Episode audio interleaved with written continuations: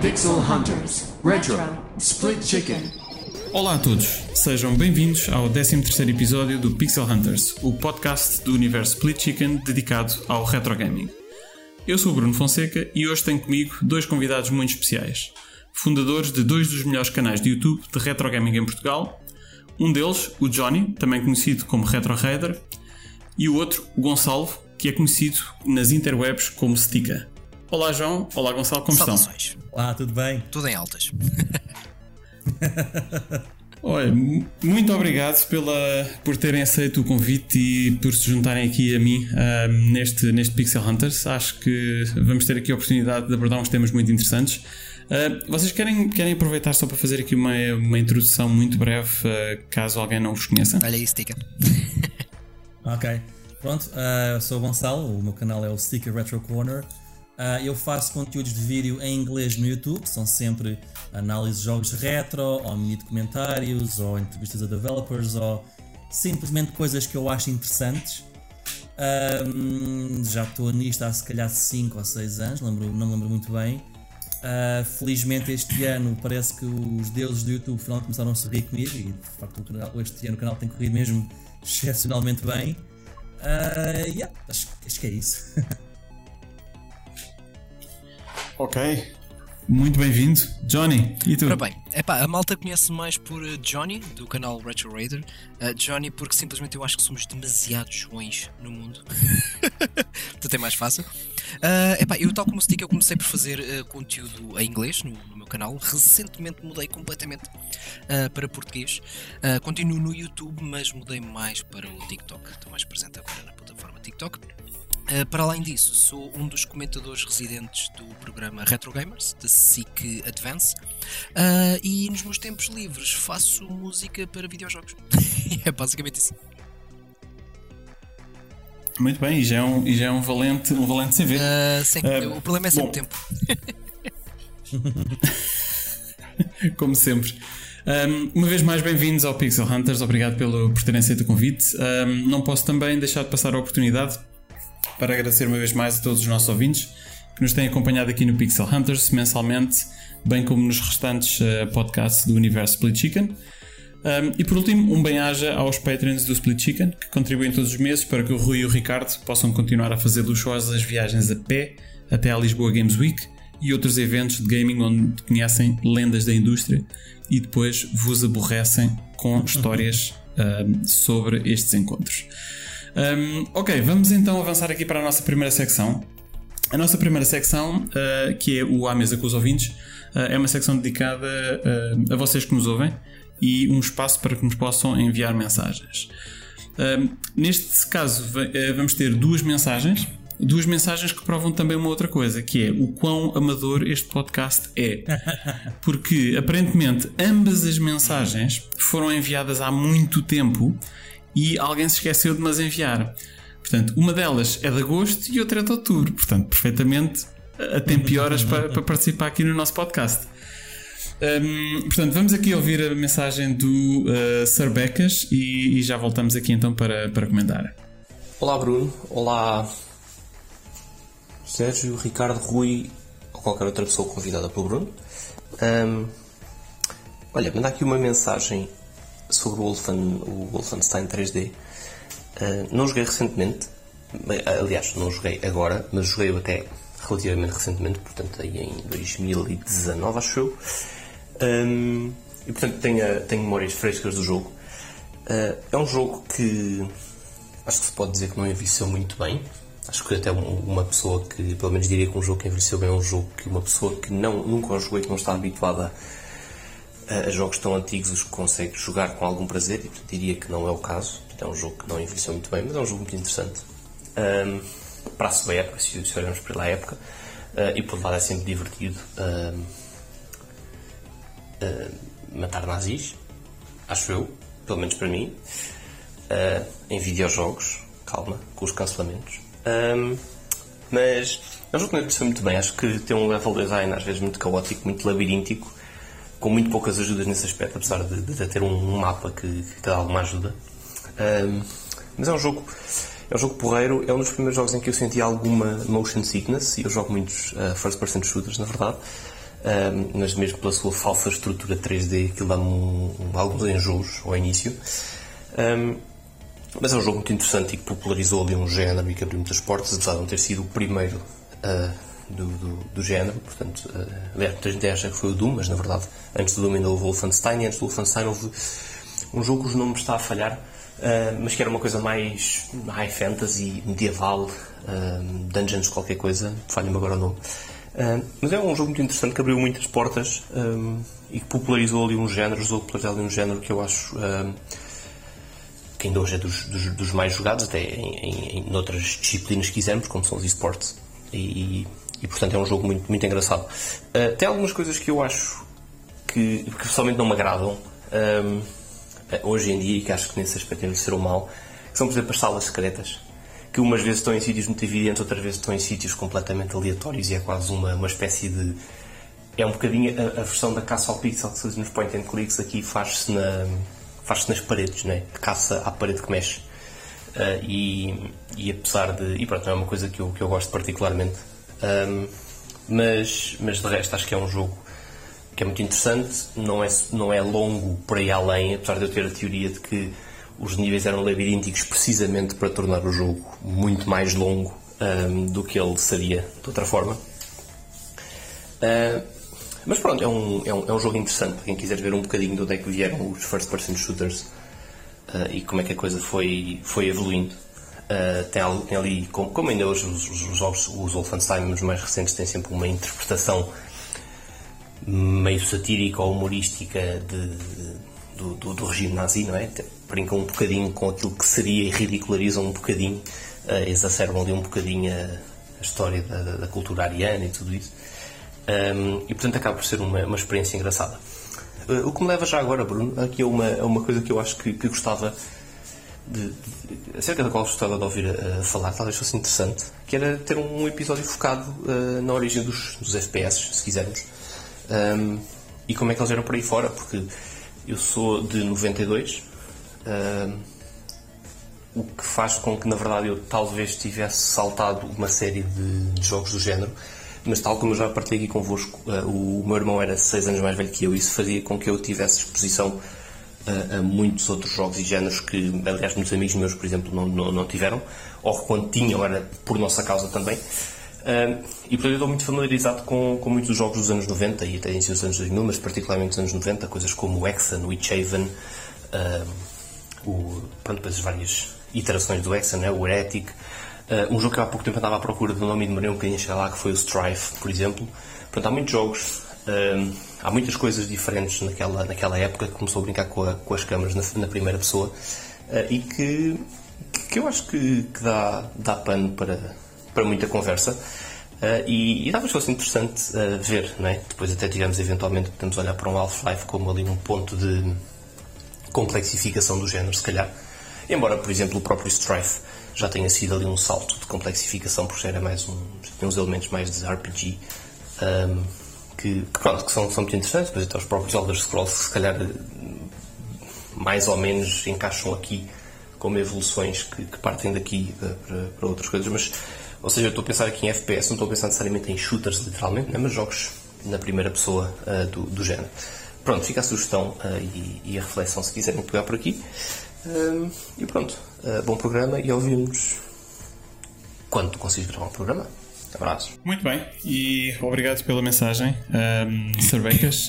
Um, portanto, isto foi um comentário que, que o Sr. Becas nos enviou no, a 6 de outubro, que na altura um, o jogo do mês, portanto o jogo do Gaming Club, era o, o Wolfenstein 3D. Okay. Um, eu sei que vocês, eu penso que vocês são mais console gamers, não é? do que, do que propriamente PC, mas Uh, no meu caso, o meu primeiro sistema, quer dizer, eu tive uma Famiclone em miúdo, mas depois também tive um, um PC MS-DOS do meu pai, portanto eu jogava nas duas coisas. E tinha um Wolfenstein 3D. Jogaste ao Wolfenstein? Sim, sim, tinha no. E, e partilhas, partilhas, da, partilhas da opinião do, do, do, do Sarbecas ou não? Eu, em criança, adorava o Wolfenstein 3D, porque o meu PC era um IBM 386 que não conseguia correr o Doom, mas conseguia correr o Wolfenstein 3D. Portanto, o Wolfenstein era o meu substituto de Doom. Um, Na altura, já na altura eu achava alguns níveis muito confusos, portanto eu, eu conseguia acabar o primeiro episódio, acho que acabava o segundo, a partir daí já não tinha, já não perdia completamente naqueles níveis, então usava um cheat era para qualquer país para ao final matar o Hitler, o, o Mecha Hitler no fim. Uh, mas de uma forma geral concordo, acho que, acho que uh, o combate continua brutal, continua muito divertido. A exploração de apanhar armas e kits, o que seja, é giro. Os níveis são excessivamente labirínticos. Oh meu Deus! São tão irritantes aqueles níveis. Tão irritantes. Portanto, sim, a parte dos níveis labirínticos e por isso serem chatos, sim. É mesmo muito chato. Também gostava que houvesse mais do que 4 armas, porque é mesmo muito pouco 4 armas. E sejamos uhum. honestos, as 4 armas são basicamente iguais. É a pistola é igual à metralhadora, a metralhadora é igual à, à rotativa. O que aumenta é, é, o, é o fire rate, porque o resto são iguais. Um, Exato. E ele referiu um jogo anterior ao Wolfenstein 3D, que era o Catacombs 3D, que também da id Software, que também joguei, mas quem tinha o Wolfenstein 3D não ia jogar, não ia jogar Catacombs 3D, basicamente. Mas era, era, assim, era uma versão também tipo Wolfenstein 3D, tipo Doom, em algumas uhum. coisas um bocadinho mais avançada, porque tinha mais alguns toques de RPG lá no meio, mas, mas sim, joguei e sim, acho que o que estraga mesmo o Wolfenstein 3D hoje em dia é o level design, na minha opinião. Sim, e, e eu concordo que, que envelheceu mal. Aliás, nós tivemos a oportunidade de falar nisto. Uh, e se calhar ligando aqui com um dos, dos pedidos do Cerbecas, que era fazermos um episódio dedicado a FPS.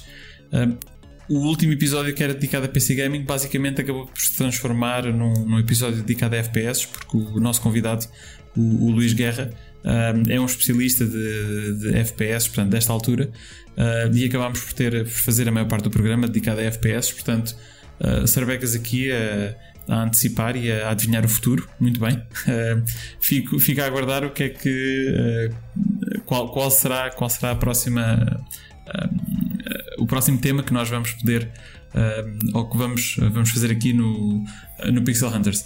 Johnny, tu tiveste alguma experiência com o Wolfenstein Sim, ou não? É engraçado que é exatamente aquilo que o, que o Sika estava a dizer. Nós ontem tivemos um, um painel do Retro Gamers no, na Lisboa Games Week. Uh, e falámos, não do Wolfenstein, mas falámos sim do, do Doom. Um, uhum. e, e, é verdade, uh, eu acho que aquilo que envelheceu em ambos os jogos foi realmente o, o level design. Eu pessoalmente gosto mais do Quake. Uh, mas eu acho que, que ali o, o, ground zero do, dos FPS está mesmo ali no. Eu, eu, acho que, eu acho que foi no Doom que a cena realmente se deu, mas o Wolfenstein 3D uhum lá está, é, é anterior. E, e, nós tivemos o John Romero também no, no, no Retro Gamers. É engraçado porque o Romero a, a, cena dele, o conceito todo dele uh, era porque ele jogava Dungeons and Dragons, o RPG de mesa. Uh, e ele teve-nos uhum. a contar que o objetivo dele era fazer assim uma coisa meio dungeon crawler, lá está, inspirado no Dungeons and Dragons, uh, mas que tivesse ali uma vibe também de heavy metal à mistura, porque ele é todo metaleiro, e daí também a banda sonora do, do Doom. Uh, mas sim, eu acho que o Wolfenstein triste e, epá, e eu não gosto do termo de envelheceu mal. epá, mas envelheceu um bocado, envelheceu um bocado. Desses três, eu diria que sem dúvida uhum. alguma o Quake uh, para mim é aquele mais jogável. Ou se tivesse de dar a, dar a conhecer um dos três, sei lá, um miúdo, por exemplo, eu se calhar sugeria o Quake. Uhum. No entanto, eu gosto muito do Hexen, eu tenho o Hexen no, no uh, na, na, Sega Saturn e gosto muito do, do jogo. Uhum. E também jogo Dungeons and Dragons. RPGs é a minha cena. RPGs. Mas tá, tá, quando dizes que jogas RPG, jogas Dungeons, Dungeons and Dragons, Pen and Paper. Pen and Paper, sim. Já, já, já fiz Portanto, algum. Já fiz okay. algum. Por acaso, de momento, não estou com nenhum grupo. Porque calha-me sempre para mim ser Dungeon Master e eu quero é jogar. eu quero é jogar. Mas já joguei Dungeons and Dragons também, tipo, opa, online que hoje em dia é então, desde a pandemia, opa, é onde a maior parte do pessoal está, uh, e também de, o fenómeno uhum. da, Twitch, de, das live streams, de, de, malta, de malta a assistir pessoas a jogar Dungeons and Dragons. Mas eu pessoalmente, eu se for para jogar D&D, epá, eu gosto com a mesa, com as miniaturas, os dados, sem qualquer tipo de tecnologia. Old school. Tenho que ver se consigo arranjar um grupo para meter nisso. Honestamente, é das poucas coisas que epá, experimentei uma vez mas não tínhamos nenhum Dungeon Master experiente. Epá, e aquilo, basicamente, perdemos a noite, demorámos uma noite inteira e não saímos da cidade. Ainda estávamos todos Mas a, às vezes é interessante. a tentar equipar é as personagens. Tu, tu vais às regras do, do, no livro, não é? A, primeira regra do, do jogo é Uhum. que qualquer regra pode ser quebrada. Porque aquilo é mais guidelines do que propriamente regras de jogo. Então, é pá, eu acho absolutamente Sim, sim. delicioso jogar com malta que pá, que está a aprender, porque surgem ali momentos eh, pá, fantásticos. É verdade, é Só verdade. joguei uma vez, mas foi Olha- Pathfinder no meu caso. É com- complexo. Só- É, com- é complexo. É Era, complexo. era, era um evento para novatos de, de jogos de, de RPGs de mesa. Yeah. Foi feito em Almada. Um, joguei, diverti, gostei, mas também percebi que não podia meter-me nisto porque é algo que uma, uma sessão demora muito tempo, são muitas horas entre a ação. Yeah. E eu pensava, "Ah, já tenho tão, tão, tão pouco tempo livre, não me posso meter nisto. Tu, tu tens um, um jogo de Dungeons and Dragons que está documentado que dura há mais de 20 anos. Ah, E continua. e continua. o problema não é os jogos em si demorarem tanto tempo, é as sessões demorarem muito tempo. Claro. Porque eu diria que. Porque a ideia que eu fiquei é. Se vais jogar Dungeons and Dragons, precisas do mínimo dos mínimos que é 2, 3 horas. No mínimo, se Sim, calhar. sim, não é? eu diria que sim. Yeah. Pois. Sim. E eu pensava, não posso, não posso, eu, te- eu tenho tão pouco tempo livre. Se meter nisto, então aí é, aí é que o canal morre. Não, não, não dá. É. Tu hoje, tu hoje vais perguntar se, este- se estas duas ou três horas que tu vais passar aqui connosco não eram, não eram mais bem passadas a jogar Dungeons and Dragons. ok, vamos então se calhar ouvir aqui a nossa segunda mensagem do, do, do dia. Portanto, eh, esta mensagem é do Oscar Morgado. Eh, ela foi enviada dia 22 de agosto. Eh, portanto, vamos ouvir o que é que o Oscar tem para nos dizer. Senhor Galináceas, tocando aqui num tema que me veio recaindo de tempos a tempos, agora que estou pela primeira vez em alguns anos firmemente comprometido com, com um retro do início ao fim, Ah, mais concretamente Fire Emblem 4, ou traduzido no ocidente por fãs essencialmente Genealogy of the Holy War, ah, um jogo de 94 para a SNES. Um, estando eu a gostar bastante da experiência, a verdade é que a SNES antecedeu mais ou menos se calhar a minha primeira plataforma de videojogos minha, ou é mais ou menos ali contemporânea àquilo que antecedeu aquilo que eu tive pela primeira vez que foi o Game Boy Color. Que Game Boy Color, Game Boy, esse sim contemporâneo à SNES, são assim os meus benchmarks de retro, ou seja, eh, aquilo por onde eu entrei nos videojogos. E o que questiona é o seguinte: eu já tinha pegado, se calhar, em mais um jogo de SNES, provavelmente assim, mais, mais a fundo, sem ser só picar coisas aqui e ali. E pergunto-me se é muito difícil uma pessoa como eu, que não é um retro gamer, ah, ir a uma plataforma e descobrir uma plataforma anterior àquilo que a sua nostalgia lhe traz, ou seja, que no meu caso é o Game Boy Color, ou seja, para mim estou perfeitamente identificado com ah, a estética, com a jogabilidade, com, com a interface, etc. do Game Boy Color para a frente, mas atrás disso há certas coisas que para mim ou são muito arcaicas ou não me puxam com tanta facilidade e esta uma ou duas coisas da SNES é a exceção, embora a SNES em termos de arquitetura já era uma coisa ah, equivalente ou quiçá às vezes até acho que mais avançada que o próprio, que o próprio Game Boy Color. Ah, e portanto, já, já não sei de cor quantos bits é que são, mas a verdade é que ainda me consigo ve- rever nesse, nesse registro. Mas muito para trás não. E eu pergunto-me, vocês acham que é. Vocês, quer dizer, não sei quem é que tu trazes desta vez, mas pronto, vamos acreditar que não estás sozinho. Ah, acham que é um bloqueio com a nossa própria nostalgia, a não ser que tenhamos um interesse genuíno no retro gaming e nas respectivas plataformas? Fica aqui o tema de, de discussão para a mesa do ouvinte. Ouvimos para o mês que vem. Ok, e fica aqui uma questão muito interessante do, do Oscar. Uh, não sei, algum de vocês gostava de, de pegar Sim. na. Eu, eu, acho que, eu acho que há aqui ah, várias questões. Ah, em primeiro lugar, eu adoro a Super Nintendo, embora não tenha sido uma consola que eu tenha crescido, porque epá, a- a- aqui em Portugal eu, eu acho que é indiscutível. A SEGA reinava aqui. Epá, não, não, não há hipótese. Principalmente esta geração, a geração de 16 bits. Mesmo quando, entra os 30, quando chega aos 32 bits, a Sega Saturn esteve à frente da PlayStation durante muito tempo.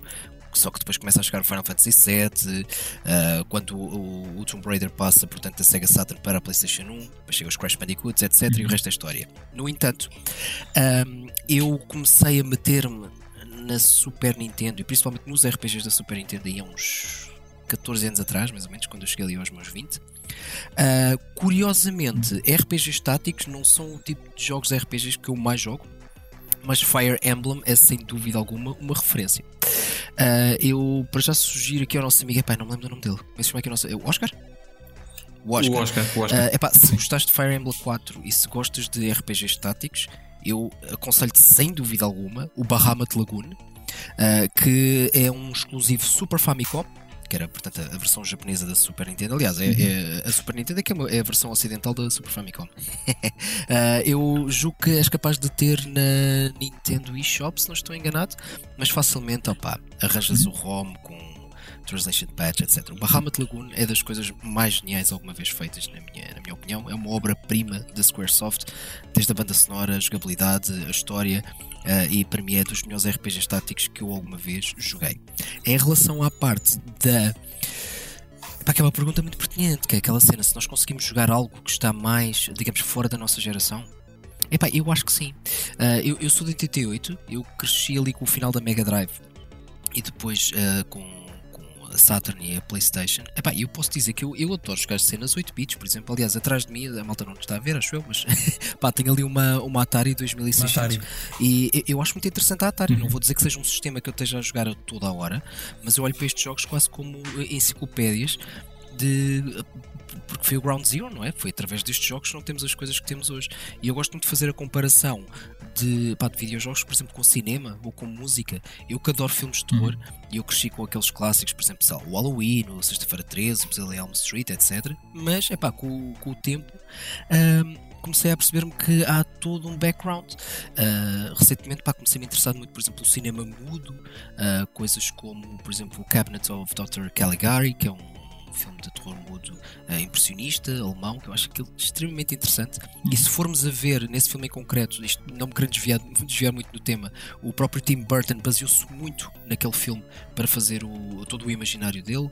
Se olharmos para a música, por exemplo, sabe, não sei se o pessoal que nos esteja a ouvir, por exemplo, se gostam de rock ou se gostam de metal, não é? Se calhar vocês cresceram como eu ouvi, a Slipknot, Rammstein, por exemplo, mas para trás há muitas coisas. Há, por exemplo, Metallica, Judas Priest. Mais atrás ainda temos Led Zeppelin, temos Deep Purple, etc. Eu acho que os videojogos, muito sinceramente, não é diferente. Porque eu acho que se nós temos um gosto, se temos uh, um jogo que a gente. um estilo de jogo que a gente gosta, pegando os RPGs, por exemplo, Epá, uh, jogar por exemplo, porque não o primeiro Final Fantasy, ver onde tudo, onde tudo começou nessa franquia, um Dragon Quest, ou mesmo um The Legend of Zelda, que eu sei que é um, termo, um tema controverso porque há quem considera o Zelda um RPG, há quem não considera, mas todos os elementos. Não é, não é. mas todos os elementos que, que fazem do RPG aquilo que um RPG é. Epá, de certo modo estão ali presentes no, no Zelda. Epá, e foi um jogo que influenciou muito o género.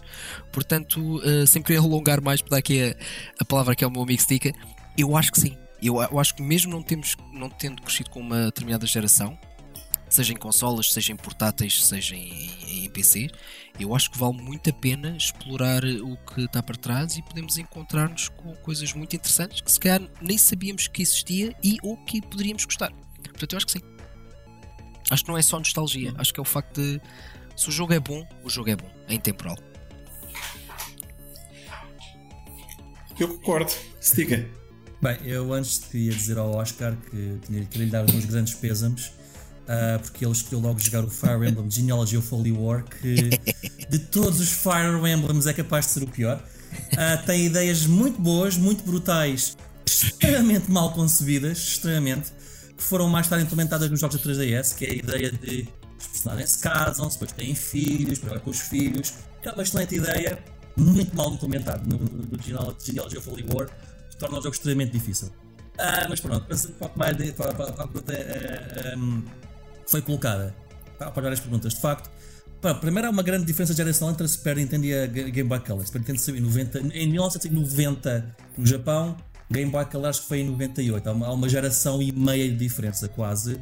Mas é normal, porque o Game Boy Color é suposto ser portátil, era pequenino, era 8 bits. Super Nintendo quando saiu, em termos de CPU, aliás, eu vou dizer uma coisa muito controversa. Em termos de hardware, a Super Nintendo era fraquinha, na verdade, quando saiu. para o ano em que saiu, mas era boa no potencial gráfico das cores e do som. O resto do hardware era fraco, de tal forma que conheço muita gente que faz, que faz jogos para, para consolas antigas, retro, incluindo fãs ferrenhos de Super Nintendo, tentaram fazer jogos de Super Nintendo e disseram desisto, vou fazer para a Mega Drive, que este, este hardware não dá. Um, mas isso, isso tem a ver.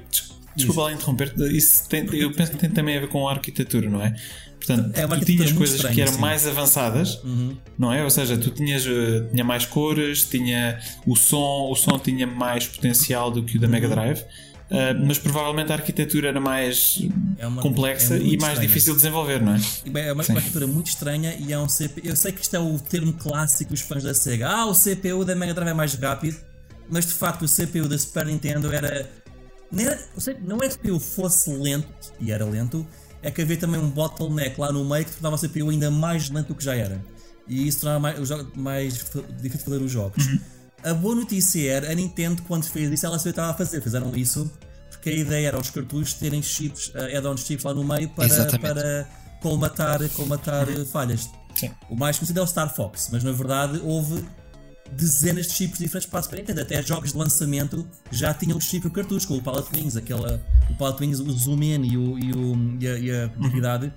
Sim, a Super Nintendo faz isso de raiz, mas não conseguia fazer tão bem logo à partida como aquilo. Precisavam, precisavam de um chip, de um, CPU, de um chip adicional no cartucho para o Palette Wings, por exemplo. Isso é um lançamento.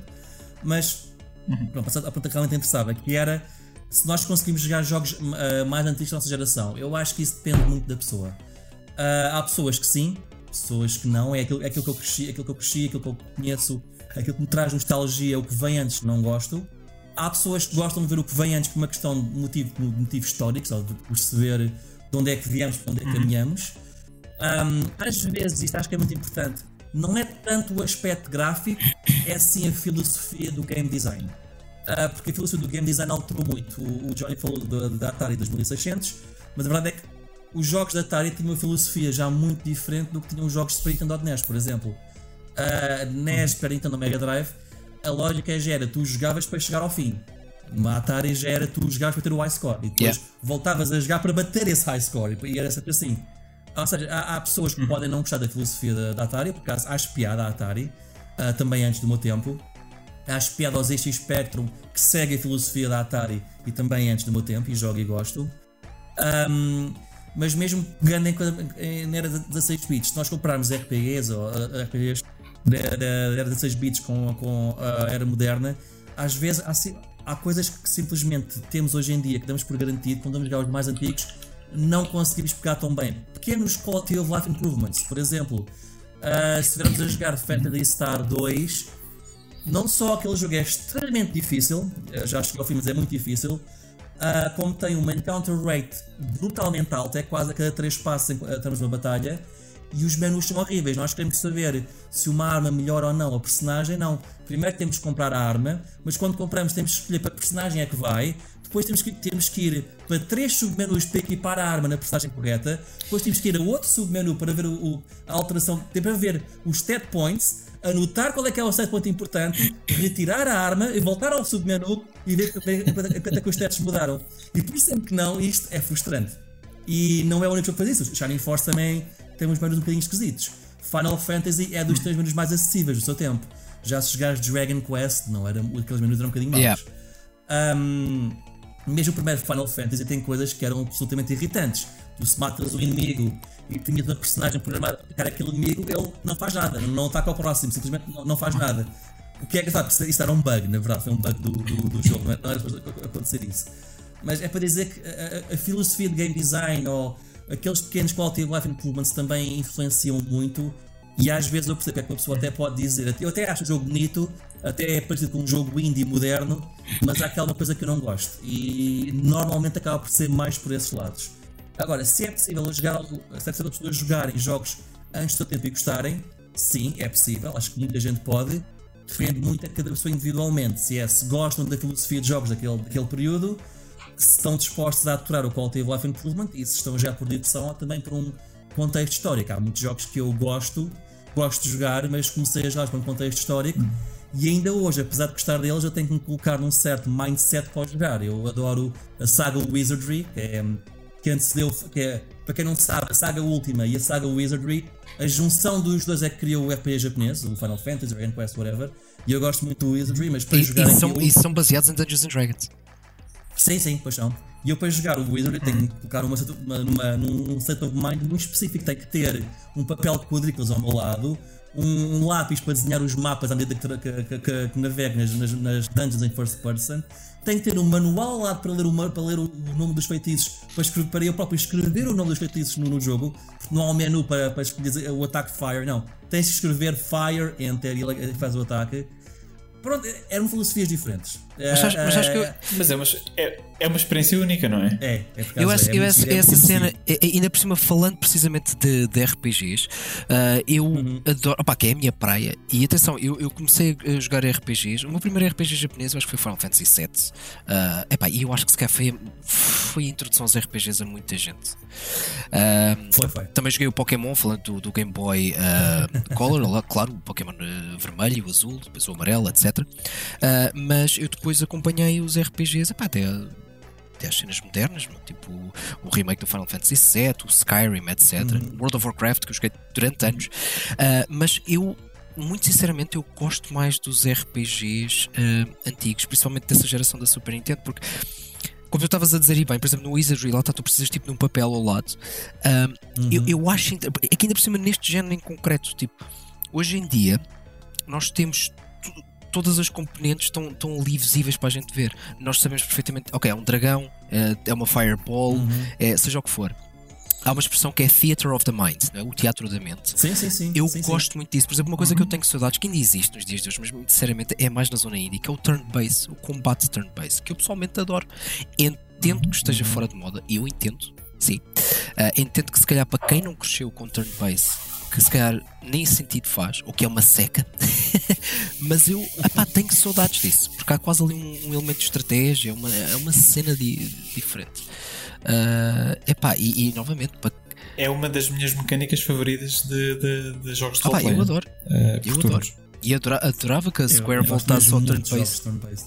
Eu adorava que Também, Square também gostava muito. que, que eles voltassem com o turn-based no, no Final Quer, Fantasy. quer dizer, temos os, temos os, os, os Times New Roman, temos a saga Times New Roman, não é? É o que é o Octopath Traveler, o 1 e o 2, o, o Uhum. Triangle Strategy. É, é, é a saga Times New Roman, porque é sempre Sim. um título bem simples. É, é, Sim, é, sim, sim, mas sim, sim, são- sim. são turn-based, mas temos esses. Mas, mas, mas tem Ah, aquela mas- vibe muito pixel art, estás a ver? Mas se calhar, não, verdade, mas é se calhar não encontras Sim. assim tão facilmente um RPG, vá tipo AAA, com gráficos modernos que sejam Não, turn-based, não, não há. Seria Ah. muito bom, mas eu, eu- acho que o último mesmo tradicional clássico que foi mesmo excelente e que infelizmente quase ninguém jogou foi o Lost Odyssey, que, que eu pessoalmente chamo do Final, o verdadeiro Final Fantasy XI, que foi da mesma equipa do Final Fantasy, ah, depois eles serem da Square Enix. E infelizmente o jogo que cometeram o erro de lançar para a Xbox, que é uma, que é uma, uma, uma marca historicamente nunca, os RPGs japoneses nunca venderam muito bem. É, ainda, ainda hoje há muitos RPGs japoneses que, que têm algum sucesso, mas que não lançam lá porque já sabem que não, é, vendas são mínimas. E eu acho que esse foi o último. Isso, isso fez, fez parte do contrato que era o, tinhas o Blue Dragon e depois tinhas o Lost Odyssey, não é? Portanto, eram os Era- dois da, da era- mesma eram, empresa. Eram três jogos, na verdade, que era o Blue Dragon, Lost Uhum. Odyssey e um que era suposto ser o Cryon, que foi cancelado. Ah, o Blue Dragon Uhum. é mais ou menos, é giro o Blue Dragon, não é nada de especial. Ah, o Cryon estava muito empolgado para jogar, foi cancelado, fiquei muito triste. Lost Odyssey é incrível. Tu jogas aquilo, se estás a jogar os Final Fantasy para para a PS1, mas para a geração 360, com gráficos AAA, pá, eu adorei aquele jogo, mas infelizmente depois, depois desse jogo não houve, não houve mais nenhum por turnos que, que, que fosse mesmo AAA. Começou a, a ficar cada vez mais pequeno, mais indie, Yeah. mais tudo série B, série C. E é uma pena, porque eu adoro, eu- é um jogo que eu aproveito sempre para falar quando tenho essa oportunidade. Porque eu, eu, eu imploro às pessoas, nem que compres este Xbox 360 só para esse jogo. Compra e joga, porque é mesmo muito bom. É, é verdade, eu joguei, eu joguei na altura na, na Xbox 360, não o acabei. Uhum. Ahm, porque, epá, isto acontece-me algumas vezes quando estou a jogar RPGs. São muito longos É longo aquele e jogo. há outras coisas depois que entretanto se atravessam, epá, e aquilo ou me está a agarrar do princípio ao fim Sim, sim, ou há ali qualquer coisa no meio que eu acabo por, eh, eh, por me distrair. É assim, em relação ao, ao tema, e, e só fazendo aqui a, portanto, a ligação com aquilo que o, que o Oscar estava, estava a perguntar, eu acho que vocês abordaram todos os ângulos que, um, que nós temos em relação a este tema, que é, ok, tu podes ir experimentar jogos antigos porque, por curiosidade, não é? Um, é assim, eu no meu caso eu sou um bocadinho mais, uh, mais velho que vocês, portanto eu, coisas mais antigas para mim tem que ser a Atari 2600. É se calhar é a única geração que, eu, de, que não é da minha geração, não é? Um, e, e eu tenho alguma dificuldade, eu já mencionei isto aqui em, em episódios passados. Eu tenho alguma dificuldade em uh, jogar muito tempo a jogos da Atari. Eh, jogo por curiosidade, ok? Portanto, a curiosidade histórica, olha, deixa lá ver, isto é giro e a limitação e aquilo que eles conseguiam fazer é engraçado, mas eu não consigo estar muito tempo a jogar o mesmo jogo. Um, porque é, epá, é, é compreensível. O conceito de score attack é, é compreensível. Posso dar uma sugestão? Sim. Posso dar uma sugestão? Sim, claro. Intellivision e ColecoVision. Uhum. É tipo, é a ponte entre a Atari e a NES. E é a Atari e Detroit. Sim, sim. É, mas tens lá jogos que já começa a ser a ponte para aquilo de jogar não para os pontos, mas para chegar, ao fim. Até porque tem lá, algum, uhum. até porque tem lá alguns jogos que estranhamente são parecidos ao Zelda e ao Metroid antes de haverem Zelda e Metroid e são bem parecidos.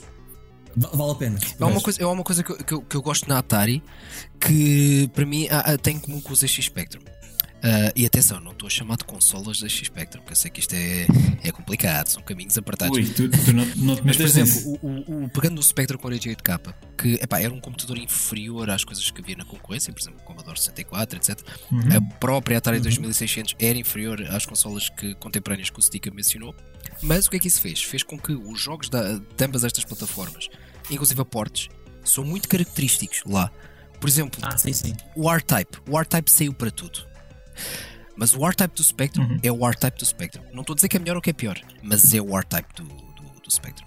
Uh, o Berserk, é por exemplo, que é um excelente jogo da, da, da arcade, uh, que acho que também saiu. Uh, não sei se foi na ColecoVision ou na Intellivision, agora estou aqui meio perdido. Eu acho, não te agora, mas, pronto, mas, mas, saiu.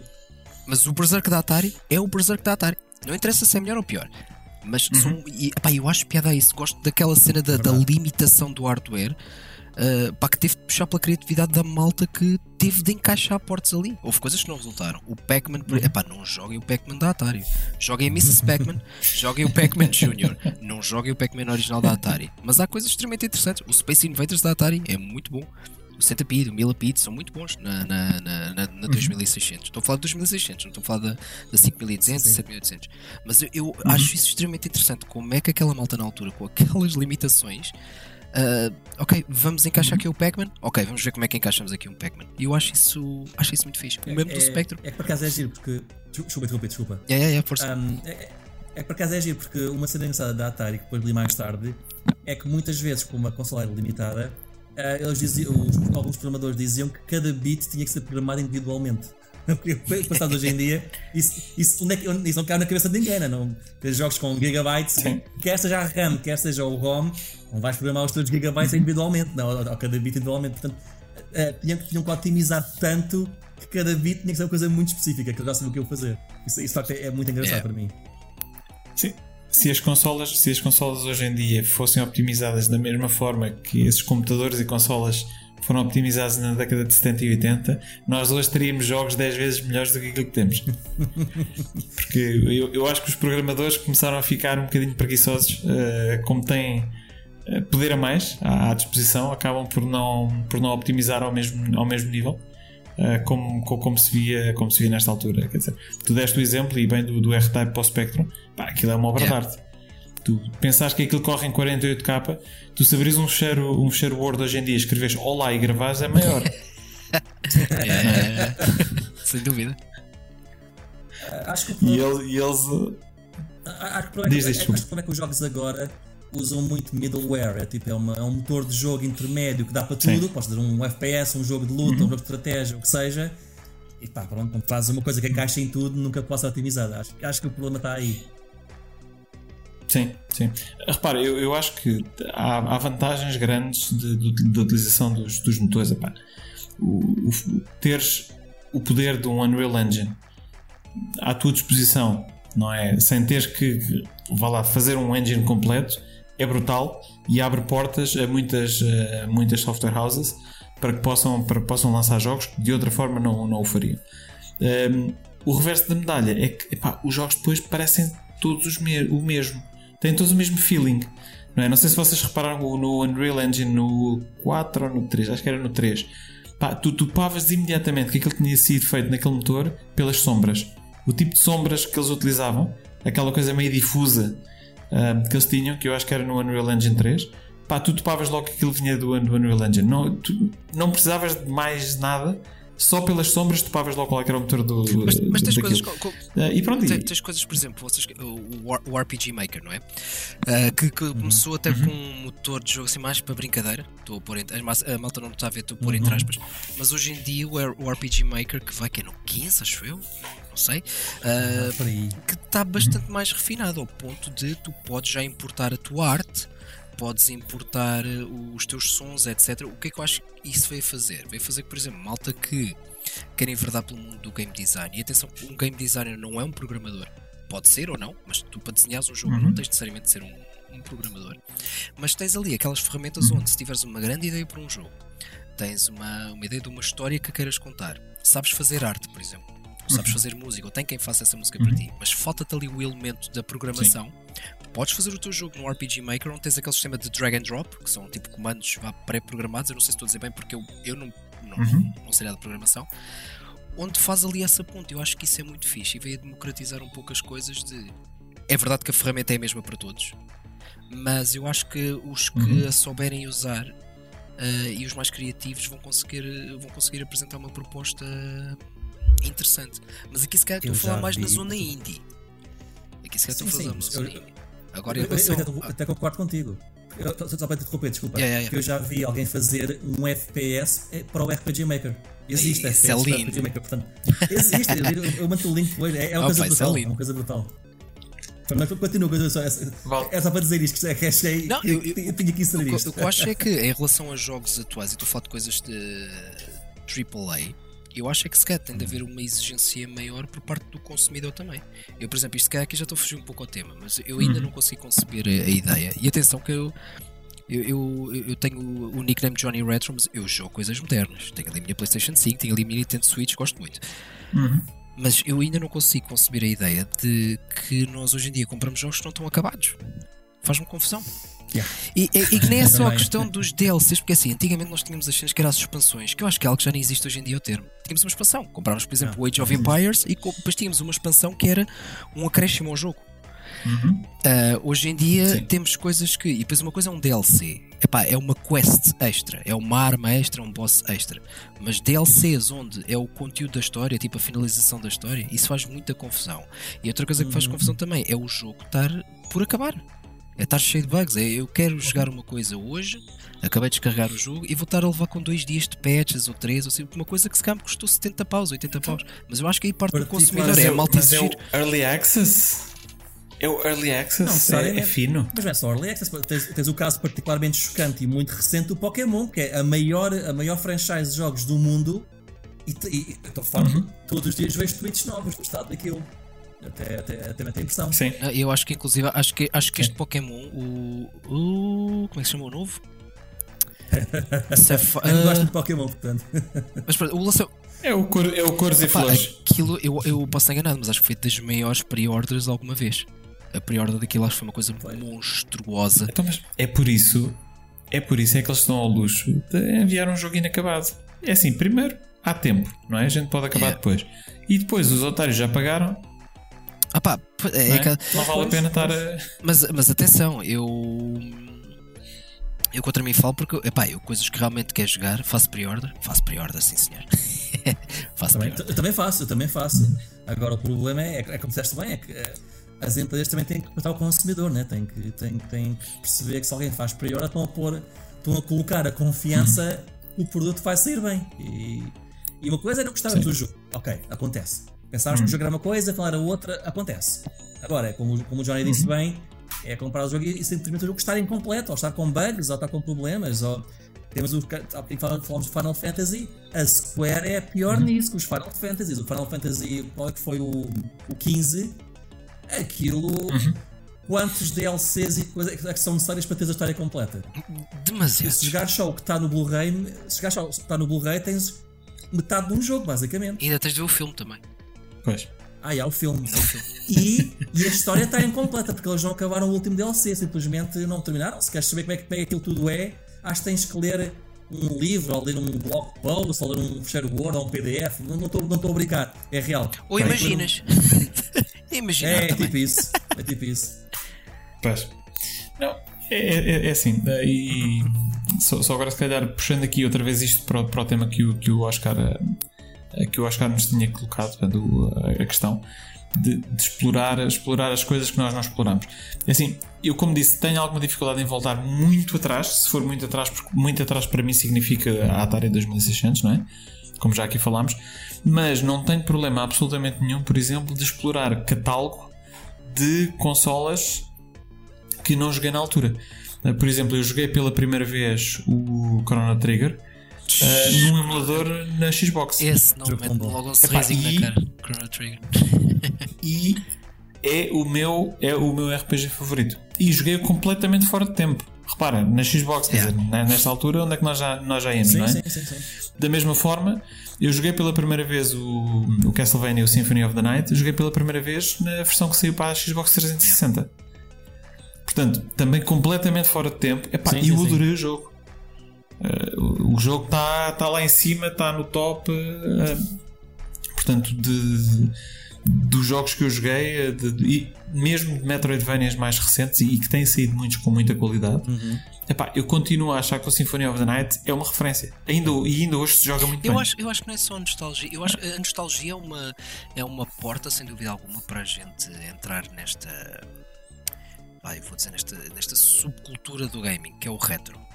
Ah, Porque é onde está ali o bichinho, não é? Irmos à procura da, da nossa. pá, das coisas que jogámos, depois também há ali um pouco de saudosismo ali à mistura, etc. Mas eu acho que é mesmo isso. Eu acho que se os jogos são bons, a malta vai gostar. Eu, eu sou mais. Eu, eu jogo bastante jogos retro, mas são mais os jogos retro que eu jogo que nunca joguei do que propriamente aqueles que eu já joguei, porque os que eu já joguei, eu já joguei. Eu quero é descobrir coisas que. Epá, ou que perdi na altura, ou que não tinha hipótese de jogar, porque. Epá, eu, eu tinha dois jogos por ano. Era no meu aniversário e era no Natal. e depois o que eu- Eu- e depois a maior parte das coisas que eu descobria era em casa dos amigos. Aliás, nós às vezes combinávamos que era aquela coisa, pá, o que é que vais pedir para o Natal? Pá, eu vou pedir o Final Fantasy VIII. Ei, epá, não, epá, mas eu também já vou pedir o 8. Pede outra coisa. Porque a gente depois, epá, havia aquelas trocas, havíamos a casa uns dos outros, etc. Uhum. E, e eu acho que é, é bom nós termos estas ferramentas hoje em dia, mesmo porque pá, nós para jogar retro não temos necessariamente de recorrer ao hardware original. Temos todas umas ferramentas e temos, ah, mesmo que queiramos jogar de maneira legit, temos as opções digitais, temos compilações, etc. Ah, epá, e podemos descobrir essas coisas todas que na altura se calhar nem tínhamos acesso. Eu, por exemplo, Uhum. comecei a jogar Super Nintendo muito tarde, já com 20 anos. Para já porque eu não tinha Super Nintendo e não tinha amigos sequer que tinham, que tinham Super Nintendo. Eu, por acaso aí tinha sorte, porque eu, eu, eu não tive nenhuma das 16 bits, nenhuma, ah, mas tinha um número bastante ah, grande de amigos que tinham ou Mega Drive ou Super Nintendo. Por acaso era, era- não era 50-50, mas era quase. Até eu joguei muito dos dois e eu na altura era mega fã da Super Nintendo. Tenho, já conto uma história muitas vezes. Uma vez fui à casa de um amigo do meu irmão que ele tinha o Killer Instinct para a Super Nintendo. E eu adorei aquilo, os gráficos eram incríveis. E eu na altura tinha um Game Boy. E, depois, e, esse meu amigo, esse amigo do meu irmão também tinha a versão Game Boy. Até ele mostrou pá, olha, Gonçalo, se quiseres, podes ter aos, aos teus pais, podes comprar isto. Eu vi o jogo do Game Boy. Isto é verdade, eu comecei a chorar, porque era tão feia a comparação com a Super Nintendo. Eu era, era muito criança ainda, comecei a chorar, não, não é isto que eu quero, quero esta Super Nintendo.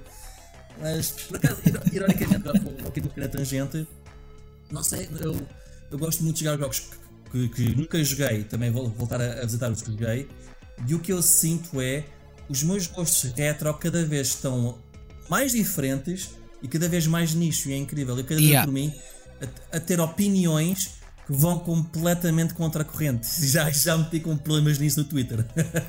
Um, porque eu cada vez mais acredito que a Mega Drive é a minha console favorita de 16 bits, mas se calhar a minha favorita de 16 bits tem a Mega Drive, se calhar é a PC Engine, não sei. Porque, eh, neste momento tenho a Super Nintendo em último lugar, que é uma coisa que há uns 10 anos eu nunca diria. Em altura alguma, por exemplo. Olha que a, a, P- a PC Engine, eh, agora que falas nisso, a PC Engine, que não estava sequer no meu radar há, sei lá, 15 anos ou uma coisa assim, É que, pá, ouvi falar dela e ok, sim senhor, e comecei a explorar o catálogo um, e eu concordo contigo. É Dependendo boa. do tipo de jogos que tu gostas, boa. dependendo, do- porque assim, pá, se tu gostaste de shooters, É eu dizer, esquece, shooters, não, é há, uma- não há Mega Drive, não há Super Nintendo, ok? É PC Engine. Mas se- se- quando se explora o catálogo da PC Engine, tu percebes que a quantidade de títulos de grande qualidade que Uhum. aquilo tem epá, é brutal. E muitos brutal. dele, e tem excelentes RPGs e alguns ainda, muitos ainda não foram traduzidos ainda. E tem, tem RPGs excelentes, tem, na minha opinião, o melhor Castlevania daquela geração. Tem- pá, é, é uma consola tão boa, é tão boa aquela consola, adoro. E, e ela, ela teve para sair cá. Cá em Portugal ainda se apanham muitas seladas. Sim, é, eu, sei, eu, sei, fábrica. eu que houve anúncios. Eu sei que houve anúncios disso em, da, em Eu não- jornais e revistas da, da PC Engine. Eu não vos vou mentir, já me passaram várias nas mãos, só que, epá, desfiz-me delas. Vendi umas, troquei, troquei outras, porque, epá, porque era aquela coisa, tipo, ia ficar com aquilo, mas estar a começar uma nova coleção, não dá. O que eu queria apanhar era a Mini, pá. Queria ter ainda a PC Eu- Engine. Eu consegui a mini e jogo, jogo imenso. Eu nem Jogo sei se imenso. isso ainda se consegue arranjar ou não, mas eu gostava de... Acho, acho que é, vai ser difícil. Felizmente consegui a Mini e consegui a Mega, a Mega Drive 2 Mini e estou muito feliz de as ter, que elas são, são, são complicadas de arranjar. Essa não, essa Sim, não consegui, só sim, tenho a primeira. sim, mas- É. Vale a pena que os jogos Mega CD. arranjar, consegues. Ah, sim, a segunda Tens, mão. tens que pagar aos scalpers. Pois, é um grande problema, é Yeah. verdade. A verdade é que já é muito raro eu comprar jogos retro hoje em dia, porque está tudo tão caro que eu já não. Já, já É não, verdade, já é não, verdade. Eu já, já não compro um jogo retro há mais de dois anos, por essa razão. Eu pai, eu pai É há eu- três semanas. Epá, Ah, pronto. Mas isto é real. Isto é, isto é real. Eu comecei a comprar. eu, eu não vendi os meus jogos. Eu vendi. Acho que não vendia ou não vendia os meus jogos de criança. Se foi um ou outro, muito raro. Ah, a minha coleção foi coisas que eu fui construindo a partir de, sei lá, 2004, 2005. Foi aí que comecei. E no, e no, no miau.pt, que era, que era o que existia na altura, Yeah. mais tarde no LX, encontravas negócios incríveis. Eu, eu- eu tenho jogos para a Sega Saturn completos, super raros, comprei a 10 euros. Tenho tipo, hoje vais comprar um Panzer Dragoons Y, é, pá, é quase 100 euros. Comprei o meu a 10. Tenho um jogo que é o Chaos Flying Squadron para, para a Sega Saturn, custa para aí 300 euros. Comprei a 20 no LX, agora, mas agora, até o jogo mais real de Sega Saturn, ah, é o jogo de futebol, 30 euros, 40 euros, Meu, 50. Eu, eu lembro quando, É. quando apareceu a, a Cash Converters cá em Portugal. Tu tinhas Uhum. tipo paredes com jogos de Mega Drive e não havia discriminação Uhum. no, preço, no, no, no- no preço. É tipo um FIFA, um Comic Zone, um Streets of Rage, um fosse o que fosse, era tipo 5 euros. Sim, sim. Era, era o mesmo preço. tudo, tudo o mesmo preço. Ah, eu dava-me Agora- ao luxo, eu dava-me ao luxo de. eh, imagina, levava dois jogos. Hum, para a semana se cá vem cá buscar este, se cá tiver. Agora, agora meus amigos, se vocês virem uma parede de Mega Drive com preço de 5 euros cada, é pá. Comprei a parede. Sim, sim. Tragam os estantes também. Sim, sim. Sim, sim. Um, Mas eu não sei se. Eu, sei que isto, isto poderia dar o- outro, outro, outro tema, mas eu não sei se isto não será uma coisa cíclica, muito honestamente. Por exemplo, Não sei. colecionar para a Atari, e não é propriamente um sistema caro de se colecionar, se compararmos com, Sim. com Mega Drive ou Super Nintendo. Uhum. Mas a Atari já foi caro de se colecionar. Já foi caro Não de se colecionar a Atari. Principalmente nos Estados Não Unidos. sabia, por. Era caro colecionar. O que acontece é que epá, a malta vai envelhecendo. Por- porquê? E o que eu acho é que a mal, eh, há, uma, há, uma- há toda uma geração que vai perdendo o interesse. Não de jogar os jogos, mas de ter hum, o físico.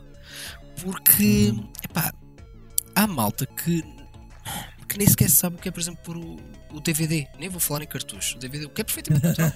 É verdade. Opá, um miúdo com 20 anos É verdade, é verdade. É verdade. Um miúdo com 20 anos ainda comprou DVD? Opá, não sei.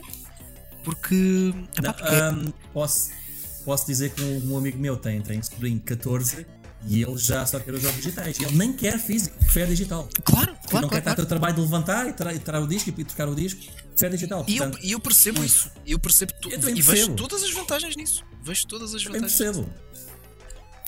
O CD. O CD é para meninos. Ora, cá está. Foi. Foi. Queres, queres, que eu, queres que eu faça uma ainda melhor?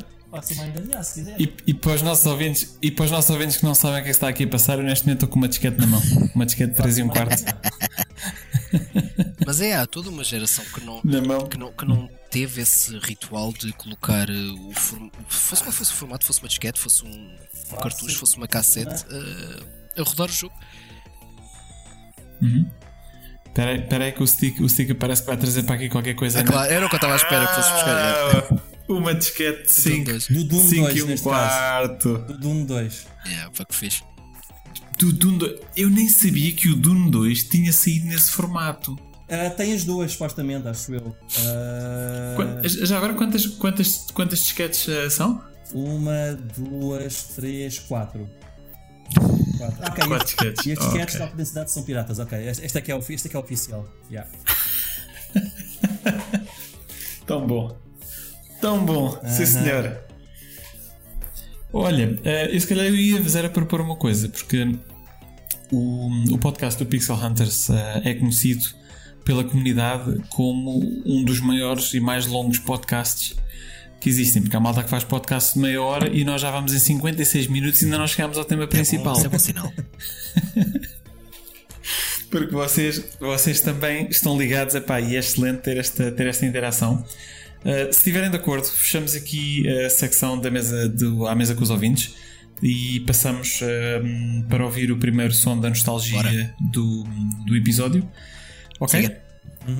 O- ok, maravilha. Vamos então ouvir e já voltamos. Som da nostalgia.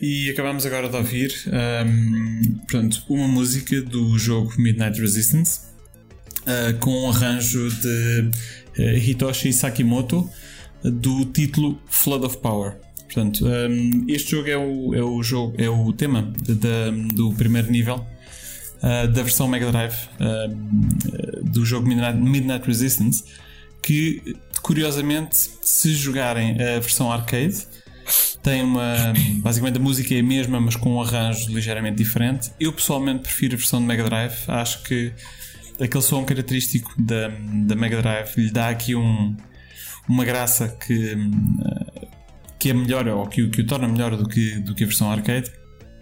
E se vocês forem jogar, por exemplo, a versão do Commodore Amiga, a música é completamente diferente.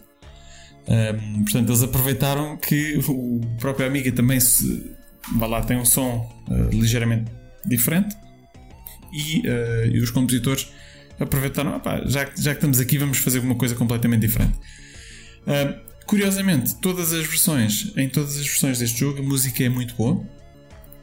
Um, e em particular a versão de Mega Drive para mim é, é, talvez aquela que é a minha favorita um, e é das bandas sonoras que uh, também acabam por me um, por me atrair do, do, ponto de vista de que pá, quando estou a jogar o jogo sinto, sinto aquela, aquela, aquela chamada para a ação não é?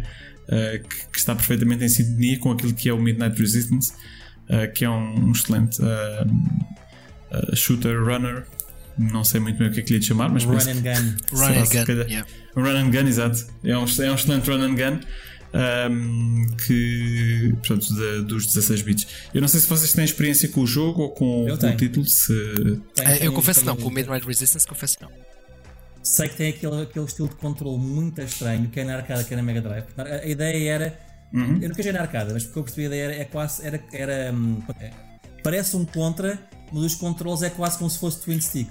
Quase, uma coisa assim meio. É, meio... É, é, no arcade tinhas dois joysticks. Pois, o que é uma boa por ideia. Isso é, por isso é que hum, os controles, quando são passados para uh, ou os PCs ou as consolas da altura, o controle é um bocadinho esquisito porque tu tens que arranjar uma forma de conseguires fazer a rotação da arma sem teres os dois sticks. E na é? Mega Drive era um bocadinho estranho. Uh, é, Consegues-te uhum. habituar, mas os controles são um bocadinho estranhos. Um, mas o jogo é fixe, gosto muito do jogo na Mega Drive. Graficamente é bastante medíocre para a consola. Acho que também, uhum. sejamos honestos, estamos a falar da Data East. A Data East da Mega Drive fazia sempre jogos visualmente medíocres. Eu gosto, de, gosto deles. Os jogos deles nunca eram muito bonitos, sejamos honestos, não eram. Na Mega Drive nunca eram. Uhum. Um, a, música, a, música, a música é bastante. Um, e o, jogo, pá, o jogo é bom, mas não é um contra. É, é tipo, é bom mas uhum. sempre senti que tinha, que tinha capacidades para ser melhor e que podia ter sido muito melhor, que infelizmente não conseguiu bem atingir o, o nível que ele podia ter tido. Uhum. Eu, sei que ele, ele, é comparado muitas vezes com o Contra, e assim, quando comparas um com o outro, honestamente eu concordo contigo. Acho que o Contra é realmente um jogo melhor. Uh, mas eu, eu sinto que eles.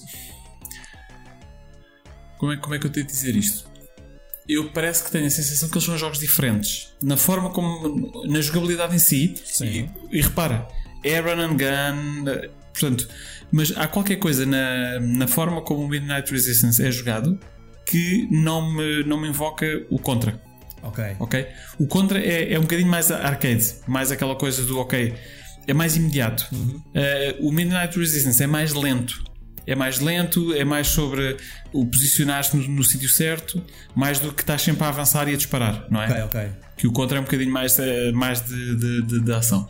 Mas, mas sim, eu, eu, concordo contigo. Se comparares os dois, o contra é sem dúvida. Um, o, o, melhor jogo. E, e, Johnny, se não jogaste, eu recomendo, em particular a versão de Mega Drive, eu, eu, a banda sonora é muito gira, som, eu, uh, ainda que os controles sejam eu, eu não conhecia, uh, quer dizer, não, conhecia o jogo, obviamente, não tenho experiência com o jogo, mas conhecia a banda sonora, inclusive esta música, porque eu, para já, eu adoro a música desta geração, dos 16 bits, tanto da Mega Drive como da Super Nintendo, que são sons completamente diferentes. Uh, não dá para dizer qual deles é o melhor porque está, são diferentes, não, não dá para comparar, mas eu gosto desta vibe techno uh, da chamada FM Synth da Mega Drive, que era aquele chipzinho da Yamaha que era baseado num sintetizador, uhum. basicamente era o que a gente ali tem. Por isso é que os sons da Mega Drive são todos ali, aquela vai lá está meio techno. Uh, uhum. Epá, eu adoro isso. Aliás, um dos meus compositores é preferidos é, é, o, opa, o mestre Yuzo Koshiro. Uhum. O homem para mim, opa, não dá hipótese. Não, não dá hipótese. Eu acho que o homem é um gênio. E eu gosto da, disso ali na, na, na Mega Drive. Por exemplo, se ouvires, por exemplo, a banda sonora do, do Rei Leão, do jogo do Rei Leão, A banda sonora do Rei Leão da Super Nintendo é a banda sonora do Rei Leão, do filme. Conseguimos detectar isso. A da Mega Drive não é, é diferente. Sim. Mas, lá está, tem, quase, quase que parece que o som na Mega Drive passa ali por um filtro que dá uma característica ali, um certo charme ah, Uhum. pá, que eu gosto muito. E isto é grande som. Do meu. Tem uma personalidade única, não é? Sim, Eu sim, percebo sim, sim, sim. perfeitamente. Yeah. E eu sinto mesmo com o PC Engine também. Os sons da PC Engine têm uma personalidade única. Uma é- que é diferente da Mega Drive e diferente da Nintendo. Exato. São, tipo, são três, são três aproximações, ah, três tentativas ou três formas muito diferentes de fazer som da altura. E eu acho que. E acho que é mesmo muito fixe de ouvir cada uma das três. Eu confesso que a que eu gosto mais é da Super Sim. Nintendo. Eu adoro o som da Super Nintendo e principalmente como ele era feito. Ah, eu, eu recentemente já agora vou, vou aqui fazer eh, autopromoção. eu tenho andado a trabalhar no. Força, Eu força. tenho andado a trabalhar em, em sons inspirados no sound chip da, da Super Nintendo. Ah, Estive agora a trabalhar num EP ah, que está aí quase a sair e vai ser gratuito para, para a malta. Vou disponibilizar gratuitamente. Depois vou ter uma versão física, um pouco mais tarde. Mas basicamente aquilo são sons que ah, lá está foram feitos em VSTs, instrumentos virtuais que simulam o som da Super Nintendo. Eu utilizei um delayzinho no final que é uma réplica do delay da Super Nintendo e eu tentei ao máximo manter-me fiel, à- ah, fiel, fiel à maneira como as músicas eram feitas na altura. Ou seja, fiz tudo, obviamente, tudo aqui com, com o teclado MIDI. ah, em softwares modernos, etc. Mas, por exemplo, cada faixa, só, ah, cada track só tinha 8 faixas, tal como as da Super Nintendo. Ah, porque o som da Super Nintendo eram nada mais nada menos do que dois chips da Sony, curiosamente, onde funcionava ali de uma maneira um pouco simbiótica, porque um chip tinha, portanto, samples, era um sampler, e o outro chip dizia a esse o que tocar. De maneira que, ao contrário do som da Mega Drive, que lá está que era FM Synth, o chamado FM Synth, na Super Nintendo o que nós tínhamos era um sistema de samples que não era MIDI, como era, por exemplo, já, na, na Commodore Amiga, na Atari ST, etc.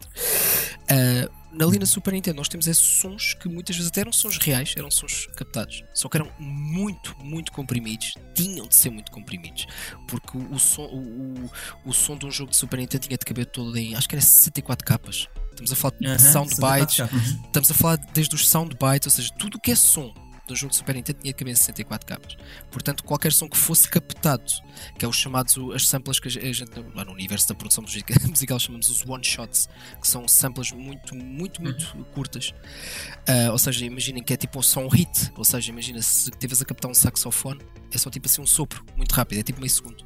Tinhas de comprimir muito aquilo para depois tocar no sample da Super Nintendo, que dava aquele som mesmo muito, muito característico, que assim só existia ali na Super Nintendo. E a maneira como o som, como a música se fazia nos videojogos nunca foi como foi na Super Nintendo, ou seja, o que estava para trás nunca tinha sido feito como na Super Nintendo e também nunca se voltou a fazer pós Super Nintendo. Ou seja, esse som só se encontra ali na, naquele sistema. Ahm, epá, eu gosto muito disso. Mas lá está. Se é melhor que o da Mega Drive, epá, não sei. Acho, acho que é uma questão de orelha, é uma questão de ouvido. É depende. Sim, é, é, é diferente. É- é- tem- depende, é- até porque cada, cada sistema tem as suas vantagens e uma coisa que a Super Nintendo faz muito bem, na minha opinião, é orquestras. Se vais fazer um jogo de fantasia e queres pôr uma orquestra a tocar, a Super Nintendo é brutal. Se queres fazer uma orquestra na Mega Drive, tu consegues fazer. Shining Force faz, por exemplo, e Rocket Knight Adventures faz também. Mas tu percebes que não é um instrumento real, percebes que é uma, uma aproximação. vá, É um uma coisa sintetizada. Sim, sim, sim. O que também é giro, também gosto. Mas quando fazes, por exemplo, as- há certas músicas, por exemplo, falamos Chrono Trigger, se queres fazer a banda sonora do Chrono Trigger na Mega Drive, é pá, ia parecer se calhar mais um jogo de sci-fi do que um jogo de fantasia, se calhar. Sabes como é que foi uh, o- a- a, a história do, do Chrono Trigger?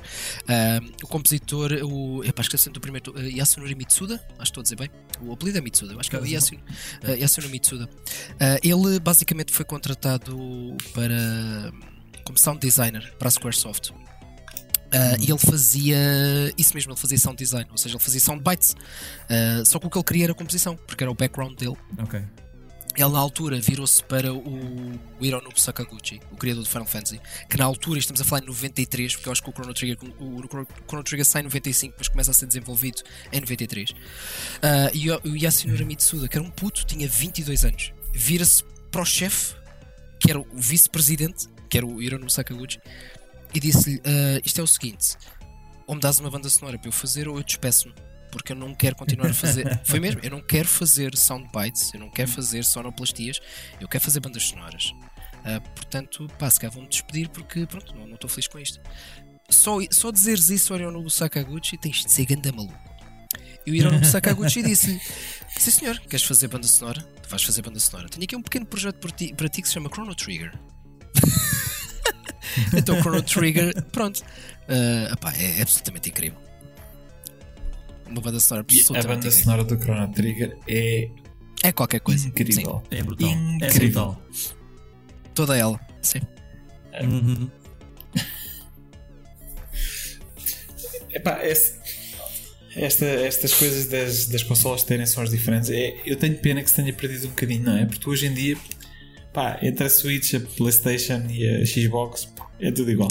Não é? Então, uma, sou, sou, tudo ao mesmo. E há uma coisa que estamos a mencionar ainda: que os PCs, Amiga, Atari ST e MS-DOS também tinham sons diferentes Sim. que eram diferentes das consolas. Eram, eram seis sistemas de sons diferentes, ainda há essa questão. Sim, sim, é verdade, é verdade.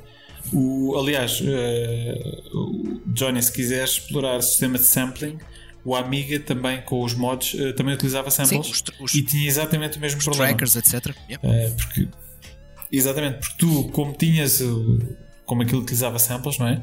Cada vez que eles tinham um sample, imagina, pá, tinhas uma música qualquer, que eles, tinha lá uma coisa qualquer na música que já queriam fazer, sei lá, um gajo a gritar.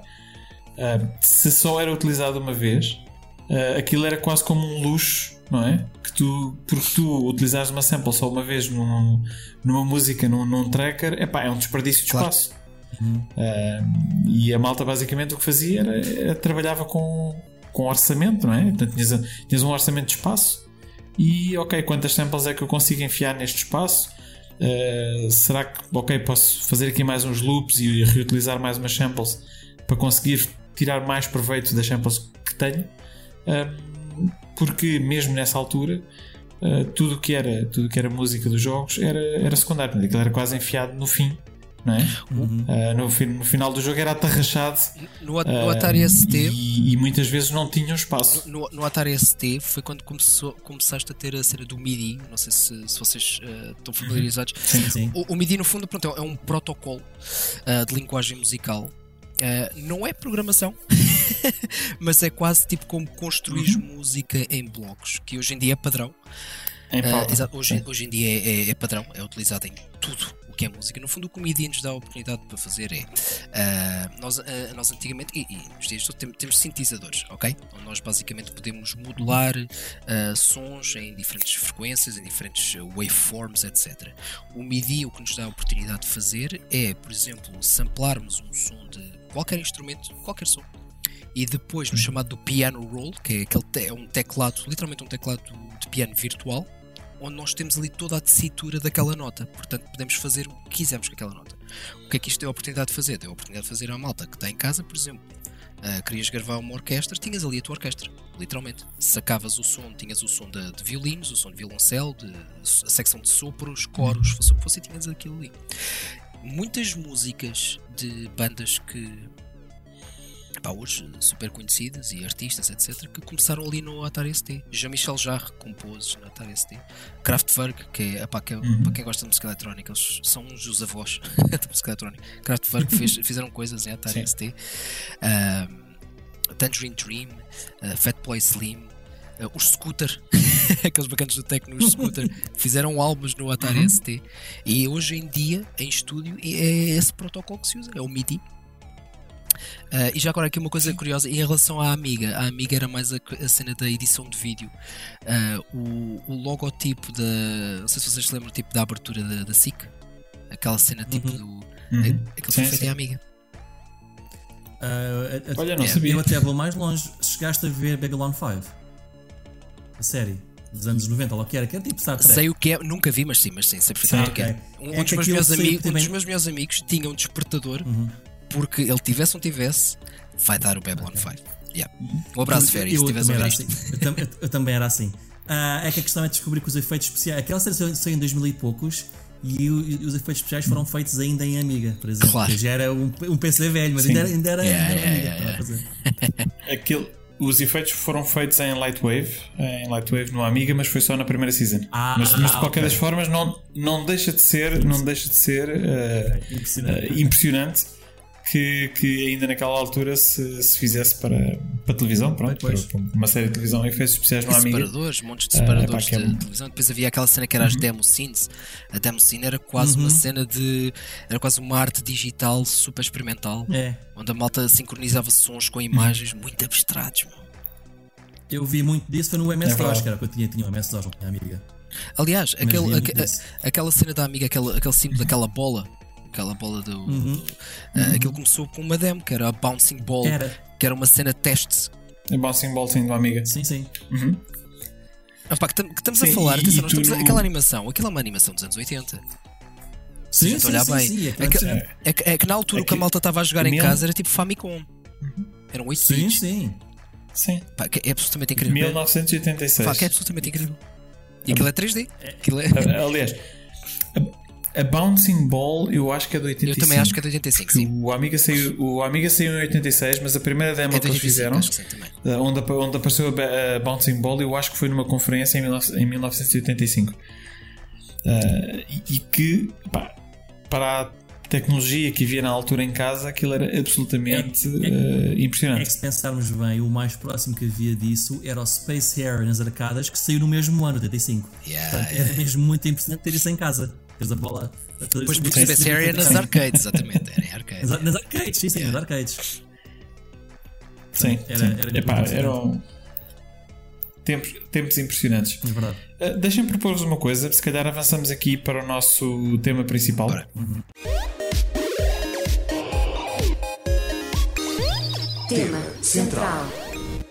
Portanto, o tema principal hoje é de forma muito ampla uh, retro no YouTube, redes sociais. Portanto, uh, vocês, vocês têm canais de YouTube, produzem conteúdo uh, retro. Uhum. Qual é, qual é se calhar, não sei se, se querem partilhar aqui um bocadinho a história, como é, que, co- como é que aconteceu começarem a criar os conteúdos, quais é que são as, as- as principais dificuldades que vocês têm, uh, a, a decisão de fazer conteúdo em inglês ou conteúdo em português, que eu acho que é interessante, se calhar, de, de explorar. Uh, portanto, não sei quem é que quer, quem é que quer arrancar com, com o tema. Pode primeiro, Johnny. Acho, acho que fui primeiro da tua pergunta, lá foi. Se queres quase tudo. Ok. Então assim, porque é que eu, eu decidi? Ahm, eu, eu sempre acompanhei a, a comunidade de retro gaming. Isto até antes da, da, da cena do, do Facebook aparecer, etc. Só que eu nunca tive propriamente ativo na comunidade. Isto era, eu simplesmente estava lá. Tentava acompanhar notícias, sobretudo era isso que eu queria. Era acompanhar notícias, conhecer malta que pá, vendesse, barra, trocasse jogos.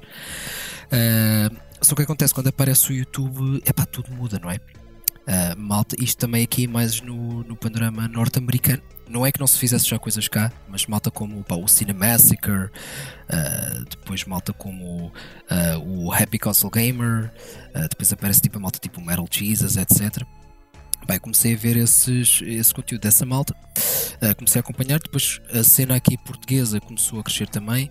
Uh, o canal do, pá, do, do amigo meu, o Pedro, que é o It's a Pixel Thing, que para mim epá, é uma referência no, no nosso YouTube nacional, que também faz uh, conteúdos em, em inglês. Uh, e o Pixel, epá, ele é extremamente conhecedor de tudo o que seja uh, computadores, principalmente. Uh, pá, Spectrum, Amiga, DOS, é a cena dele. Uh, e, e foi um bocado isso. Eu, eu, eu pensei, ok, eu gostava de, de participar ativamente na comunidade. Uh, eu não sei programar. Adorava saber, mas, ou seja, que input é que eu posso dar? É pá, se calhar vou tentar isto, vou tentar fazer um, um canal de YouTube. E começou por aí. Uh, eu nunca tinha feito nada na área da comunicação. Nada. Uh, tinha experiência de palco, porque eu cantei numa banda durante muitos anos, portanto, eu, que é completamente diferente, mas eu acho que, ou seja, nunca tive aquele complexo tipo de câmara, etc. Porque lá está, porque sempre estive exposto a público. Uh, e decidi, ok, vou tentar fazer isto, porque acho que é um input que eu posso dar. Só que eu começo no YouTube muito tarde, eu começo no YouTube com, em 2017. Ou seja, uh, a cena já estava established. Já tínhamos, já tínhamos a comunidade. Mesmo cá em Portugal já haviam canais pá, grandes de, de, uhum. de, de, retro, etc. Eu pensei, pá, qual é que é o input que eu posso dar? Também não sou um guru dos videojogos. Há muita coisa que eu não conheço. Estou a aprender todos os dias. Uh, reviews, ok, deixa eu cá ver o que é que foi review. Qualquer jogo que eu quisesse fazer uma review, já havia milhares. Em português e em inglês. Eu, pá, se calhar o input que eu posso dar é o meu. São as minhas histórias, são as minhas vivências. Então, no fundo, o meu canal é um pouco isso. O meu canal é mais virado. Se bem que eu também tenho conteúdos de coisas modernas, de gaming moderno. faço reviews às vezes, etc. Mas o, o, meu input é o meu, ou seja, são as minhas vivências, são as minhas histórias. É o porquê é que eu gosto deste jogo. Uh, e no fundo é isso que eu tenho, que eu tento passar. É mesmo a minha paixão pelo, pelo jogo. É não dizer porque é que uma coisa é boa, porque isso é sempre relativo, mas dizer porque é que eu gosto. Porque é que eu gosto do Final Fantasy VIII? Porque é que eu gosto do Streets of Rage? Porque é que eu gosto do Space Invaders? E então o meu conteúdo baseia-se um bocado aí. Uh, a única razão de eu ter começado a fazer conteúdo em inglês foi precisamente porque, parecendo não, há 5 anos atrás, a cena retro cá em Portugal não era assim tão grande como é hoje em dia. Nós íamos, por exemplo, aos eventos, lá está, eu vim hoje do último dia da, da Lisboa Games Week, o retro está lá extremamente bem assente, está saudável, está de boa saúde, uhum. mas uh, tu ias, por exemplo, aos primeiros Lisboa Games Weeks ou Iberanime, etc. Uh, eh, tinhas lá retro, mas não era tão grande como é agora. Tinhas um cantinho, tinhas um cantinho ali com meia dúzia de, de coisas. Uhum. Uh, e dois a três, assim, vai malta mais hardcore do retro gaming que se reunia lá. Hoje em dia não, hoje em dia tens ali destaque do, do retro e, e tens muita malta a querer preservar a, a, história e dar a conhecer, sobretudo, às gerações mais novas. E portanto eu na altura comecei a fazer conteúdo em inglês precisamente por isso. Era era sim para atingir mais público, mas não é aquela coisa de ah, vou atingir mais público, tenho mais subs. Não é essa a questão, é atingir mais público, precisamente chegar a mais gente. Porque se calhar a vivência que eu tive com um jogo, fosse que jogo fosse, se calhar alguém em Itália também teve, alguém dos Estados Unidos também teve, uh, alguém, sei lá, na Grécia também teve. Uh, e eu acho que quando estamos dentro de uma comunidade, quando partilhamos todos um hobby, eu acho que a língua não deve ser uma barreira. Epá, sendo o inglês uh, a língua universal, não é? e eu sempre fui uh, fluente em inglês, que eu tenho, pá, tenho família no Canadá, eu falo inglês desde os 5 anos, uh, foi por isso que eu decidi fazer o meu canal em inglês. Recentemente mudei para o português, precisamente por essa razão, razão porque a, a coisa cá começou a crescer. Eu também mudei para plata, plataforma, mudei mais para o, para o, para o TikTok. Uh, começo a ver miúdos literalmente miúdos, alguns deles, o que é assustador pensar isto, alguns deles que já, já com a idade passei meus filhos, que é uma sensação, uma coisa um bocado esquisita, a, a, a jogarem coisas com as quais eu cresci. Uh, e então uh, foi por isso que eu agora mudei sim para o, o, o português. No entanto, se, se, eu tivesse de sugerir à malta lá em casa, uh, se me perguntassem, olha, estou a pensar em criar um canal, um, seja onde for, uh, para fazer conteúdos na net sobre, sobre retro gaming, etc. Será que devo fazer em português ou devo fazer em inglês? Opa, depende. Depende do público que queres atingir, depende daquilo que queres falar. Uh, depende se te sentes confortável a falar inglês ou não. Mas faz o que for mais natural para ti e, acima de tudo, falem de algo que vocês gostem. E não necessariamente de algo que vocês conhecem, são super entendedores. Não, falem de algo que vocês gostam. Vocês gostam de RPGs, mas não jogaram todos os RPGs, é para não interessa. Façam vídeos sobre, sobre RPGs, ou sobre FPS, ou sobre colecionismo, seja o que for. Uh, mas sim, mas aquilo que eu posso dizer é que acho que a comunidade está tá saudável. Está muito saudável. Tens muitos criadores de conteúdos, tens muita coisa. Uh, tens muita, muita oferta. E eu acho que isso é bom. E tens, tens muita coisa a aparecer, assim, é mesmo até para o próprio projeto que tu fazes parte do, do, do Advance, sim. não é? Opa, o, ad, o, o, Advance. Uh, sim, sim, sim, força. Não, não, é, ah, é só para dizer, portanto, é, é, também, é também uma, uma, prova que temos, temos o retro de volta à televisão porque ah, ah, ah. nós tivemos já Esse... programas de, de, de, jogos no passado mas, mas de retro, eu, uh, se eu não eu, me recordo, nunca tinha visto um programa aqui, focado eu, no retro. Eu aqui, não, não puxando a, a, brasa à, à sardinha, obviamente já tínhamos coisas antes. Já tínhamos, por exemplo, o Templo dos Jogos, que foi algo com, com que eu cresci. Antes disso, houve coisas ah, como, por exemplo, o Zig Zag, etc., que já não é da minha geração. Mas não eram não retro. Eram retro. Repara, Exatamente. eram programas de jogos, mas não eram de jogos Exatamente, retro. eram coisas atuais, coisas da, da altura. Uh, a mim, para já, se alguma vez me dissessem que eu iria participar num programa de televisão, enquanto comentador e enquanto vá autor, porque houve programas que fui eu que, que, que escrevi, eu diria que, epá, que não, isso nunca iria acontecer. Nem eu me via numa situação dessas. Mas saber que uma estação televisiva como a SIC, que tem uma plataforma para já inteiramente dedicada ao gaming só, e que dentro do gaming, que tem vários conteúdos, eles têm lá coisas de esportes, têm coisas de notícias, têm coisas, tem um programa dedicado ao gameplay, etc. Dizer que um desses programas vai ser dedicado ao retro gaming, onde nós uh, portanto, ali no horário, o nosso programa dali por volta do meio-dia e meia, mais ou menos uma da tarde, uh, na SIC Radical, uh, onde nós vamos poder falar de, Atari, onde vamos poder falar de ZX Spectrum, onde vamos poder ter, epá, é, falar sobre o início dos RPGs japoneses. dedicar um programa só, só de, ao Super Mario, por exemplo, eu diria que há 5 anos eu não vi isso a acontecer. E, e por isso é que eu digo, eu acho que não sei se será algo só, que só existe cá em Portugal. Um, um programa televisivo, atenção, não estamos a falar de Netflix, não estamos a falar de YouTube, não estamos a falar. Não. Um programa televisivo dedicado a retro gaming. Eu não sei se há lá fora. Muito honestamente.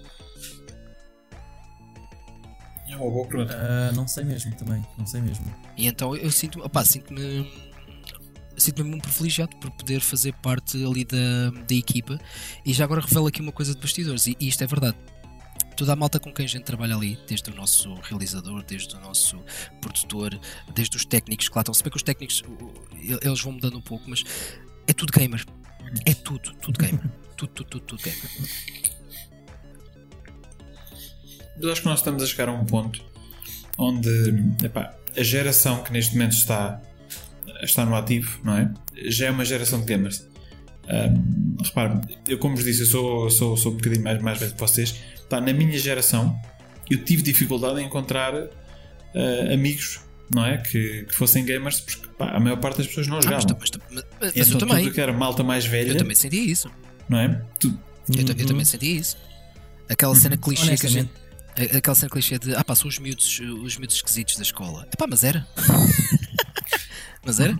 Mas hon- honestamente eu ainda hoje sinto um pouco isso, porque eu quando, pronto, nunca tive trabalhos ligados. porque, Graças a trabalhei em gaming foi o meu primeiro emprego, mas ainda nesse aspecto, eu se falo com alguém que é, entre, entre aspas, gamer, tem minha idade, eu por gamer quer dizer FIFA e GTA não passa disso. Portanto, Ok, é gamer, mas não há assim muito para falar também. É FIFA, GTA, se calhar um Call of Duty e acabou. E é a dos anos, basicamente. Mas, mas acho que já é um bocado, já está um pouco desmistificado também. Até porque já começas a ter, por exemplo, figuras públicas até que têm os seus próprios conteúdos. Por exemplo, acho que o Jorge Gabriel, ele tem uma, uma cena na, na Twitch, por exemplo.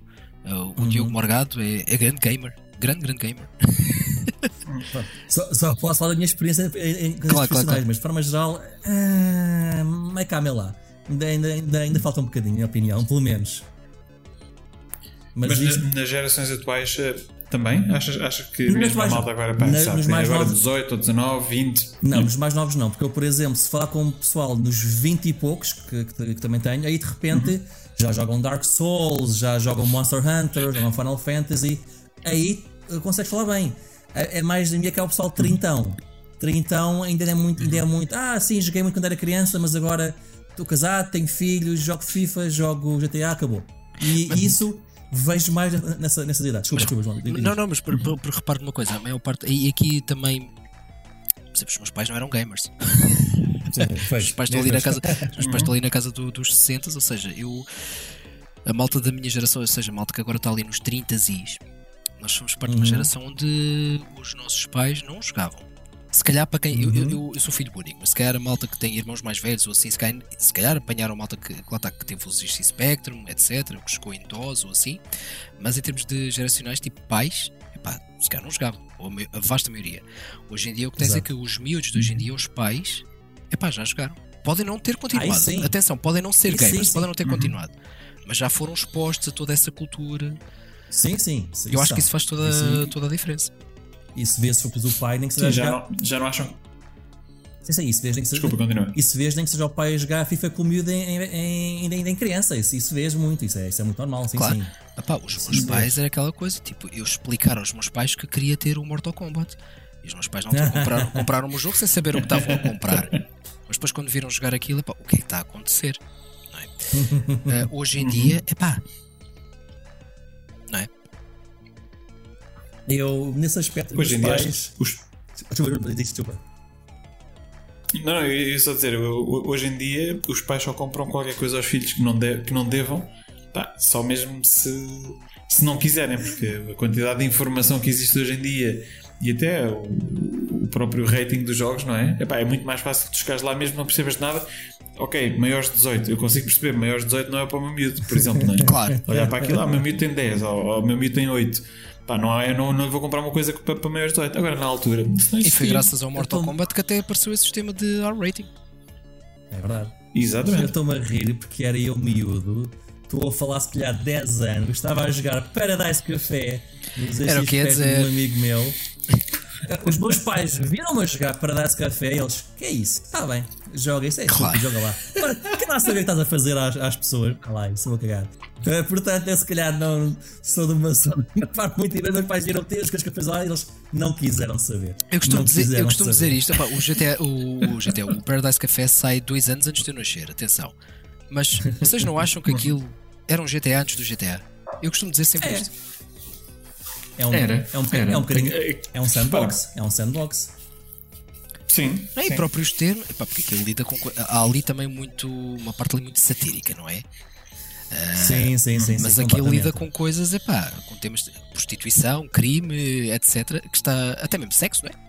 Eh, Droga, droga, Sim, etc. sim, sim, sim, sim. Ah, epá, e estamos a falar de uma coisa que saiu com essa temática numa altura em que aquilo, porque assim, quem olha para, para, para tu dares a conhecer o Paradise Café, nem sequer vou dizer um miúdo, se calhar até malta da minha idade que, que não cresceu com o Spectrum, tu mostras um Paradise Café, a malta se fica tipo, what the fuck, mas isto parece o Paint, isto parece uma animação do Paint, isto é muito esquisito. Mas se pensares bem, o que é que a malta andava a jogar em 86? O que é que se jogava em 86? Não eram jogos com aquele conteúdo. Repara, Não, não. o, o- exato. O Paradise Café como jogo nunca foi bom. Não, ok? não. Portanto, o jogo em si nunca foi bom. Agora, epá, era o único jogo, ok, não o único jogo, mas era um dos poucos jogos, e se calhar o único português, ou o mais famoso português, que lidava com esses temas pá, que eram mais tabu, não é? Numa altura que, repara, hoje em dia, queres saber sobre drogas, sobre prostituição, sobre sexo, pá, vais à internet, não é? Google, não é? Não, Google e depois tinha uma coisa, eu acho que o jogo, honestamente, apesar de. Novamente, estou a pôr entre aspas, estou a fazer aspas.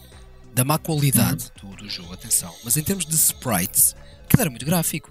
Os sprites são enormes. É que verdade, não, é verdade, é verdade. não dá Sim, sim. para enganar o que está ali a acontecer. Exato. Tipo, aquilo é. é Percebe- percebes o que é que está a passar com o Reinaldo? pois, aquilo é É é explícito. verdade. Aquilo é, aquilo é explícito, não é? Mas, mas sabes que assim, é, é curioso porque se tu falares com a, em particular com a comunidade de, de Spectrum, é especial aqui, aqui em Portugal, eh, o João Diogo Ramos, o, o André Luna. Um grande abraço, estive com eles epá, hoje. Eles são alérgicos, eles são alérgicos, não é? eh, ao Paradise Café. Pá, porque nós temos, temos uma tendência em Portugal de quando se fala de Spectrum, a primeira coisa que tu ouves a malta dizer É "Ai, o Paradise Café. O, o, o Paradise Café era um jogo mau. Tu tens tanto jogo Claro, bom no claro, claro, Spectrum, claro. é? E, e a malta, o primeiro jogo que lhe sai da boca em Portugal é Ai, o Paradise Café.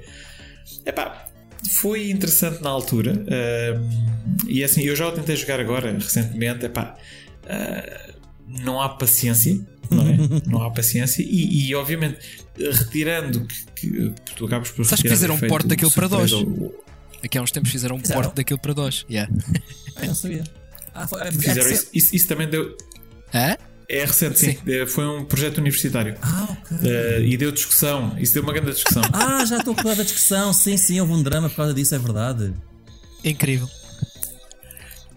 Já agora, Diz. e é assim, Stick, eu, eu não me esqueci que tu ainda não, ainda não nos contaste a tua origin story, mas deixa-me deixa se calhar abordar aqui um tema, porque isto é uma, é uma, uma ponte para, um, para um, um tema interessante, especialmente para quem, como vocês, lida no dia a dia com, com o público, não é?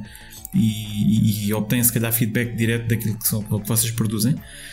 Que é como é que vocês navegam, ou que tipo de cuidados é que vocês têm ah, para navegar ah, o tipo de cultura que nós temos hoje em dia. Portanto, coisas como cancel culture. Oi. eu, eu não lhe vou chamar a woke culture porque obviamente vou ofender alguém se o disser desta forma, mas vocês percebem, não é? Porque nós estamos num mundo hoje em dia que me parece que toda a gente tem medo, especialmente a malta que produz conteúdos, quase que tem medo de ofender meio mundo. E, e hoje em dia eu acho que se tu respirar já estás a ofender alguém. Ah, é sim. Uh, às vezes é a sensação que eu tenho. Portanto, não, não sei se vocês têm algum tipo de cuidado especial quando fazem os conteúdos ou. Ahm, bem, eu se calhar agora vou ser aqui o vilão. Porque a verdade é que hum, eu não me considero essa dela, mas considero uma pessoa pelo menos eh, algo ligada à, à, à questão da- das questões sociais e eu. Apesar de falar de, de vezes eu já falei, do, eu falei por exemplo do, do Paradise Café, fiz um vídeo sobre isso.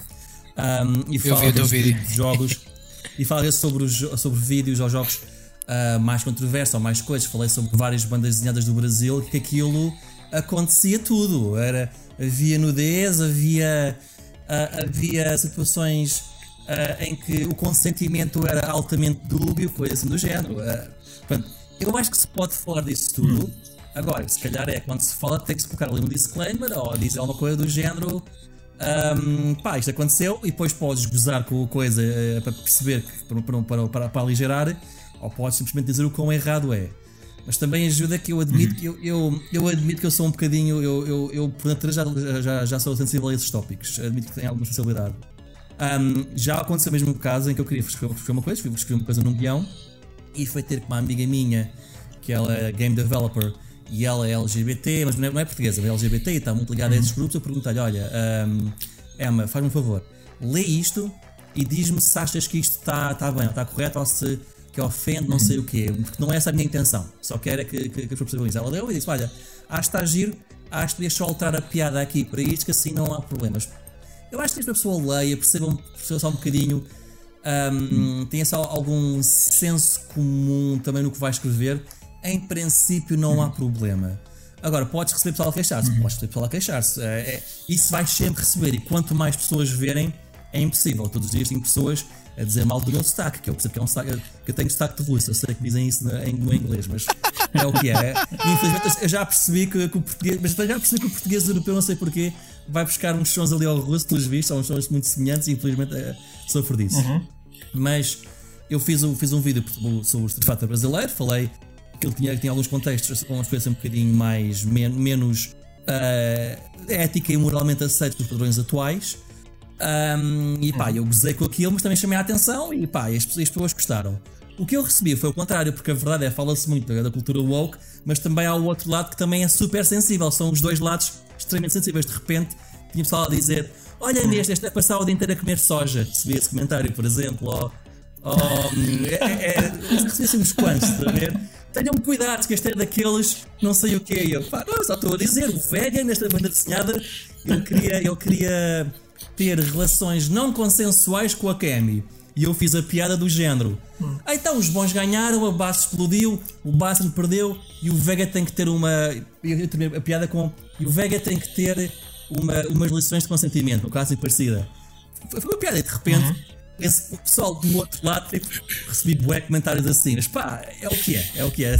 Podes tentar pôr-te no meio, podes tentar puxar para um lado ou para o outro, vais sempre ofender alguém. Agora, se não queres ser cancelado, honestamente, se puxares um bocadinho para o meio, terás um bocadinho mais seguro, pelo menos. Uhum. Se acontecer, pá, olha, acontece, pode ser que algum dia faça uma piada ou alguma coisa que eu nem tenha intenções e seja mal interpretada, pois aí se acontecer, logo vejo. Uhum. Se é que desculpas de ver, se eu achar que não, que não tenho ou que não faz sentido, posso. Uh, eh, um, fico-me pelas minhas palavras e, e defendo as minhas ações, dependente se eu, concordar, se eu achar que, que, que, que, que, sentido ou não. Pá, é, é, é, literalmente é caso a caso. Eu acho que não vale a pena termos medo de falar do que quer que seja. Acho que sim, é que no YouTube tudo depende de como é que enquadras a informação. Acho que é, é, é mais por aí. Uhum. Bom, eu, eu posso dizer é, é, para já é alertar a malta que, que quer, principalmente a malta que quer fazer conteúdos ou que já faz conteúdos, é, tenham noção de que tudo aquilo que vocês metem na internet fica na internet. Pronto, essa é a primeira coisa. Uhum. Depois, se não quiserem levar com críticas, etc., então não, não se metam nisto.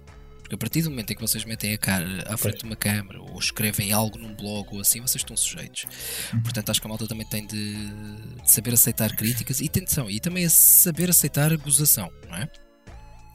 Uh, porque ah, eu já não sei quem é que disse isto, mas as redes sociais funcionam um pouco desta maneira, que é aquela cena do, do, do burro, do avô e do neto, que é tipo vai um, um avô e o neto vão, com, vão para param numa aldeia, estão tipo com o burro, não é? Eles vão a pé e os aldeões dizem: ah, Olha para eles, estão, estão com o burro e vão a pé. Então se metem-se os dois em cima do burro, vão para a segunda aldeia, olha para aquilo, coitado do animal, estão os dois em cima do animal. Vai o, o neto para o burro e o avô a pé, pois, o, o miúdo lá em cima e o velhote coitado tem de ir a pé. Trocam para outra aldeia. Pronto, estás a ver? Porque as redes sociais funcionam desta maneira. Porque tu podes é dizer verdade. assim, podes não falar mal de azul, mas dizer, pá, eu gosto de verde. Aparece logo alguém, mas porquê que não gostas de azul?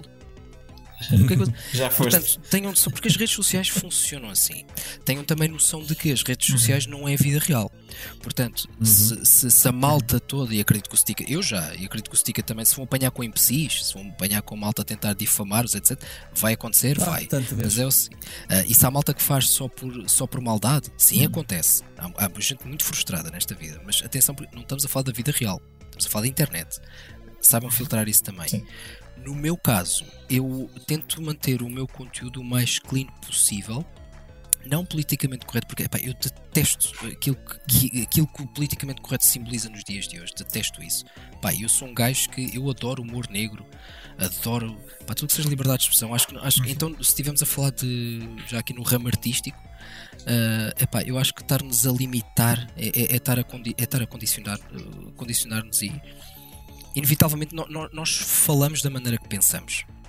Portanto, eu acho que a- a- acho que se estivermos a entrar numa lata de difamação ou discurso de ódio, eu acho que é muito fácil detectar isso, porque basta o tom e a gente nota isso.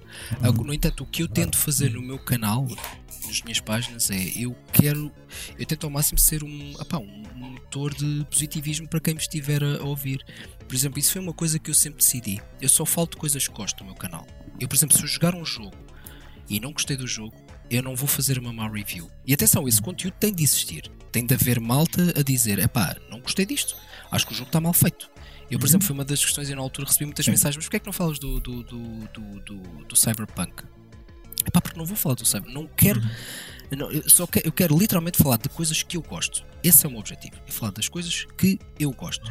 As coisas que eu não gostei, que tenho a minha opinião sobre elas, claro que tenho a minha, claro que faço críticas, claro que sim. Mas não vou trazer para. Mas isso foi uma decisão minha. Atenção, isso foi uma decisão minha. Agora, se o meu conteúdo, seja qual conteúdo for e seja por que razão for, epá, se ofende alguém ou assim, pá, péssimo se desculpa, mas estou completamente nas tintas. O que é que eu vou fazer em relação a isso? Porque, epá, porque depois é discutível, qualquer pessoa pode se ofender por tudo. Pode eh, qual- qualquer Sim, coisa mas pode é- ser motivo para ofensa. É, é verdade. A sensação, a sensação que eu tenho, para ser honesto, é, é- a questão de- da- da ofensa fácil é aquilo que me faz mais confusão. Porque assim, nós como sociedade, nós vamos evoluindo, não é? Portanto, há muitos anos atrás a escravatura era aceite socialmente. Sim, sim, sim, Portanto, sim, nós sim. já nascemos, já nascemos e crescemos numa altura onde olhamos para isto e dizemos assim, mas estava tudo maluco nesta altura, ou o que é que se passa, não é? Isto é, isto é, é- é- é inconcebível, não é? Eh, e da mesma forma que a escravatura, se calhar para nós, quando éramos novos, era uma coisa inconcebível, para, para as novas gerações, há coisas que nós fazíamos e que era socialmente aceito na nossa altura, que hoje em dia, pá, nós evoluímos como sociedade e pronto, vamos se calhar ter um bocadinho mais de cuidado, não é? Um, aquilo que me faz confusão, se calhar, é uh, um quando se tenta apagar o passado, Claro. o passado está lá para nós Ah, aprendermos sim. com ele. Sim, sim, de acordo.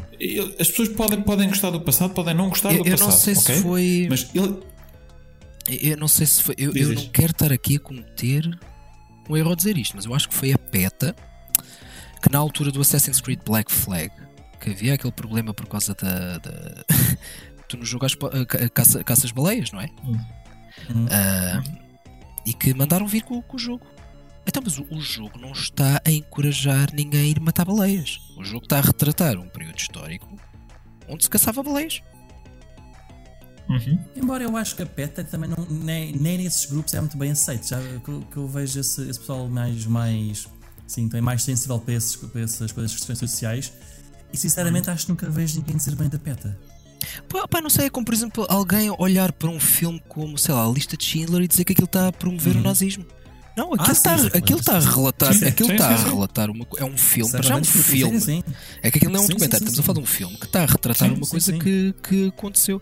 Portanto, eu aquele discurso, epá, e tudo que seja aquele discurso. Atenção, eu sou, um- eu sou um gajo que eu, eu andei num colégio católico. Epá, e eu cresci com, com a malta de, do heavy metal e lá está, e dos RPGs e Dungeons and Dragons e das aventuras fantásticas. Não sei se a malta se lembra das aventuras fantásticas, etc.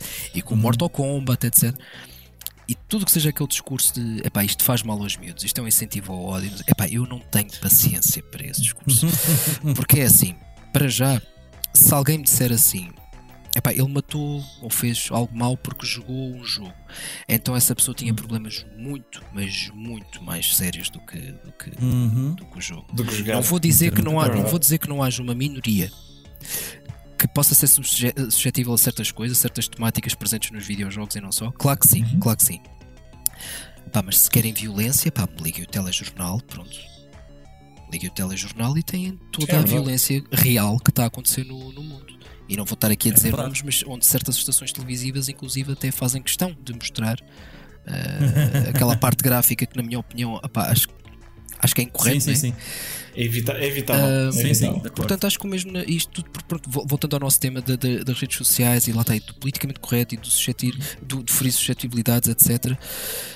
Há, há sempre alguém que vai, que vai ficar ofendido, seja com o que for. Sim. Não dá. E eu acho que nós, no fundo, tam- também estamos a ver um bocadinho uma, uma, uma correção, não é? Ou seja, quando tu tens tipo, determinados temas que são. que são tabu, de ser, de ser abordados numa determinada fase e depois, entretanto, vêm eh, a público e passam a ser temas normais. Eu acho que há uma certa tendência de continuar aquele push que havia inicialmente, de, "Epá, não se fala nisto, ah, e agora está-se a falar muito, e então fala-se, chegas a um extremo onde parece que falas em tudo, ou em, em tudo aquilo é necessário falar. ah, ah, portanto, LGBTQ, por exemplo, é um tema que tu hoje não tens uma série televisiva que não tenha que ter quase ah, o tick in the box, não é? Portanto, tens a, tens a pessoa que é isto, tens a pessoa que é aquilo, tens o non-binary, tens. Ou seja, eles estão a fazer as séries sem. Ou seja, a diversidade é a diversidade toda numa série. Quando eu acho que aquilo poderia, poderia fazer sentido, não é? É se no contexto da série faz sentido aquela pessoa ter uma, uma determinada preferência, ou seja, seja o que for, sim senhor, é pá, faz parte. Mas não enfiar tipo chouriço de tick in the box, não é? Olha, agora tem que ter uma pessoa que é asiática, agora tem que ter uma pessoa Pois, que é, eu- o meu problema que é que porque daqui, assim, é eu, eu acho que, eu acho que todas as pessoas, seja, epá, seja de que raça, seja de que credo, seja de que orientação sexual, têm todo o, o direito a, a manifestar a sua posição e a sua maneira de estar. Claro que sim. E acho que parte de todos nós também dúvida. temos ah, o discernimento de, de respeitar as decisões de, de todos. O meu problema é as próprias categorias que, que damos às pessoas hoje em dia. Hoje em dia parece que temos a necessidade de, de- de categorizar. Tipo, não é um ator, é um, é um ator verdade. homem, ou é uma, ou é uma mulher, ou é uma mulher, Sim, ou é um sim, homem homossexual, ou é um homem homossexual asiática. Eh, e temos de representar todas essas, essas pessoas. Mas a questão é, então, mas é que tudo pode ser uma minoria. Eu, por exemplo, eu tenho 1,65m, Eh, eu sou muito baixo. Onde é que está a minha representação? Percebe o que é que? É que tudo pode ser. Não, mas é verdade, tudo pode ser um, É- é tudo verdade, pode é ser um critério para. E, e aí acho que acaba por às vezes eh, eh, desvirtualizar certas coisas. E acho que estamos a fazer exatamente o contrário. Mas, é, estamos é- a, precisamente, em vez de estar, de estar digamos, a, a- a unir o pessoal né, e, a, e, a, e, a, e a- inserir e a aceitar, estamos, acho que estamos a fazer o oposto. Estamos literalmente a meter as pessoas em caixas.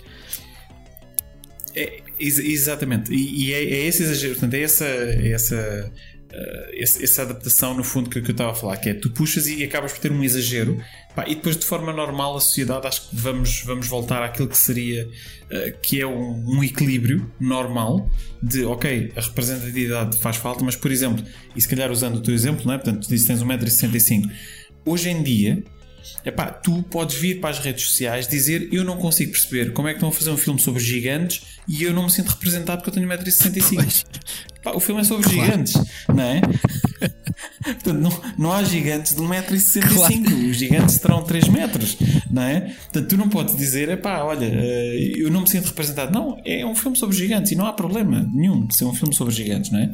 Quando fizerem um filme eh, com, com pessoas normais, epá, has de ter umas Mas com lá está, 1,60m, eu outras acho- com 1,70m, outras com 1,80m. Mas está, eu acho que eu acho que é uma coisa que, que é muito nas redes sociais. Voltando ao nosso tema, eu acho que isso é, é muito reflexo na, na, na- nas E eu redes acho- sociais. Sim. E eu acho que é também uma coisa muito cíclica, porque se pensarmos bem, a quando- a- antes de haver redes sociais aconteceu praticamente o mesmo da década, da década de 70 com os hippies, com, com aquela, Ui, com aquela revolução cultural que aconteceu naquela altura. E, isso, e eu já ia fazer essa experiência.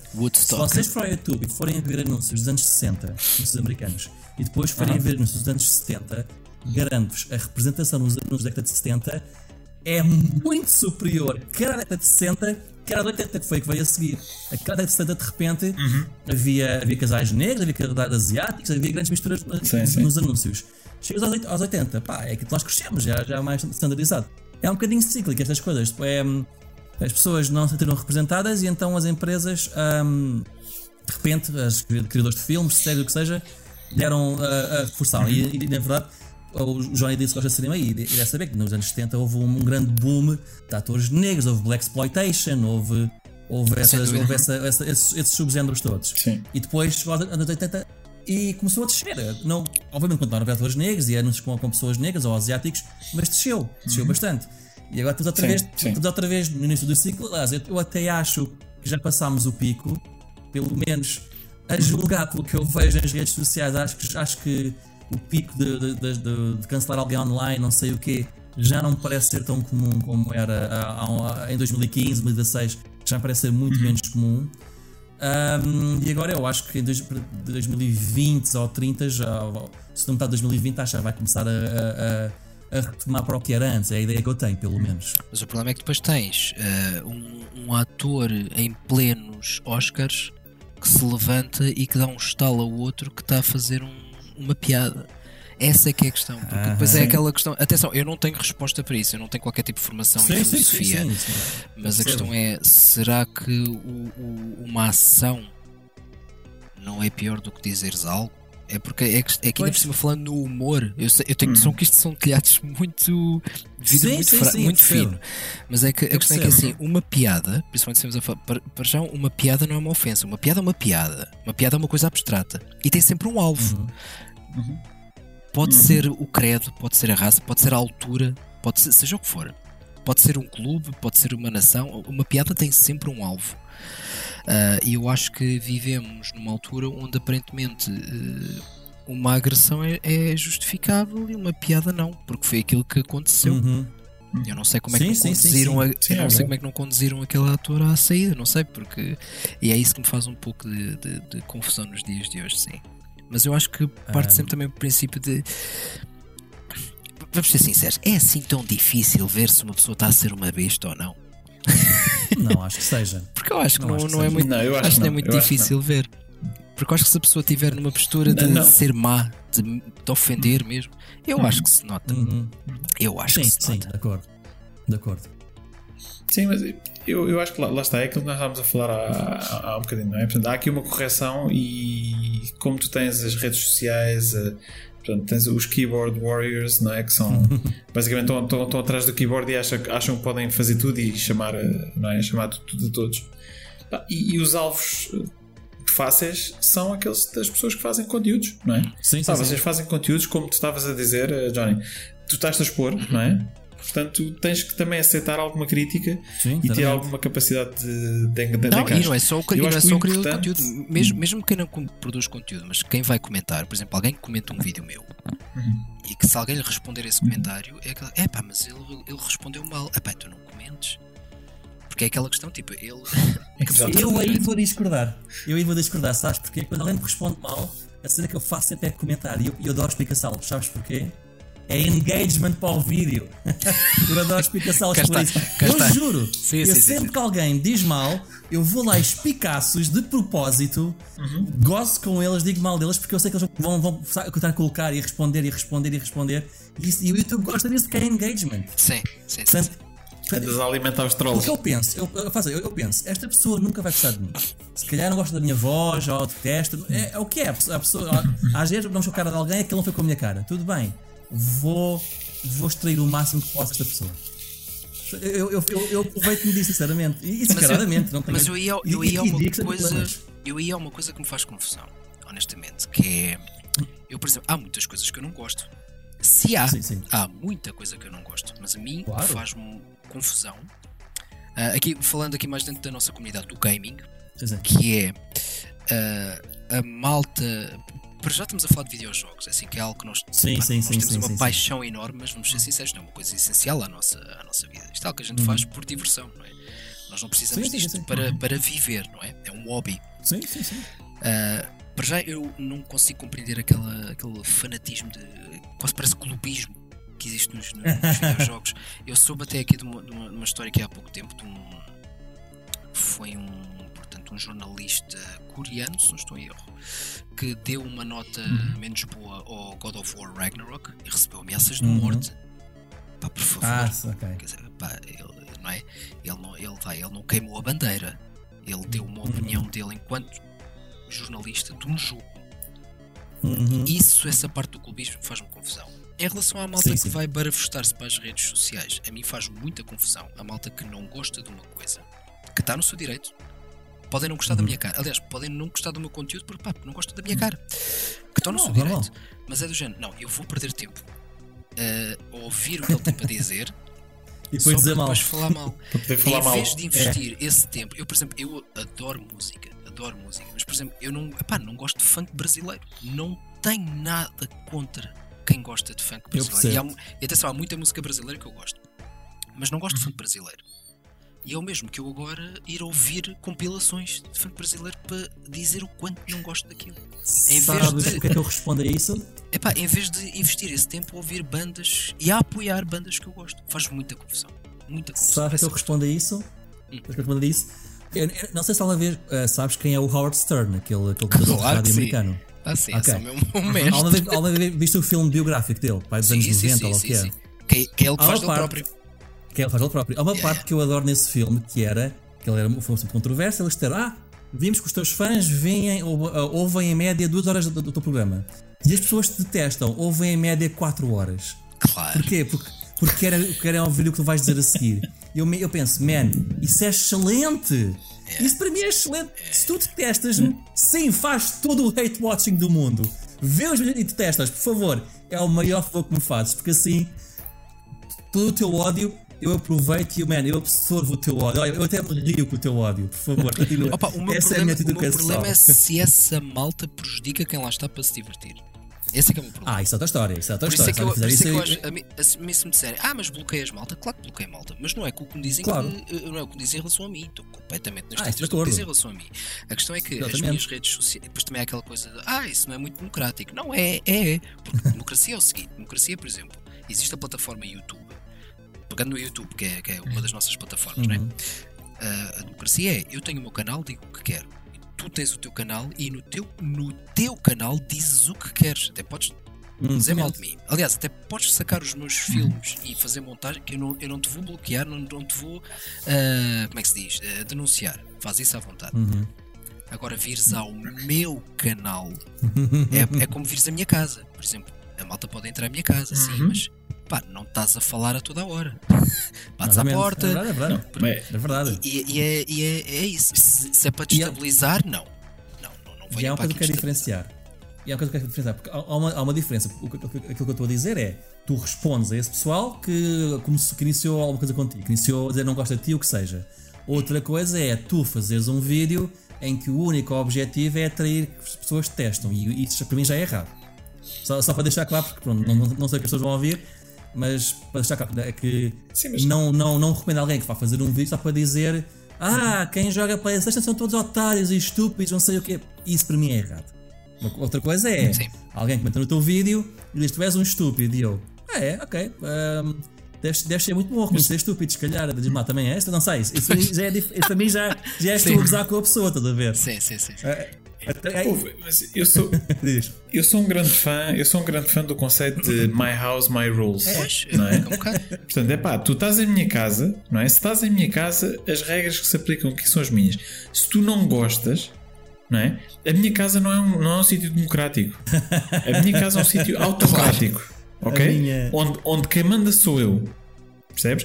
E se tu não gostas, não venhas, Exato, não exato, entres, exato. não vejas, não é? Eh, e, e se calhar para dar aqui um exemplo, é assim, eu estou. eh, Eu, eu estou imigrado há, há muitos anos, estou, estou neste momento nos Emirados Árabes Unidos, eh, que não é um país democrático. Portanto, é, é, um- é uma. É uma. É assim, tu tens o, tens, tens o sheik, não é? Uhum. Eh, que basicamente é como, é como, como se fosse um, o rei, ok? Uhum. Portanto, não há eleições. Portanto, o sheik é o sheik e depois aquilo passa para o filho. Epá, e eles têm aqui regras muito. que- ou que tu poderias considerar em Portugal como muito rígidas, ok? Portanto, há certas coisas, se calhar, que não podes dizer, há certas coisas que não podes fazer, senão, pá, vais preso, és deportado e nunca mais voltas. Uhum. Ok? E, e eu às vezes eu já tive a falar com pessoas em Portugal que me dizem: pá, mas isso não te faz confusão e, e não é democrático e não podes dizer aquilo que queres ou fazer aquilo que queres. Não, desculpa, eu estou em casa que não é minha. Isto não é o meu país, ok? Portanto, eles aceitam-me aqui, as regras são essas. Eu tenho duas hipóteses. Uma, aceito as regras e ajo de acordo com as regras. Ou número dois, vou-me embora e não, e, e- e não fico aqui, não é? Agora, o que me faz confusão é aquela malta que acha que tem o direito de vir para aqui, ou, quando digo para aqui, é vir à minha casa, não é? E impor-me as regras deles. Não, meus amigos, é a minha casa. Na minha casa as regras são estas. Pá, vocês não gostam. Não gostam de me ouvir, não gostam do som da minha voz. Pá, não apareçam. Não é? Mas eu, mas eu, atenção, é eu, verdade. eu aqui, eu aqui se calhar agora vou fazer um bocado de advogado do diabo, que é aquela questão de ah, a malta, lá está, que malta que fica picada com isso. Isto voltando ao início daquilo que eu disse, é, epá, que se, se não se quiserem estar. Cá, cá há malta que atenção, vou, vou utilizar aqui uma expressão menos feliz, a malta que não tem arcabouço para, para isto. Epá, se não tiverem, então não, epá, então não se metam nisso. Se é para, se é para chateados, que, é, que houve uma fase que eu não, não vou mentir, houve uma fase onde eu não tinha tanto, porque acho que isso também se vai ganhando, que eu agora rio-me das coisas. Ah, Porque também, pelo menos no meu caso, epá, é residual. Há tipo um cromo ou dois que às vezes aparece praticamente, mas é uma coisa muito residual. Eu, eu diria que pá, 99% das pessoas são, são impecáveis. Mas a questão é que se a malta não se quiser sujeitar a isso, epá, então aí também não se metam, porque se vocês atiram a bola, têm que estar sujeitos a que alguém remesse de volta. Pá, porque faz parte. Isto mesmo, Sim, e sim, atenção, não, Sim, é não necessariamente só para criadores de conteúdo. Se vocês estão num grupo do Face, estão num chat, no, sei lá, no, no, Reddit, seja onde for, é pá, eu comentei isto e quero em cima de mim. Opá, se não queres estar sujeito aí, tens duas hipóteses. Ou não respondes, Não ou não respondes, ou respondes e entras na cena Uhum. e defendes, seja como for. Opá, então não comentes. Porque lá está, voltamos à história do avô com o burro e o, e o neto. Vai sempre haver alguém ofendido. Sempre, sempre, sempre, sempre. É verdade. Sim, tu nunca vais conseguir ag- agradar toda a gente. Isso é mas, mas e isto por acaso é um, é um, é um, é um, é um tema curioso já agora. É, portanto, aquilo que vocês estão a falar no fundo é, é o controle da comunidade, não é? Portanto, é que- de que forma é que vocês gerem as vossas comunidades. Ahm, eu acho que já, já fiquei mais ou menos com uma ideia de, de co- como é que funciona para, para cada um de vocês, não é? Ah, mas como é que. Onde é que vocês traçam ali a linha, não é? De ok, isto é tóxico demais e eu não vou deixar que isto passe na minha comunidade e com, com, com os, meus, eh, os meus ouvintes, os meus leitores, seja aquilo que for. Um, ou, ok, deixa-os falar que, não é? Como o Stika diz, epá, é engagement, venha de lá. é? No meu caso, Vocês- onde, onde é que vocês traçam ali a linha? no meu caso é uma mistura entre o que é dito, que se começarem a dizer coisas que excedem certos limites, aí pá, se começarem a dizer coisas que são claramente racistas, mas fortemente racistas, ou que seja, já, já aconteceu, que é o pessoal, como não sou português e faço dizer inglês, às vezes recebo comentários que são fortemente racistas, porque, porque eles não sabem sou português, começam a, fa- não sei, começam a imaginar a minha nacionalidade. Ou então simplesmente forem demasiado chatos, porque mesmo esses tu picas para eles darem mais engagement, pá, chega um ponto eles também se cansam, são pessoas normais, não é? Quando são aqueles que tu vês que claramente não têm vida, não, esquece, vou dar bloco a este gajo, não não estou para estar a- não para estar, não para estar a montar esta pessoa, já chega, já, já atingi o meu limite, já, já dei duas ou três respostas, ele está a continuar, vai dar bloco, não, não, não, não, não dá, já já já estou cansado dele. Epá, eu Pronto, confesso isto, é a minha forma. Eu, eu sou fã, eu sou fã de bloquear as pessoas, confesso que sou mesmo muito fã. Porque é aquela. é- no, no TikTok é diferente. Que eu agora estou mais no TikTok. Porque, por exemplo, às um TikTok, quando recebe assim um comentário para troll, e não estou a dizer ofensivo, assim algo que, ah, para um troll, alguém que simplesmente arriscou a dizer uma piada, qualquer coisa. Eu às vezes respondo em vídeo, mas porque se geram momentos cómicos e eu gosto disso. Eu gosto, ah, ah, eu gosto um pouco de desconforto. Tanto para mim como para quem está a ver. Gosto ali daquela nota de, de- de desconforto. Mas quando eu comecei a perceber que, que foi algo que demorou um pouco a perceber como, confesso que demorou. Mas eu comecei a, a perceber-me de que aquilo que nós dizemos acaba por, aquilo que nós dizemos dos outros acaba por dizer mais sobre nós do que sobre propriamente as pessoas quem nós estamos a, a atacar, não é? Quando eu comecei a perceber-me disso, que é de género, pá, fogo, tipo, este gajo não me larga, este gajo passa a vida, tipo, fala Yeah. mal de mim, fala não sei o quê, mas depois eu ponho a pensar, mas espera aí, como será a vida daquela pessoa? Não, não, mas não digo isto numa de eu sou mais Não, não, feliz que ele. Não, não, às vezes pensa, pá, esta pessoa deve estar, esta pessoa tem de ter uma vida cheia de agonia. Uhum. Infeliz. Pá, muito muito infeliz. infeliz. Queres dizer? E, e é, é a mais, mais por aí, mas lá está, pelo menos no meu caso é, é residual. Agora, porque há coisas que não tenho, pá, não tenho, não tenho paciência. O meu problema mesmo não é tanto comigo, é como às vezes, pá, acontece, não é? Às vezes é, por exemplo, malta que vem mandar vir com quem está no meu canal. Não necessariamente comigo, é malta que, epá, aí é que já é, é diferente. Mas lá está, epá, eu acho que pelo mesmo que seja um comentário escrito, não é? Eu, eu acho que nota-se perfeitamente quando a pessoa está a ser assim, mordaz ou quando está a ser má. Ah, porque lá está, porque se, se tiverem piada, uh, epá, eu deixo estar, porque às vezes faz-me rir, honestamente, se for qual que tenha, que tenha piada, simplesmente. Porque lá está, uma coisa é alguém que vem mesmo para prejudicar, fazer mal, outra coisa é aquele troll que já eu vou comentar, vou, vou dar aqui a minha dica. Epá, eu às vezes isso deixo estar, porque acho piada. Epá, é aquela cena. Olha, e, e agora se calhar mudando aqui um bocadinho de, de ritmo para uma coisa mais positiva, onde é que vocês vão buscar a inspiração para os, para os vossos conteúdos? Ui, Como é que vocês se inspiram e como é que vocês decidem quais, é que são os temas do próximo vídeo? Como é que isso funciona para eu é vocês? literalmente aquilo que me apetece. Eu não uso, ao contrário aqui do, do, do, do se bem são, são dois métodos completamente diferentes de trabalho, eu não uso guiões para, pá, para nada. Se faço uma review, se bem que hoje em dia deixei um pouco as reviews porque é aquela coisa, o estar a jogar para dar a nossa opinião vá de uma perspectiva o quê? Por aspas outra vez, uma perspectiva profissional, porque pá, recebes review codes e fazemos uma. Eu, eu gosto é de jogar. Não para. Não, porque, não gosto daquela cena de tenho de jogar para falar do jogo. Epá, isso já me deixa um bocado disso. Mas aí nessas situações às vezes tenho algumas notas. Mas eu é literalmente tipo da vibe. Eu quando ando mais numa Dungeons and Dragons falo sobre Dungeons and Dragons. Ah, agora ultimamente o meu foco tem sido muito à volta da música. Ah, portanto, é, é muito da, da, da minha vibe. E depois tem uma coisa, também queria aquela disciplina que é se não me apetece fazer um vídeo, não faço. Porque já me apercebi que a malta nota. A malta nota. Ah, portanto, Pois. já deixei aquela coisa de, de ter horários para lançar vídeos. Não, é quando me apetece. Muito honestamente, é quando me apetece fazer. Mas liga- li- ligas a câmera e, e começas a gravar ou tiras umas notas? Como é, que- como É é que- literalmente isso. Uh, é coisas de- do género. um, às vezes olho para a minha coleção. O, TikTok tem essa coisa, até a ser muito fixe. Que é como nós podemos responder em vídeo a quem nos perguntar. No outro dia perguntaram-me: Epá, vi que tens aí uma edição muito fixe do Nights into Dreams. Que eu tenho aquela edição com, o- com o comando 3D da Saturn. Pá, podes mostrar? Eu, posso sim, senhora. Pá, eu já nem, já nem abri o jogo há de tempo. Então estive a abrir aquilo, estive a mostrar, estive a falar um pouco. Eu, eu gosto disso, gosto da liber- dessa, dessa cena que o TikTok dá, que é inesperado. Às vezes, porque basta abrir a minha conta, ver dois ou três comentários, vão fazer perguntas de coisas que eu se calhar já nem toco há anos.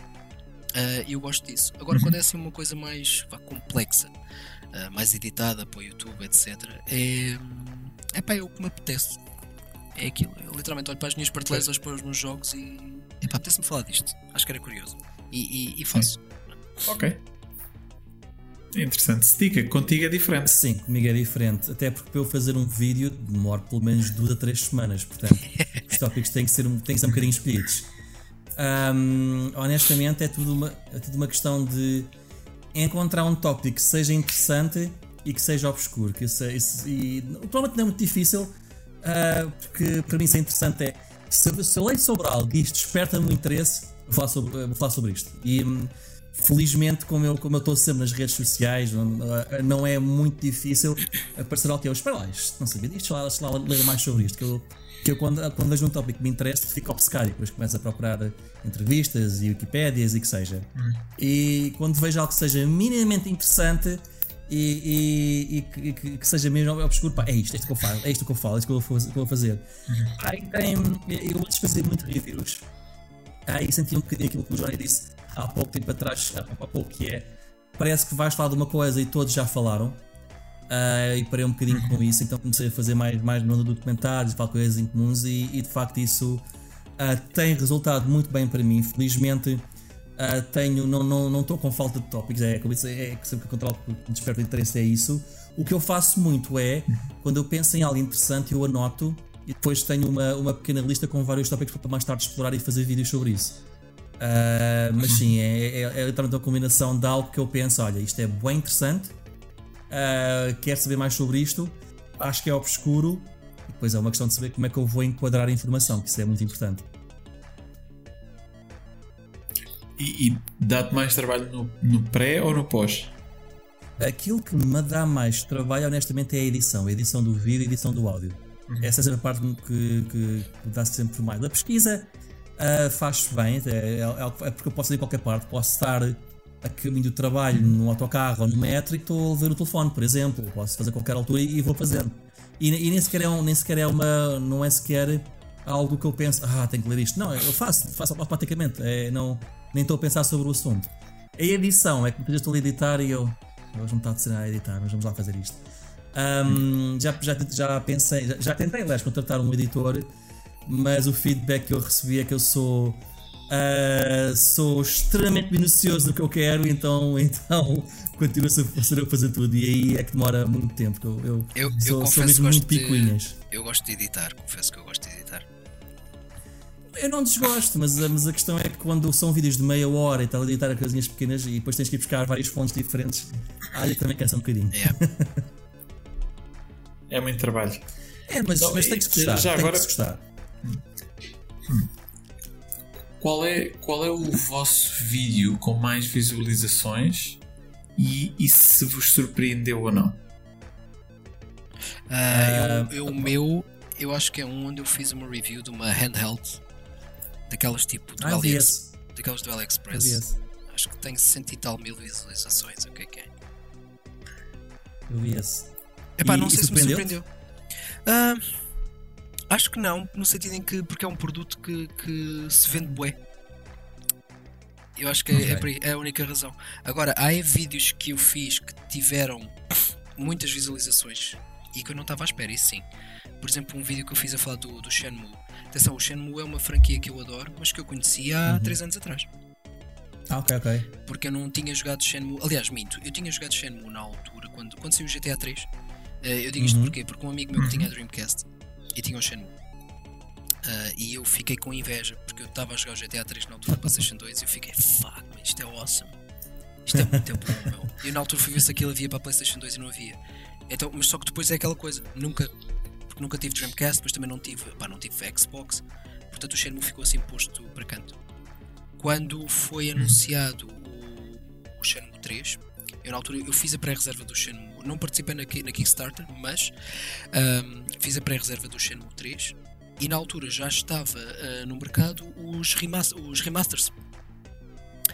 Portanto, uhum. eu joguei o Shenmue 1, 2 e 3, assim, tal. Ah. e fiquei e fiquei okay. naquela, epá, o que é que eu perdi? Eu fiquei naquela, epá, vou, vou ter de fazer um vídeo sobre isto. Então foi um vídeo que eu fiz literalmente a falar da minha experiência enquanto novo fã de Shenmue. E também fiz, pá, teve 12 mil visualizações, o que é que foi? E pá, não estava, pá, não estava. Porque assim, o meu canal é um canal pequenino. O meu canal é uma aldeiazinha uhum. do interior. e pá, e ter ali. Uh, ter ali 5 dígitos de pessoas, porque cada dígito é uma pessoa, não é? Uh, uhum. Epá, ouvir-me falar de Shenmue, um jogo que eu tinha acabado de descobrir. Uh, epá, e era tudo comentários de malta da comunidade de Shenmue de dizer, pá, bem-vindo, ainda bem que gostaste, não sei o quê. É exatamente isso. Epá, adorei aquilo. E foi uma coisa que eu fiz. O vídeo tem para aí, epá, tem para aí, o vídeo é grandito, tem para aí 20 minutos, mas pronto, foi ligar a câmera. Não foi uma review, obviamente. Não foi de um ponto de vista de, de um gajo conhecedor, foi do ponto de vista de alguém que, epá, acabei finalmente de, de, saber o que é, o que é isto, o que é o Shenmue. Agora percebo porque é que toda a gente gosta. Epá, yeah, é daquelas coisas. Uh, bem, estica. No meu caso, o vídeo teve mais sucesso. Olha, foi, foi, foi aquele Street Fighter brasileiro que falei, uma banda desenhada de Street Fighter brasileiro, que eu descobri por acaso e achei aquilo tão interessante e tão. Aquilo era, era uma banda desenhada uh, lançada só no Brasil, sobre Street Fighter e oficial, tem. tem uh, e, e, era completamente loucos aquela história. Era tipo. Mas já em seis, em seis edições recebeu três reboots da história, para ter uma ideia de, de como é que aquilo era. Foi reiniciado três vezes e, e era, era.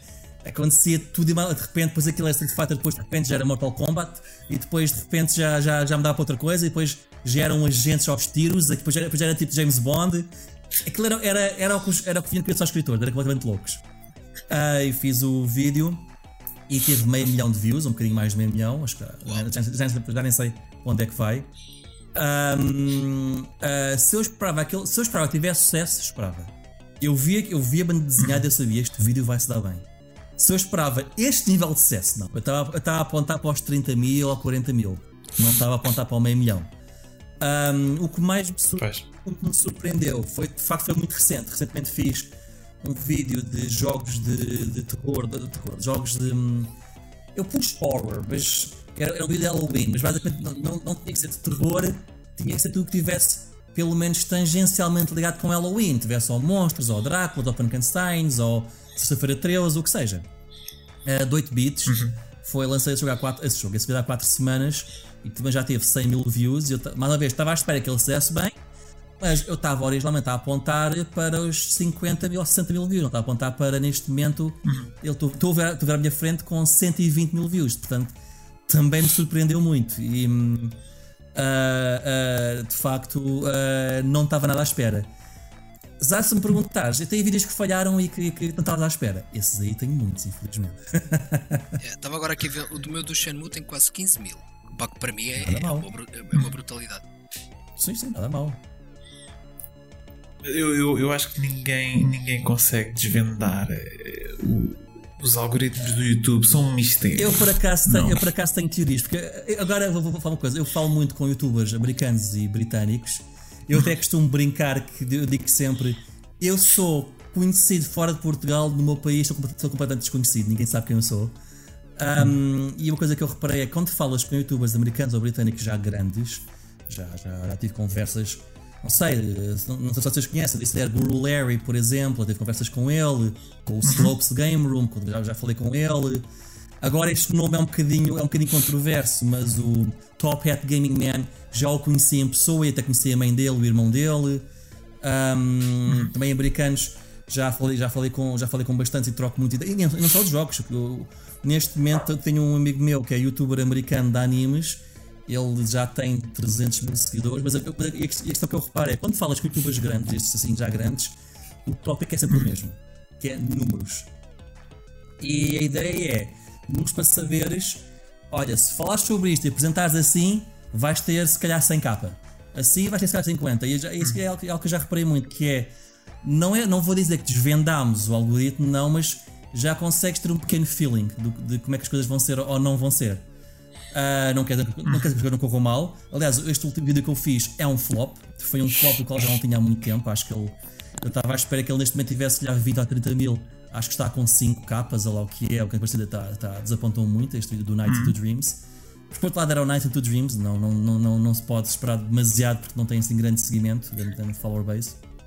Um, Mas é um jogão. mas portanto é um jogão, é um jogão, mas infelizmente nem a SEGA tem, tem fé nesse, nessa saga quando, portanto, digamos os fãs não. Os fãs são ferrenhos, mas não são muitos, é o problema. Yeah. Ahm, e, e a, e a questão é: não vou dizer que desvendámos, mas temos assim uma ideia geral do que é que, que, é, que é importante. E eu já disse, já, disse, já fui entrevistado algumas vezes, e todas as vezes que estou entrevistado eu digo isto, porque eu acho que isto é importante, porque eu não sei se alguém que me está a ouvir quer ser youtuber, e isto que eu falo é só YouTube, não, não, não posso falar de outras redes sociais, mas os, os três grandes fatores, e isto é que é importante, são sempre a CTR, que é a Click-Through Rate, a Watch Time e a Average Watch Time Duration, que é o tempo em média que ficas a ver. Yeah. Então o que é que eu quero dizer com isto? Em média, a tua CTR tem que ser pelo menos 6%. Se está abaixo de 6%, muda o título, muda o thumbnail, pensa em alternativos. Porque aliás, quando lanças um vídeo, tu tens de ter sempre já em mente pelo menos três títulos diferentes e três thumbnails diferentes para ir trocando, para ver o que é que funciona ou não funciona. Ahm, e a CTR tem que ser, se queres que o YouTube comece a recomendar, porque uh, como ele está montado agora, eu não sei se alguém vai ver isto aqui a um ano, se é 2022, novembro, se alguém, em 2020 se alguém vai ver isto em março de 2023, que já já o algoritmo mudou, o algoritmo está sempre em, em constante mudança, mas se queres que sejas recomendado, tens de ter pelo menos 6% de CTR. Watch time depende muito do tamanho do vídeo. Eu faço vídeos entre 20 minutos a meia hora. Um vídeo meu tem que ter pelo menos entre 9 a 13 minutos de watch time. Portanto, meia hora que ter isso. E a percentagem de duração média de visualização tem que ser, nunca pode ser abaixo de um terço, 33%. Se for abaixo disso, já foste. Se conseguires ter estes três ao mesmo tempo, és recomendado. Quando és recomendado, as métricas começam a cair. É normal. Porque o YouTube não sabe o que é que vai mostrar, está a fazer testes, vai mostrar pessoas que pensam que estão a estar interessadas, mas podem não estar, porque ele pensa, ah, é Night to Dreams, a Sega. E depois mostra um gajo que gosta de Dreamcast, mas nunca jogou Night to Dreams, por exemplo. Ou mostra só um gajo só porque, só porque joga, não interessa. E o gajo, pensa, Night to Dreams, mas cá esta porcaria. Ahm, então não clica, o CTR cai. Ou então uh, clica porque acha interessante, mas depois não te conhece, não sabe quem tu és, a primeira vez que está a ver, ah, não gosto deste gajo, eu parar de ver. Então sai mais cedo, a tua watch time cai, por exemplo. É normal que quando, quando seja recomendado, que as métricas comecem a cair. Se o vídeo for recomendado e as métricas não caírem, tens um vídeo de ouro. Tens um vídeo de meio milhão, tens um vídeo de 100 mil, tens um vídeo que se vai dar bem. E isto são, por agora, neste preciso momento estamos a falar, para o tipo de vídeo que eu faço, para a duração que eu faço, isto é que são as métricas. Um, como é que consegues isso? É difícil. Uh, uma dica que eu dou sempre às pessoas, incluindo amigos meus, é se vais fazer um thumbnail, e, e para, para seja claro, eu quando faço thumbnails eu não coloco a minha cara, isso, mas isso é porque eu não gosto de colocar, é, é, é a decisão minha. Para youtubers que colocam a cara, sei que o Johnny faz, não consigo dar uh, grandes conselhos porque eu não faço isso, portanto não, aprendi, eu acho não aprendi lições. Muito bonito. eu, eu, percebo, mas eu, eu, eu, não estou a dizer que é mau quem faz, que é mau, não, eu percebo sim, as pessoas fazerem. É. apenas, eu não faço porque eu não quero, não, não gosto de ver a minha cara. Eu, eu, eu vejo nos vídeos aos, nos antigos eu mostrava a minha cara e agora parei de o fazer. Simplesmente porque eu percebi que não precisava de o fazer. Era algo que eu não gostava assim muito de fazer, só uma coisinha ou outra e comecei a fazer porque achava que, que era engraçado, mas depois cansei-me. Um, mas se, se, se, os teus thumbnails é daqueles que, que, com montagens, sei lá, metes a personagem no, na direita, metes o texto ao, ao, ao, ao lado e um, um, fundo atrás, isto é extremamente importante. Caras. Tens que pôr uma cara e tens que pôr a, a, a personagem a olhar para ti. Eu fiz isto para um amigo meu, ele fez um jogo, fez um vídeo que era os melhores jogos de NES e ele pôs a princesa da Daisy num lado e o Mario no outro. Eu fiquei, man, não faças isto. Tens duas personagens, duas caras, texto no meio.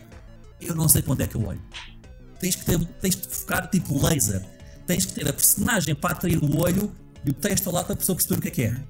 Ou se não puseres para o texto, melhor ainda. Eu, eu, não, eu, não consigo, eu ainda não consegui acertar nas thumbnails sem texto. Conheço youtubers amigos meus muito maiores do que eu fazem thumbnails sem texto e as pessoas vêm e clicam. Eu ainda não consegui acertar essa parte. E, e, e já, já pedi imensas dicas e o gajo dá-me dicas e eu não consigo, não, não me entra na cabeça, não consigo. Mas as caras ajudam. Eu, eu, eu, eu chego ao ponto que eu saco a arte que vou usar, vou, vou ver. Eu literalmente saquei uma Princesa Peach, saquei do, daquele jogo da DS, da, da Princesa Peach, uh, Super Princess Peach, como é que se chama. E a questão é, ela está a olhar para a mão na, na, na arte. E eu pego nos, no Photoshop, pego nos olhos e mexo-os de forma que ela olhe para, para o ecrã, olhe para, para, para, para, para o espectador, para, para o telespectador. Porquê? Porque de repente tu uhum. tens uma pessoa a olhar para ti. E nós, enquanto humanos, instintivamente, yeah, se alguém olha para nós, nós olhamos para eles. Uhum. E de repente estás a, estás a ver. E outra coisa muito importante que eu faço que se forem youtubers, recomendo isto tão vivamente. Vão a um site chamado Thumbnail Preview e coloquem a vossa thumbnail, fechem os olhos e esqueçam qual é a vossa thumbnail. Abram os olhos e vejam para onde é que os vossos olhos vão a primeira vez, mal os abrem. Se, se ela for para a vossa thumbnail, a vossa thumbnail é vencedora, é isso que vocês querem. Se for ver a concorrência ou tudo qualquer, trabalhem mais nela. Uh, eu, eu, o meu limite é se o meu thumbnail for a segunda coisa que eu vejo, ok, está aprovado. Se for a terceira, não, tem que refazer a thumbnail, não está boa. Mas já, isso é, isso já, é, já te aconteceu, por exemplo, tu mudares thumbnails, títulos, descrições uhum. de vídeos teus, por exemplo, com anos? Ah, sim, sim. Eu mudei. Eu mudei o do Mega Man brasileiro que tinha 10 mil views, agora tem 100 mil, por exemplo. Jesus. Portanto, foi um grande aumento. E, e, e vai, tem um amigo. Grande aumento. Estava a falar do meu, 10 vezes eu estava a falar do meu amigo. Mas mais, isto não é nada. Olha, vou falar do meu. Ok, vou dizer o nome dele, que se lixe. Kenny Lauderdale. Ele é um dos maiores youtubers de anime americanos. Ele tem quase 300 mil. Ele é só de amigos, mas damos bem que eu gosto do meu canal. Eu gosto dos dele e conhecemos por acaso. Ele tinha um vídeo com 100 mil views Mudou o título e thumbnail, o vídeo agora está em 2 milhões. É para perceberes, importa. Eu agora eu lancei o vídeo do Nights. Foi um flop. Eu alterei apenas o título e ele passou de 10 views por hora para. Deixa, não vos quer mentir, a abrir o, o, o vídeo do Nights, que eu devo ter aqui, devo ter aqui perto. Uh, não vos quer mentir. Eu, eu tenho, eu, eu, oh, só para ficar claro, eu no meu dia a dia trabalho em análise de dados, no meu, no meu day job. Portanto, eu sou obcecado com dados. É mesmo, vem de mim mesmo. Portanto, só para, para perceberem porque é, que, porque é que eu sou assim. Uh, onde é que está o do Nights? O do Nights preciso de. Ah, está, ok, está por visualizações, quero organizar por data. Ok, estatísticas. Ele estava-me a dar 10 views por hora, neste momento está-me a dar 85-100. É uma melhoria, está melhor. Não estou satisfeito. Não muito. Mas pá, melhorou com uma mudança de título, já, já Yeah. consigo salvar. É, é, parecendo que não. Ele, ele em, em 4 dias tinha feito apenas 3 mil views, agora, em, em, agora num dia já está, já está a fazer quase 2500. É uma melhoria, pelo menos, já, já está um bocadinho melhor. Yeah. Apesar deste vídeo, já não tem grande salvação, por muita pena minha. Ahm, mas, infelizmente, é assim: é, o que eu faço muito é lançar um vídeo, olhar para os números e é o que eu, é o que eu peço sempre. Se o vosso objetivo for se divertir, tal do que vocês querem, pessoal, estão, estão perfeitos, não pensem nisto. Lancem Não, os isso, vídeos. isso, isso é o mais vocês- importante, sem dúvida alguma. Sim, sim, sim. Lancem os vídeos, vão construir uma comunidade, vai acontecer, garanto-vos. Vocês lançarem vídeos, as pessoas virão. Mas se vocês são aqueles, ah, ok, quero lançar vídeos, mas gostava mesmo de ter um canal grande porque eu tenho uma mensagem para passar.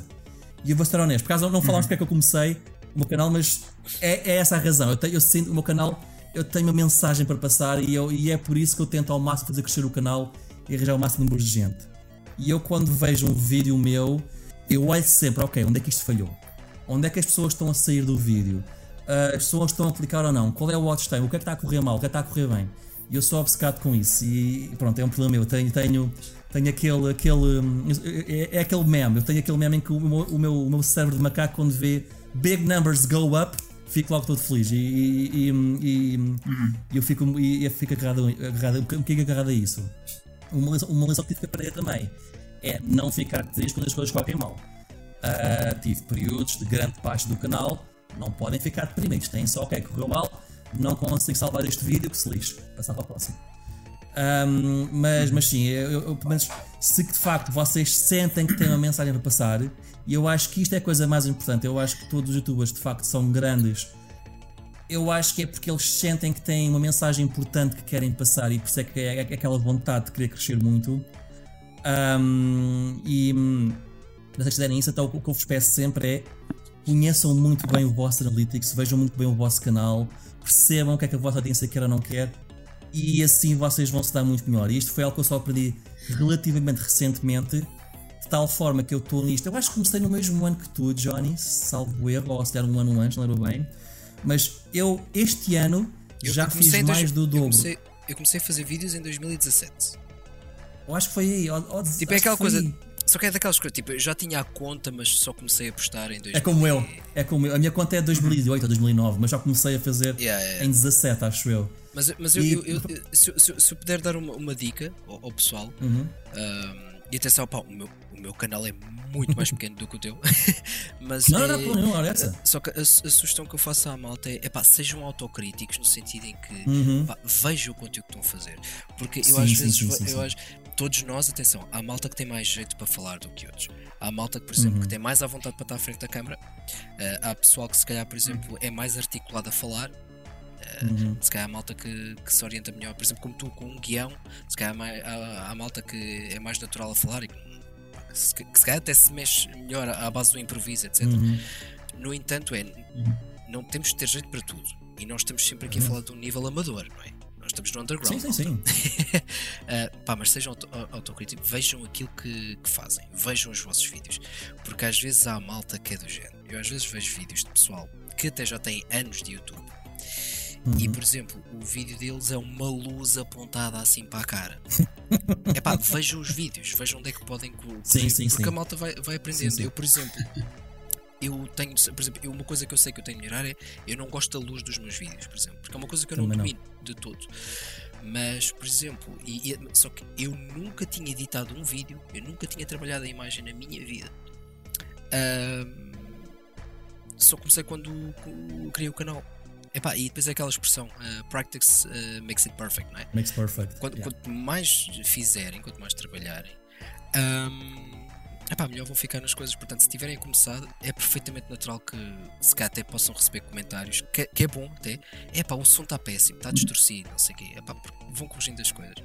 Agora, ah, não tentem é fazer a mesma coisa sempre à espera de resultados diferentes. Uhum. Uhum. Porque aí é. Não sei se foi o Einstein que disse que isso era definição de lou- de loucura ou não. Não sei se foi. O Einstein, sim. Quer fazer a mesma, Einstein disse que quer a mesma coisa, uma coisa fazer a mesma coisa várias vezes, vezes. E esperar resultados diferentes. Epá, e isso não, não façam isso. Portanto, vejam, vejam a vossa cena e sejam autocríticos. Onde é que podem melhorar? Sim, sim, sim. Com- Completamente de acordo. E desculpa, eu depois prolonguei e fui, Nós e fui em várias tangentes, peço desculpa. Não, não, não, mas uh, Não, E aprendi mas, mas eu acho, eu acho a que sério. algo- algumas das tangentes, aliás, eu tinha aqui uma- umas notas eh, só, só para guiar a conversa e eu tinha uma que era, ok, se vocês tinham algumas dicas para dar, epá, já cobriram essa parte, está ótimo. Ah, eu- mas eu, eu tenho, tenho aqui uma, uma, uma follow-up question de um dos temas que tu, que tu mencionaste agora, Stika, Sim. que é, ok, olhem para o, para o vosso Analytics, não é? Portanto, compreendam os números Uhum. e, e persigam os temas vá, que, que vos estão a dar sucesso, ou dos vídeos que vos estão a dar Não sucesso. necessariamente, mas que Até que ponto? Pronto, é, se, se- calhar, se calhar posso estar a formular mal a questão, porque aquilo que eu quero, que eu, que eu quero eh, no fundo, refletir sobre é até que ponto é que perseguir os números muda o conteúdo do teu canal e aquilo que tu fazes, e se calhar aquilo que tu gostas de fazer. às vezes pode mudar. Seguir os, se- seguir os números pode mudar drasticamente o canal. Agora, e eu acho que vocês. ah, vocês eu nem sei, tu pode começar aqui. ah, Acho que uma pessoa que tem um canal YouTube acho que deve seguir os números até certo ponto. Ou seja, tu sabes, ah, tópico tem sucesso. Vou fazer mais sobre este tópico. Não faças só sobre esse tópico. Vais correr muito se é só isso, por várias razões. Primeiro, tu vais-te cansar. Isto aconteceu, ah, como vos disse, volto a dizer, sei que não é controverso. Top Hat Gaming Man, ele descobriu que teve sucesso com os vídeos de jogos de luta. Os vídeos de jogos de luta tinham todos 100 mil views, 150, 200 mil views. O que é que aconteceu? Ele está super cansado do tópico. Super cansado. Mas ele, quando faz algo diferente, já não tem sucesso. Porquê? Porque a sua audiência agora está hiper focada naquele tema. Portanto, siga o tema, mas façam outras coisas. Que é o ponto 2. Não tenham medo de inovar. Eu, quando fiz aquele vídeo de banda desenhada, foi porque eu achei interessante. Eu nunca tinha feito um vídeo de banda desenhada. O meu canal é de jogos, mas era, mas era banda desenhada sobre Street Fighter que estava tangencialmente ligado a jogos. Correu muito bem. E fiz mais uns quantos. Sim. Mas eu separei-os, ah, pus mais coisas no meio e agora estou agora estou a estar em intervalo. Já disseram que há mais. Eu pensei, ok, há mais, mas calma, já fiz, já fiz quatro. O meu canal é banda desenhada. Vou voltar a, a, a voltar aos meus conteúdos normais de gaming, porque senão de repente só falo disto. E sejamos honestos, banda desenhada de videojogos não é um tópico que era assim tanto sumo para minar. Portanto, não. Ahm, terceira coisa, simplesmente tópicos que vocês achem interessantes e que saiam fora do vosso canal, arrisquem. O pior que pode acontecer é não resultar, e se não resultar, falhou. Eu recentemente fiz um vídeo que era sobre animes, que era literalmente ahm, chama-se Como a SEGA domina os animes, que eu literalmente mostrei as várias vezes em que a Nintendo, a SEGA e a Sony foram referências de animes modernas, que acho que achei piada disso, ver, acho piada ver os personagens populares a jogarem Mega Drive, quando está em 2022, personagens de animes modernas, por exemplo, ou a jogarem Super Nintendo ou Nintendo 64. E achei interessante, curti, bué do é um dos que estou super orgulhoso, foi um flop. Pá, olha, tentei, já sei, já sei, ok, pronto, a minha audiência não, não liga muito a animes. Ok, olha, pronto, tentei. Mas agora depois fiz um vídeo mais, mais comum, mais dentro do meu, do meu core, funcionou muito bem, excelente. Um, o próximo vídeo também vai ser, vai, vai ser dentro do meu core. Eu já pensei numa ideia completamente separada, completamente out there, ah, que vai que, que, que vou lançar e vou arriscar e vou ver se pega. Se pegar, fiz, tenho mais uma, um caminho novo. Se não pegar, aí de pensar noutra ideia, vou seguir em frente, por exemplo. É. Faz sentido. Ok. Houve, eh, a, a conversa está excelente. Ah, mas eu estou convencido que nós hoje vamos bater o recorde do, do, do Pixel Hunters, que é uma coisa que não é fácil. É que nós já vamos com duas horas e meia. É uma, é uma e cinquenta da manhã para mim, mas não há problema. peço eu estou aqui, estou pronto. não, não, não. Caríssimos de todo. Eu estou- estou a adorar a conversa. Epá, e acho que acho que estamos aqui a abordar temas que são interessantes e, e esperemos que sejam úteis para alguns dos nossos ouvintes que, que possam pensar em fazer conteúdo ah, no, no futuro, YouTube ou se calhar outras plataformas em que as regras poderão ser diferentes, mas que no fundo ah, data é data. Eu posso só, Eh, posso só voltar atrás e- de uma coisa, peço desculpa. Há, há bocadinho falei que Força. a CTR tinha que ser 6%. Isto é para qualquer pessoa que esteja a ouvir querer ser youtuber. Eu disse que tem que ser o mínimo de 6%. Eu já consegui vídeos com a CTR de 12%. Que, ok, para quem é youtuber não diz muito, mas para quem for, a não ser que sejas youtuber grande, provavelmente não estás habituado a ver 12%. E esses amigos meus, são youtubers grandes, eles já me chegaram a mostrar CTRs de 22%. Quer dizer, uma em cada cinco pessoas em que, em que o YouTube mostra o vídeo clica. É só para dizer porque quando eu vejo Uhum. canais mais pequenos e que, que às vezes queixam, ah, porque é que eu não cresço, não sei o quê, porque as CTRs normais é tipo 2, 3%, é por isso. Desculpa, desculpa lá, desviei outra vez o tópico, desculpa. Uh, uh. Não, não. É um tema, é um, é um tema importante e, e obrigado pela. eh, no fundo, por, este, por esta lição, não é? Eh, que, que no fundo estás a partilhar informação que é importante e que tu, e que tu aprendeste. E para ser honesto, eu aprecio quando nós temos este espírito de comunidade, porque na realidade epá, é verdade, ok. Em última instância, as pessoas estão todos a competir uns com os outros. É verdade. Não é? Portanto, um minuto que eu vejo de um vídeo de um determinado uh, criador é um, é um minuto que eu não estou a dedicar ao outro. Mas isto já é tão grande que eu não acho que vai fazer diferença e acho que partilhar essa informação só vai contribuir para que a qualidade dos canais uh, uh, também, também sobressaia. Sim, é? sim, sim. Um, Deixa-me então, se calhar, propor-vos. Querem, querem dar algumas últimas palavras em relação ao nosso tema principal? Temos aqui o próximo som da nostalgia para ouvir, mas antes disso eu quero só dar o microfone. Se querem só fechar com algumas palavras, o tema principal, ainda vamos ter muita coisa para falar, mas o tema principal, eh, não sei se querem eh, dizer mais alguma coisa. Da minha parte, acho que não, pelo menos. Sim, eu acho que está, acho que está, está orientado. Está encerrado. Ok, super. Vamos então aqui, próximo som da nostalgia, vamos ouvir e já voltamos. Som da nostalgia.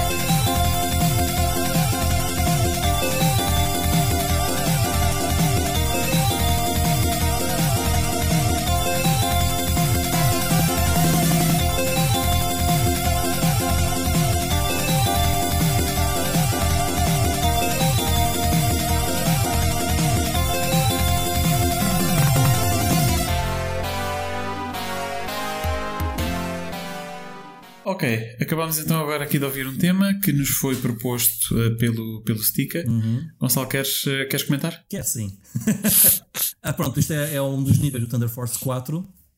Que para quem não conhece o jogo é considerado um dos melhores shmups da Mega Drive. É um excelente shmup. Graficamente é super impressionante. Para vos dar uma ideia, aquele, aquele, esse nível em particular acho que simula sem exagero nenhum, umas 7 ou 8 um, camadas de parallax scrolling, que para a Mega Drive é completamente impressionante. O que eu gosto muito dessa música, para além de ser uma música muito boa, é aquela música que, para quem não sabe, a Mega Drive tem dois chips de som. Tem o FM e tem o PSG da, Mega, da Master System. Essa música usa os dois chips. Havia muitas, há muitos jogos para a Mega Drive em que simplesmente não usa o secundário. Está é, tipo, tá, tá sempre desligado. Nada. Alguns usam para efeitos sonoros, por exemplo. Esta usa na música. E uma coisa que vocês vão reparar é a música parece que tem um eco. O eco não existe. O eco é o chip secundário de som que está a criar um eco falso para dar mais efeito ou mais, mais potência à música.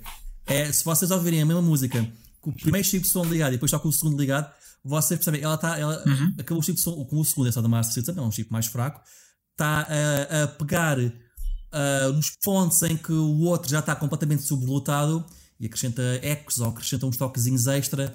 Uh, uh, quando fica tudo junto, pá, acho que é excelente.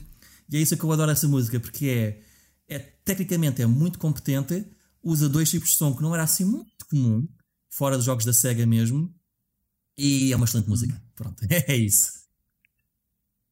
Eu conheço, eu conheço o jogo, o jogo em si é, é como tu dizes, é um jogo fantástico. Uhum. Aliás, é um dos melhores shoot ups da, da, da, da consola. Uh, em particular, não, não, não tinha memória desta, desta música. Tu disse que é do segundo nível, certo? Esse jogo tu podes escolher os níveis, a ordem em que queres fazer os uhum. níveis. Portanto, não, uhum. portanto é, é, é, o, é o nível da água. Pronto, é o que eu posso dizer. É o nível do, do, okay. do céu e da uhum. água. É o que eu posso dizer. É, é para o que eu melhor descrever. Uma coisa que eu adoro é essa. E, tenho, e tenho memória também. eu adoro diz, as animações do jogo. É, são brutais, são brutais. Yeah. E o jogo tem, tem hum. músicas muito heavy metal. Este foi um exemplo, mas yeah, no yeah, fim tens mesmo músicas completamente heavy metal. Só tem um, adoro ouvir. O jogo Sim. só tem um problema para mim. Eu sou péssimo então. no jogo. Os shmups têm que ser. Eu sou péssimo em shmups no modo jogo, honestamente. O problema dos shmups é tens que entrar, tens que tipo eu quando estou a jogar um shmup e estou a jogar bem, eu desligo. É, não há nada, é só eu e o shmup. É, é quase um mantra, parece... não é? Estás ali quase É um mantra, sim. Tens que sim, entrar sim, na zona. Sim, entras na zona mesmo.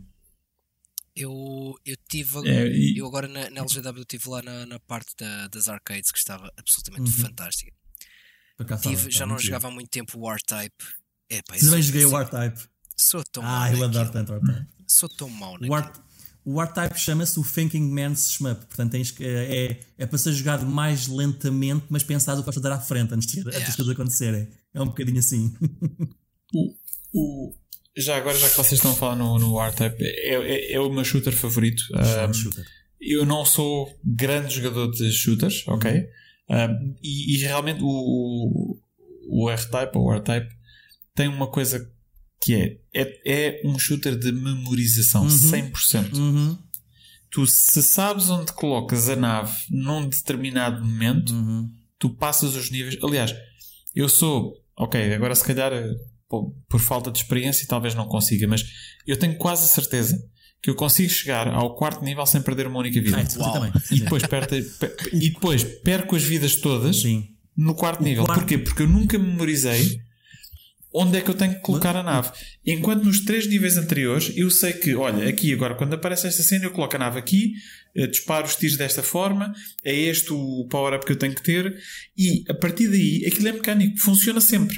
O problema é o... Não há surpresas, não há. O problema é o quarto nível é um spike. O quarto nível é mais difícil que o quinto nível.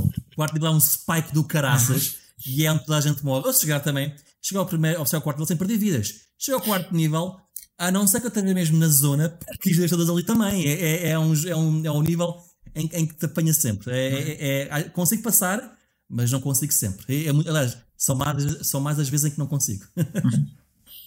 Sim, mas por exemplo, ao contrário dos, dos Bullet Hells, é que tu basicamente aquilo é quase um jogo de evasão, uhum. não é? Uhum. Portanto, tu estás mais foca menos focado em disparar contra os obstáculos, estás mais focado em evitar Morrer, as balas sim, sim. E, e, em dançar, porque aquilo depois acaba por se transformar numa dança, não é? Uhum. Portanto, conforme tu posicionas a nave num, num determinado sítio, as balas vão todas para aquele lado e depois sim, tu movimentas-te ali. O, o, o R-Type é um bocadinho diferente e, e, e, é como se diz, é o Thinking Man's uh, é, Shoot 'em Up. É, é, muito, um, é muito bom. Adoro esse é. jogo, adoro, adoro. É uma... Este, este Thunder Force 4 é, é, realmente, eu acho que é dos melhores da Mega Drive. Uh, De, de, de acordo, sim. Tão bom. É esse, é o Musha, Thunder Force 3, tão bom. E ao Musha. Esse é daqueles difíceis de arranjar para a coleção. Pois é. Fiquei desapontado com o Robo Last aqui na Mega Drive 2, prova melhor, sinceramente. Mas uh, especificamente a versão da Mega Drive, que vem com a Mega Drive Mini Não, não, 2 não, ou, me- ou estás a falar do jogo em si? O jogo em si mesmo. Há, há aqui- alguma coisa que não está a clicar comigo. Foi a primeira vez que eu joguei. Não sei. hum, para já as balas parece que se misturam com os fundos, que eu detesto isso num shmup. E hum, há níveis simplesmente não gosto. Há um nível que é na neve e caem tipo avalanches e não tens a, a- aviso nenhum. Epá, não gosto. É, é, é memorização pura e dura, tudo bem. Só que no R-Type funciona bem porque é um jogo mais lento, o Mush é um jogo mais caótico e, não- e aí não funciona tão bem. Não, não, não gosto. Não, não é, o, jogo não é, o jogo é bom, é muito bom, mas se o Mush é um 10, este é um 7.5, vá. É, é, é mais por aí. Ok, é justo, é justo. Ok, muito bem, olha, eh, vamos avançar então aqui para a nossa próxima secção. Eh, o que vem a seguir são as memórias do baú, portanto, a secção onde nós partilhamos aqui umas memórias de infância, ou, ou não, ou memórias mais recentes, mas eh, sempre relacionadas com, com o retro. Memórias do baú. A primeira memória do dia sou eu que vos vou trazer eh, e é uma memória relativamente recente. Portanto, é uma memória que tem 3 anos agora eh, e que é a reabilitação do meu primeiro Game Boy. ou, ou se calhar é, é melhor dizer a minha primeira reabilitação de um Game Boy. Eh, eu nunca tive um Game Boy original até, até há, há bem pouco tempo. Uh, e, e decidi que queria fazer como projeto. Uh, e então, basicamente, aquilo que eu fiz, eu, na altura em que decidi fazer isto, estava, estava em Hong Kong, estava a residir em, em Hong Kong, e eu assim, epá, isto é uma boa oportunidade porque eles lá têm uh, Game Boys quase a pontapé. Uh, porque era, um, uh, era consola bastante comum na altura e tem um mercado secundário de Game Boys em segunda mão de, que não estão operacionais, Ah, no fundo, não é? Ou que têm algum Ok. tipo de problema. Ok. Portanto, tu compras por tudo e meio, e tudo e meio é, sei lá, 2, 3 euros. Eh, Se calhar compras três, um pack de 3 Game Boys que nenhum deles está a funcionar. E tu depois acabas por juntas uma peça daqui, uma peça dali. Eh, pá, vais, vais ver uns vídeos na net eh, e, e soldas ali uma coisa que está desoldada eh, e acaba por ser um projeto, um projeto giro. E, e então eu pá, comprei, comprei um destes, um destes Game Boys basicamente o ecrã estava estava danificado, não, não, não estava a dar imagem nenhuma. E eu aproveitei a oportunidade e troquei-lhe o ecrã, troquei, troquei a carcaça, portanto, a, a parte exterior. Ehm, epá, e a satisfação de, de conseguir fazer com que aquele dispositivo não é? que, que tem 30 e qualquer coisa anos eh, epá, voltasse à vida e, e- e- e pudesse outra vez jogar, jogar com ele. E atenção, um Game Boy, e estou a falar do Game Boy original, não é uma coisa prática, é que é um tijolo. é? Sim. Portanto, hoje em dia não faz sentido a ninguém eh, pá, usar isto. Mais depressa usas o telemóvel ou, ou mesmo até uma das eh, da- daquelas consolas eh, do AliExpress, como, como o Johnny estava a falar há pouco, que são, pá, são baratas e fazem muito melhor serviço. Uh, mas há, houve ali uma, um nível de satisfação de ter conseguido recuperar uma coisa que já não estava a funcionar, de, de haver uma consola de, um- de um hobby pelo qual eu sou apaixonado e que eu, mesmo com limitação técnica, porque eu não sou, não sou um gajo extremamente técnico, uh, nunca fiz, nunca fiz eletrotecnia, não. Uh, mas pronto, pá, com curiosidade e tentando umas coisas aqui, vendo uns vídeos ali, tendo tido a capacidade de recuperar uma máquina destas, eh, pá, deu-me uma satisfação imensa. Ah, e eu recomendo a quem tenha uma ideia de que, epá, eu se calhar um dia havia de fazer isto, eu recomendo vivamente. ah, se, se algum dos nossos ouvintes está a pensar nisso, porque foi um processo muito, muito, muito satisfatório e muito gratificante. ah, e que eu recomendo vivamente. Portanto, poder voltar a jogar, a ouvir a música do Tetris e, e ver as peças a cair naquela máquina ah, foi, foi, um momento, foi um momento bonito. Não, e parte do retro gaming é também, também isso. É, é, é a parte da preservação, não é? Preservar este. eh, preservar este hardware. É verdade. Eu infelizmente não sei E pronto, soldar. era esta. Mas não, não sei soldar, sou horrível nessas coisas, mas, mas gosto muito de ver por causa as máquinas não só serem restauradas, mas adoro ver mods, tipo ah, vou colocar o HDMI nesta NES, por exemplo, nesta Mega Drive, para a imagem ser melhor em, em, em, em motores modernos. Ou no meu caso, a minha Master System tem um modo interno em que tem o, o chip de som FM. Então tem um botão em que no botão é o chip original de som do PSG, outro botão liga o FM. E, eu adoro- eu- e a Mega Drive, a Master também tem, e a Sega Saturn também tem outros, outros modos que é 50 Hz para 60 Hz. Eu curto para essas coisas, portanto, aprender a mexer nas máquinas em si é excelente. Eu não sei fazer, tenho sempre procurar alguém que faça, mas adoro, adoro, adoro isso. Eu por acaso confe Mas confesso sabes que eu hardware eu, vi gosto, eu gosto de imensos vídeos de raiz. Como? Eu gosto Ah, de ok, manter ok. o meu hardware De de raiz. raiz. yeah. Sim, Eu sem sei. modificações. Sim, sim, sim. A única coisa que eu Eu, faço. eu, não, eu não me importo de fazer. Diz isto. A única coisa que tenho assim de hardwares meus que, que estão modificados é aqui. Aliás, acho que está, está ali. A minha, a minha NES, que pá, está desbloqueada, mas isso porque. Também, também tenho Epá. isso, sim. O pau A e o pau B, né? Eu não me importo de fazer modificações, mas tem que ser reversíveis. Eu, eu, Se uma modificação qualquer não for reversível, eu não faço. Ok, ok. Faz Por sentido. exemplo, para, Ah, por exemplo, para a Mega Drive, se, se com este botão de chip de 50 Hz e 60 Hz, eu agora posso jogar jogos importados em Mega Drive, por exemplo. E tenho jogos americanos e japoneses ali e consigo jogar porque é só Sim. carregar no botão, por exemplo. E isso para mim é excelente. sim, sim. Sim, e, e em relação, já agora, só para dizer isto, em relação a, a não saber soldar ou não saber, eu também não sei. eu, eu, eu fui mesmo, eu assistia vídeos, Ok. e vídeos e vídeos e vídeos, epá, de reparações e coisas assim, e eu assim, epá, isto deve ser difícil. Mas eu vou experimentar. Então, eu comprei um ferro de soldar, epá, comprei solda, comprei pá, o equipamento básico. E disse: Olha, vou experimentar, epá, porque não? Eh, foi, foi durante a pandemia, portanto também tinha um bocadinho mais de tempo, não é? Eh, em casa para este tipo de hobbies. Eh, e, e acabei por explorar, explorar essa, essa possibilidade. Epá, continua a ser péssimo a soldar, aliás. Eu sempre que tenho que soldar qualquer coisa, eu transpiro para fazer uma soldadura simples, aquilo, e depois tenho sempre medo. E pá, e se eu toco o ferro de soldar num dos outros contactos? sim, sim.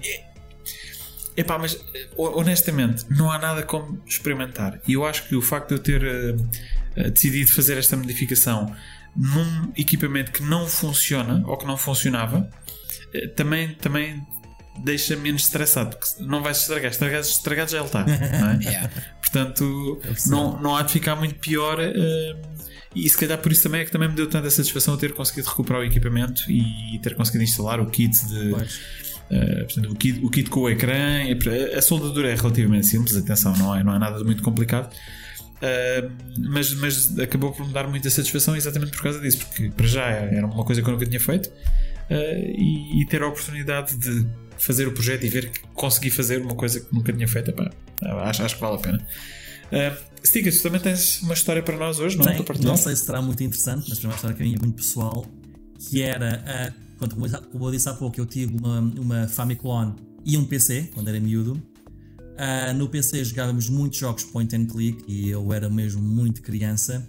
E o meu irmão jogava, jogava o Indiana Jones and the Fate of Atlantis, Indiana Jones e a Última Cruzada, e jogávamos outro que era da Westwood Studios, que era o hum, Legend of Carandia 2 Grandes jogos. Para ele jogava muito isso.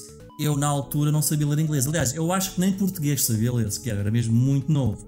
Portanto, eu, quando penso nas minhas memórias mais antigas de gaming, acho que sou eu a, a ver o meu irmão sentado na secretária a jogar os jogos, ele, ele, ele hum, a avançar a história, eu a adorar aquilo, e depois ele ficava muito frustrado porque havia puzzles, que ele não avançava e eu, e eu tipo, ficava frustrado porque queria ver, queria ver o resto da história, mas eu nem sequer percebi o que estava a acontecer, não sabia, não sabia ler os textos, não sabia as dicas, não sabia o que eram os inventários, só, só queria ver o resto, queria ver mais. E, hum, é capaz de ser eh, das minhas memórias mais antigas de gaming, é, são esses momentos, e de facto é, tinha mesmo muita piada.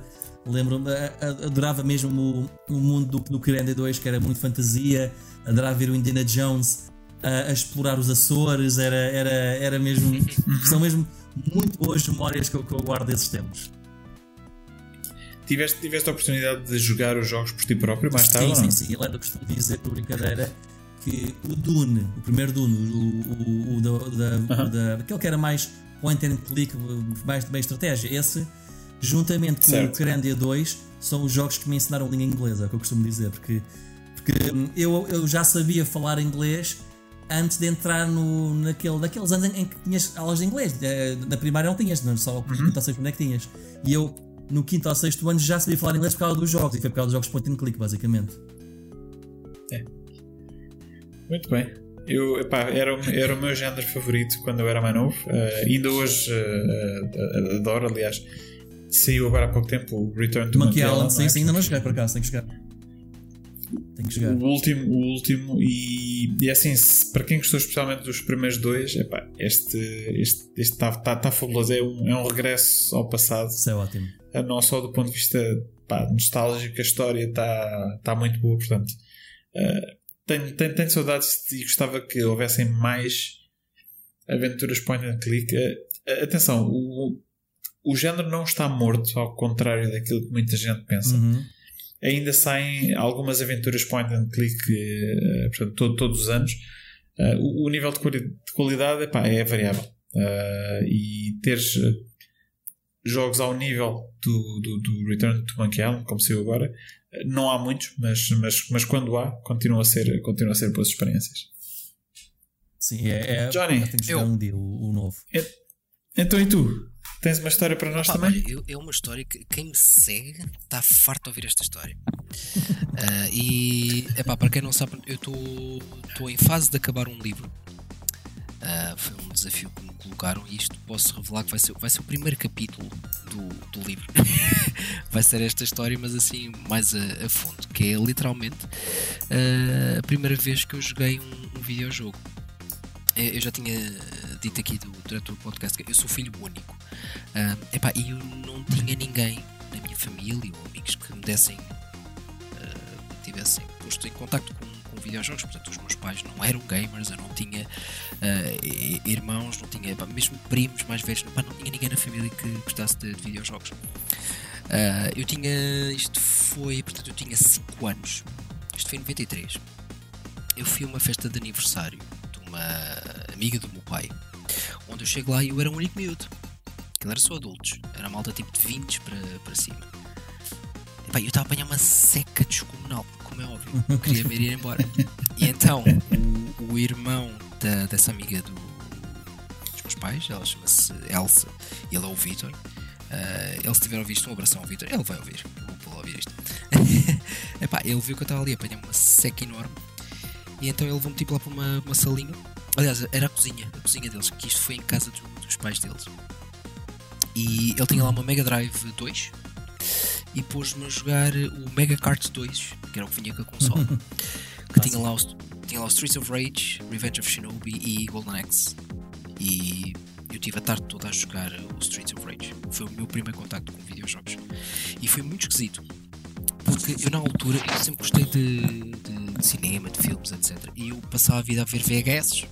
Pai tinha imensos VHS, pois. E eu em puto passava a vida a, a ver VHS.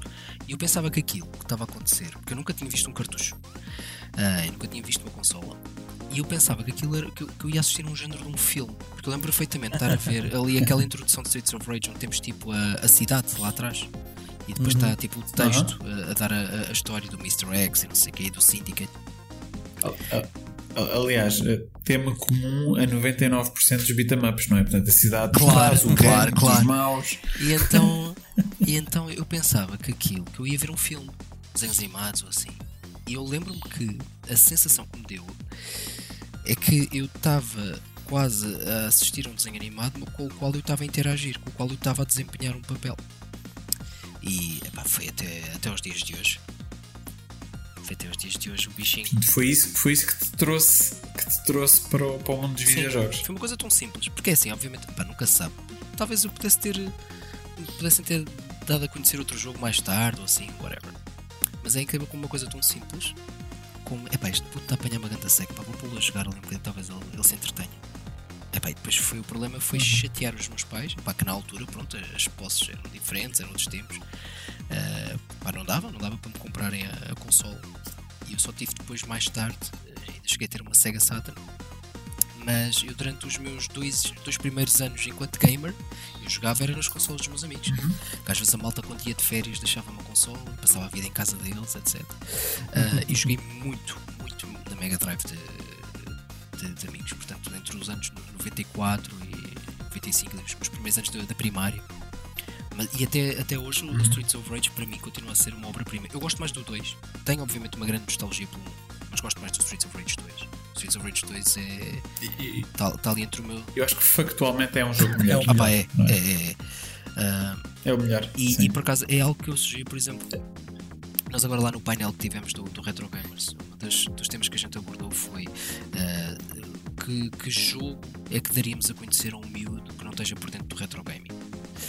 E uh, eu acho que os beat'em ups, enquanto género, é um género de jogo fantástico uh, para quem para quem nunca tenha jogado assim algo, algo antigo. Porque Sim. é fácil, é difícil mestrar aquilo, não é? Uh, Tornar-nos bons naquilo, mas acho que é tão fácil de pegar e jogar. Uh, e epá, é um estilo de jogo que eu, que eu adoro.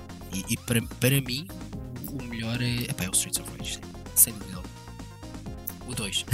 Já agora em linha com, com o que estavas a dizer, como é que tu viste o Streets of Rage 4? Ok, eu gosto, eu, gosto, eu gostei do jogo. Acho que pá, kudos para, para Dotemo, mas a, a, única coisa que eu tenho pena do jogo não sei pixel art. Eu sei que nós depois podemos desbloquear as cenas, etc. Mas é a única coisa. Eu adorava que aquilo tivesse sido uma hum. cena em pixel art. Se bem que eu adoro o art style do jogo. E acho que é uma sequela ah, fiel no. Hã? Paprium. Paprium. Paprium. Esse é, ah, que é o of Rage 4. Sim, sim, sim, eu percebo, eu percebo. Bem, há, há quem diga que até que é o Fighting Force. Sim, mas isso é outra história. Que foi esse, feito. Esse é... O Fighting Force teve, teve membros da equipa sim, sim. do Streets of Rage, etc. E eu, eu gosto sim, do Fighting Force, atenção. Eu até gosto do, do, Fighting Force que eu tive na altura. O primeiro, o segundo é muito what the fuck, aquilo é assim uma coisa yeah. Mas eh, eu gostei do Streets of Rage 4. Uh, eh, só que gostava de que aquilo tivesse sido pixel art, pá. É a única coisa.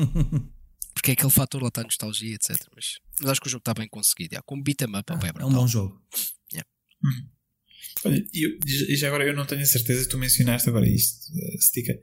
Eu acho que o Paprium foi dos primeiros vídeos teus que eu vi. É capaz, foi. foi... Tu, quantos, quantos, vídeos, quantos vídeos é que tu fizeste do, sobre o Paprium? Porque fizeste mais do que um, não Quatro. Foi? foi uma trilogia de documentários antes do jogo sair, porque era aquela coisa. Então, mas onde é que está o jogo? Já fizemos as pre-orders há 5 anos atrás, não há notícias, não há nada. E foi um apanhado, um documentário sobre isso. Ainda se pode comprar aquilo? Ainda, ainda isso é uma excelente pergunta. Há pessoas que o compraram há dois anos e ainda não perceberam, portanto. Claro. claro. boa sorte. Boa... Não, nem sequer sei se o site deles está em pé, mas aquilo é um caos. É tu encomendas e podes ou não receber. Mas pagaste, mas podes ou não receber. Mas ainda, mas ainda podes encomendar? Não sei, por acaso. Acho que, agora acho que não. Não sei, deixa lá ver o site deles. Acho, acho que já nem está em pé o site deles. Aquilo, é, aquilo é um caos. Um, como é que era? Watermelon Magical Game Factory, não é? Acho que era assim o nome. Uh, se o site deles abre sequer? Não, já não abre. O site deles já, já, já claro. está em baixo. Portanto, aquilo, aquilo é um caos. Um, e o outro foi a review do jogo que eu. Eu vou ser honesto, eu comecei, eu, eu recebi o jogo e eu eu estava preparadíssimo para odiar o jogo e fazer uma review de isto não valeu a pena os 5 anos, está demasiada história por trás, Sim. não sei o quê. Comecei a jogar e eu fiquei, oh meu Deus, este jogo é incrível. este, o jogo, é, jogo é incrível. O jogo é bom. É tão bom, é tão bom. Comecei a jogar, adorei, fiz uma review excelente.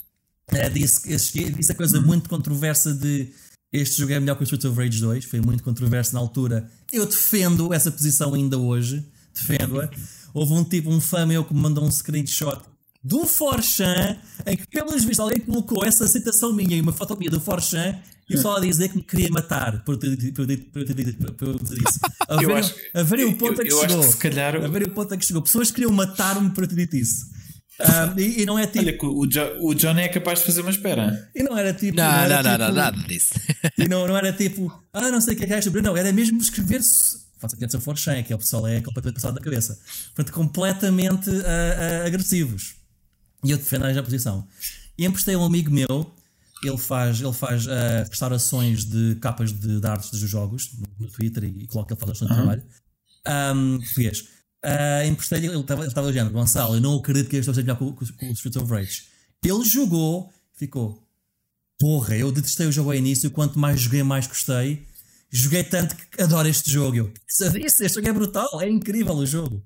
Este jogo é, não há. Mas sabe, esse, esse jogo tem o potencial de se perder no tempo, porque como precisa do, do, Dos- do- dos chips do Data especiais, sim, o- não é? Sim, é- não necessariamente. O, o chip faz é só a música, é só o som. É- Aliás, e não é o som por completo, ajuda no som. Ahm, e tu podes tens uma opção para correr o jogo sem esse, esse chip ligado, por exemplo. E é só o jogo como se fosse um jogo Mas tu, não te- mas tu não tens ainda ROM disponível para emuladores, Não, porque Do Paprio. já com o Pierre Solar eles puseram aquele cheio de proteções e demorou anos a fazer dump. E este então vou assumir que aprenderam os erros do Pierre Solar, basicamente, portanto deve ter ainda mais proteções. Ahm, sei que há um tipo, há uns tipos que já fizeram dump, mas não conseguem fazê-lo correr, e eles estão nessa batalha, basicamente. Portanto, ah, acho que chama-se Project Little Man, porque o, o, o chefe do, do Papri, o gajo, o gajo que criou o jogo, chamava de Little Man às pessoas que insultavam, basicamente. Então, então ficou o Project Little Man.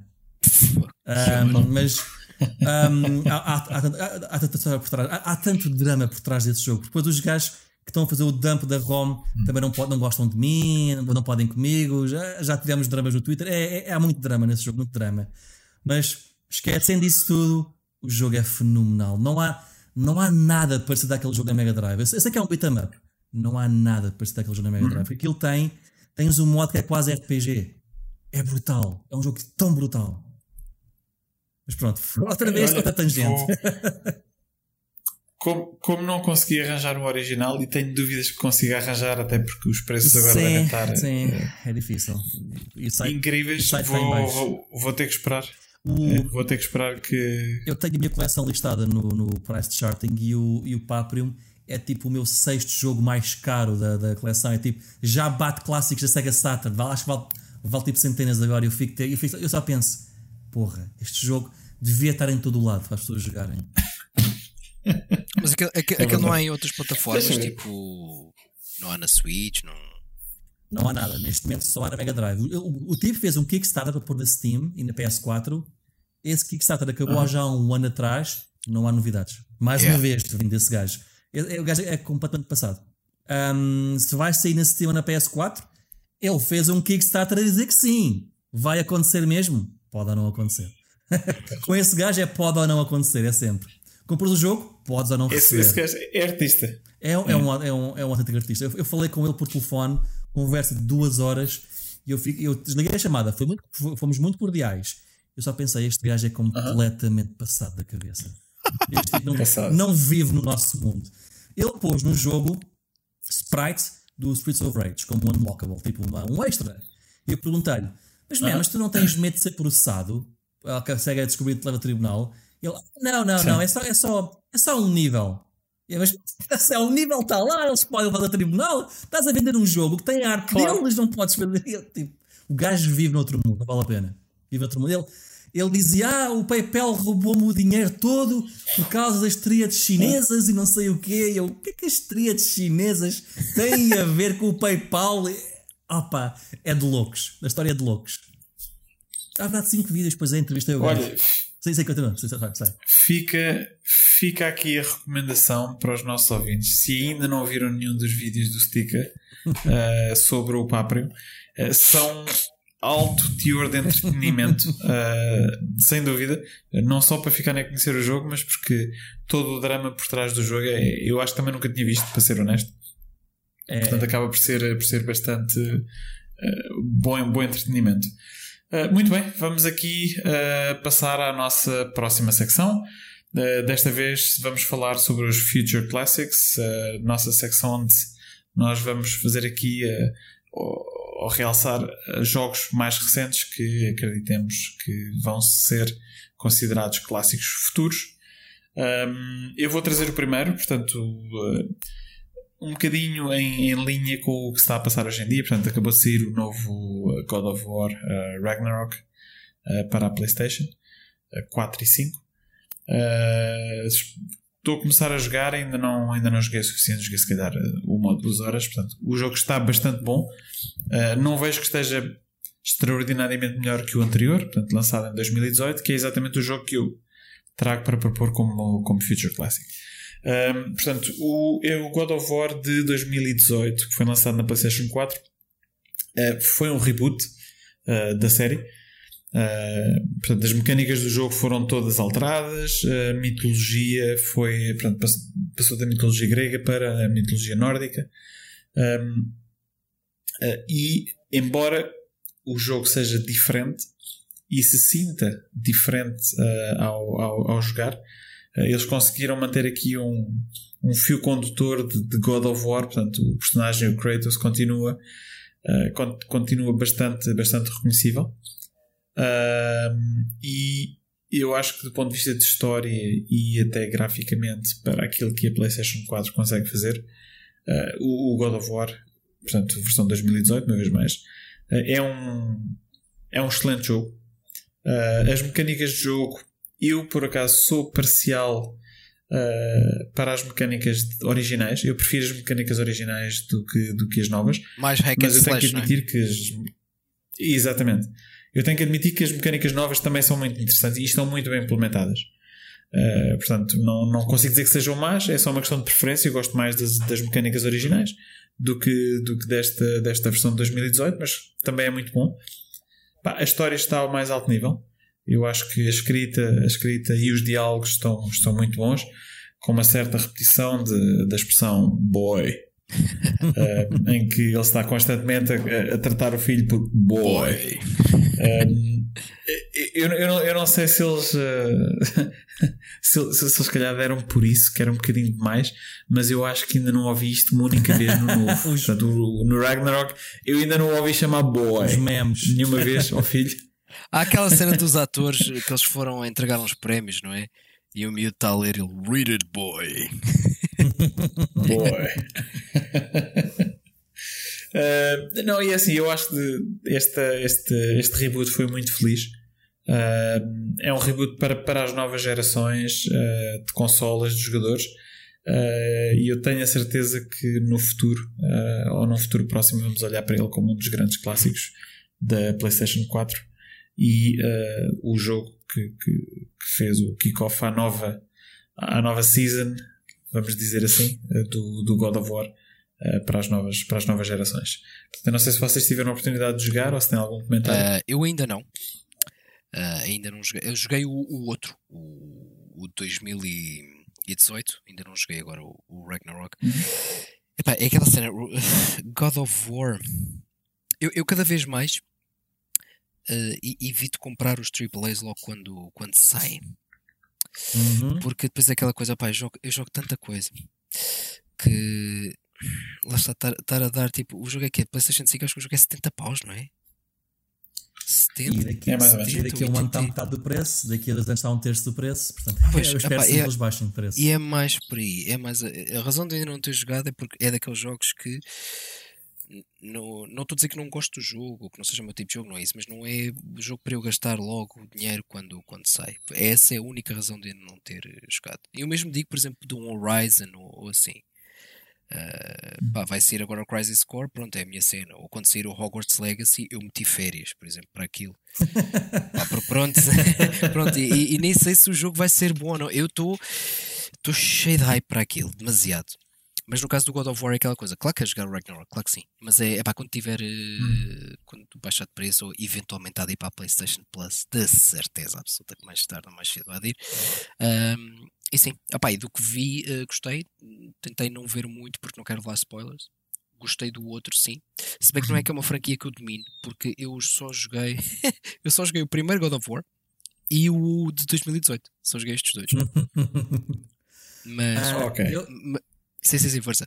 Não, não, não, calma, calma, não, não, mas, mas gostei do, do jogo. Gosto do facto do. do por exemplo, uma, eu, eu, uma coisa que eles fizeram com o, com o Horizon, claro está que não tem nada a ver com o God of War, no sentido de que o Horizon é um, uma franquia nova, não é? Mas, por exemplo, eu, eu acho que o, o, o Horizon beneficiava se não fosse open world, na minha opinião. Uh, e eu gosto disso no que eles fizeram agora, com, que eles têm mantido neste God of War, porque sim, nota-se que eles mudaram certas mecânicas, mas eu acho que eles podiam perfeitamente ter caído na, na, tendência de que hoje em dia é tudo open world, não é? Uh, por exemplo, um Tomb Raider. Os Tomb Raiders hoje em dia pá, têm mapas enormes, Uhum. etc. Já não é tanto. Uh, eu acho que eles podiam ter caído nesse erro, entre aspas. Eu meti muitas aspas hoje ao longo do podcast. Ainda bem, ainda bem que eles não Mas fizeram Open eu World. gosto. Há espaço para jogos Open Exatamente. World, não estraguem o God of War. Exatamente, porque o God of War, a, a gente, mesmo não, não tendo tanto aquela vibe hack and slash, pelo menos o primeiro tinha, eu gosto do facto do jogo ser linear ao ponto da gente nos conseguimos focar no combate, no gameplay e na história, acima de tudo. Eu acho que se eles tivessem introduzido aqueles elementos de, de roleplay, de tornar a coisa open world e com side quests e não sei o que, eu acho que se teria perdido um pouco o foco. Ah, ah pá, e sim, o 2018 está tá absolutamente incrível. Ah, o segundo, eu já ouvi uma coisa em relação ao segundo, não sei se é bom ou mau, já me disseram que o jogo é muito bom, mas quase parece um DLC de 2018. Lá está, não posso dizer se concordo ou não, porque ainda não joguei. Mas. Não tens, é assim, não tens, eu acho que a, questão é que graficamente, repara, o, o 2018 graficamente para a PlayStation 4 eh, foi um marco. Ah, e, e tu não notas uma evolução gráfica para este. Aliás, eu acho que é claro para toda a gente que isto, foi isto é um jogo de PlayStation 4 que levou um polimento na, na versão de PlayStation 5. Aliás, tu tens, tens ainda uma versão de PlayStation 4 à venda. Podes comprar o Ragnarok, podes comprá-lo acho- em versão de PlayStation 4. Mas aquilo, a PlayStation 4 acho que levanta voo, não é? Epá, não sei se levanta voo, mas, mas aquilo que eu ouvi dizer é que estava muito bom. Ok. Mesmo, mesmo para a PlayStation 4. Já o, aquilo... já o Red Dead Redemption 2, eu quando joguei Red Dead Redemption 2 foi na PlayStation 4, não foi na Pro, foi na normal, atenção, mas Jesus, aquilo estava Aham. eu eu estava a ver se eu pensava que a minha PlayStation 4 era da TAP e não era da, da, da Sony. Mas A ouvir o fogo, e assim, e aquecia, e não sei o quê. Hum. Mas Stica, tu ias, ias dizer qualquer coisa. Eu ia dizer, Ias uma- ia dizer uma qualquer coisa coisa. muito controversa, que é eu não jogo um God of War desde o 1 e do 2 para a PS2 e é porque eu não gostei muito dos jogos, portanto eu nunca mais joguei nenhum entretanto. Ahm, eu joguei o God of A sério, mas, mas acabaste ou não? Não acabei sequer. Porquê? Porque eu, Ok. porque eu joguei o Ninja Gaiden para a Xbox, joguei o Devil May Cry, Cry para a PS2 e eu pensei, estes jogos são inferiores, não consigo. Ah, o Ninja Gaiden, não quero insultar ninguém, peço desculpa, mas o Ninja Gaiden tem um nível de complexidade que, na minha opinião, Ninja Gaiden 1 e Ninja Gaiden 2, e não estou a falar dos Sigmas, mesmo 1 e 2, ou se fizerem 1 Black Aham. e 2 para a Xbox 360, ainda hoje acho que não vi nenhum que, que tivesse a complexidade desses, desses dois jogos, ou desses três jogos, desses dois jogos e meio, vá, um, Mas- uma versão mais culpa do outro. Um, e o God, jogar o God of War parecia que tinha recuado, não, não consegui. Uh, Devil May Cry, o primeiro é muito bruto, foi o primeiro, foi o que, o que, iniciou este género hack and slash. O terceiro também me pareceu muito superior aos God of Wars e não consegui gostar dos dois jogos. Talvez se for jogar agora, sabes- consiga, mas, agora, mas na altura não.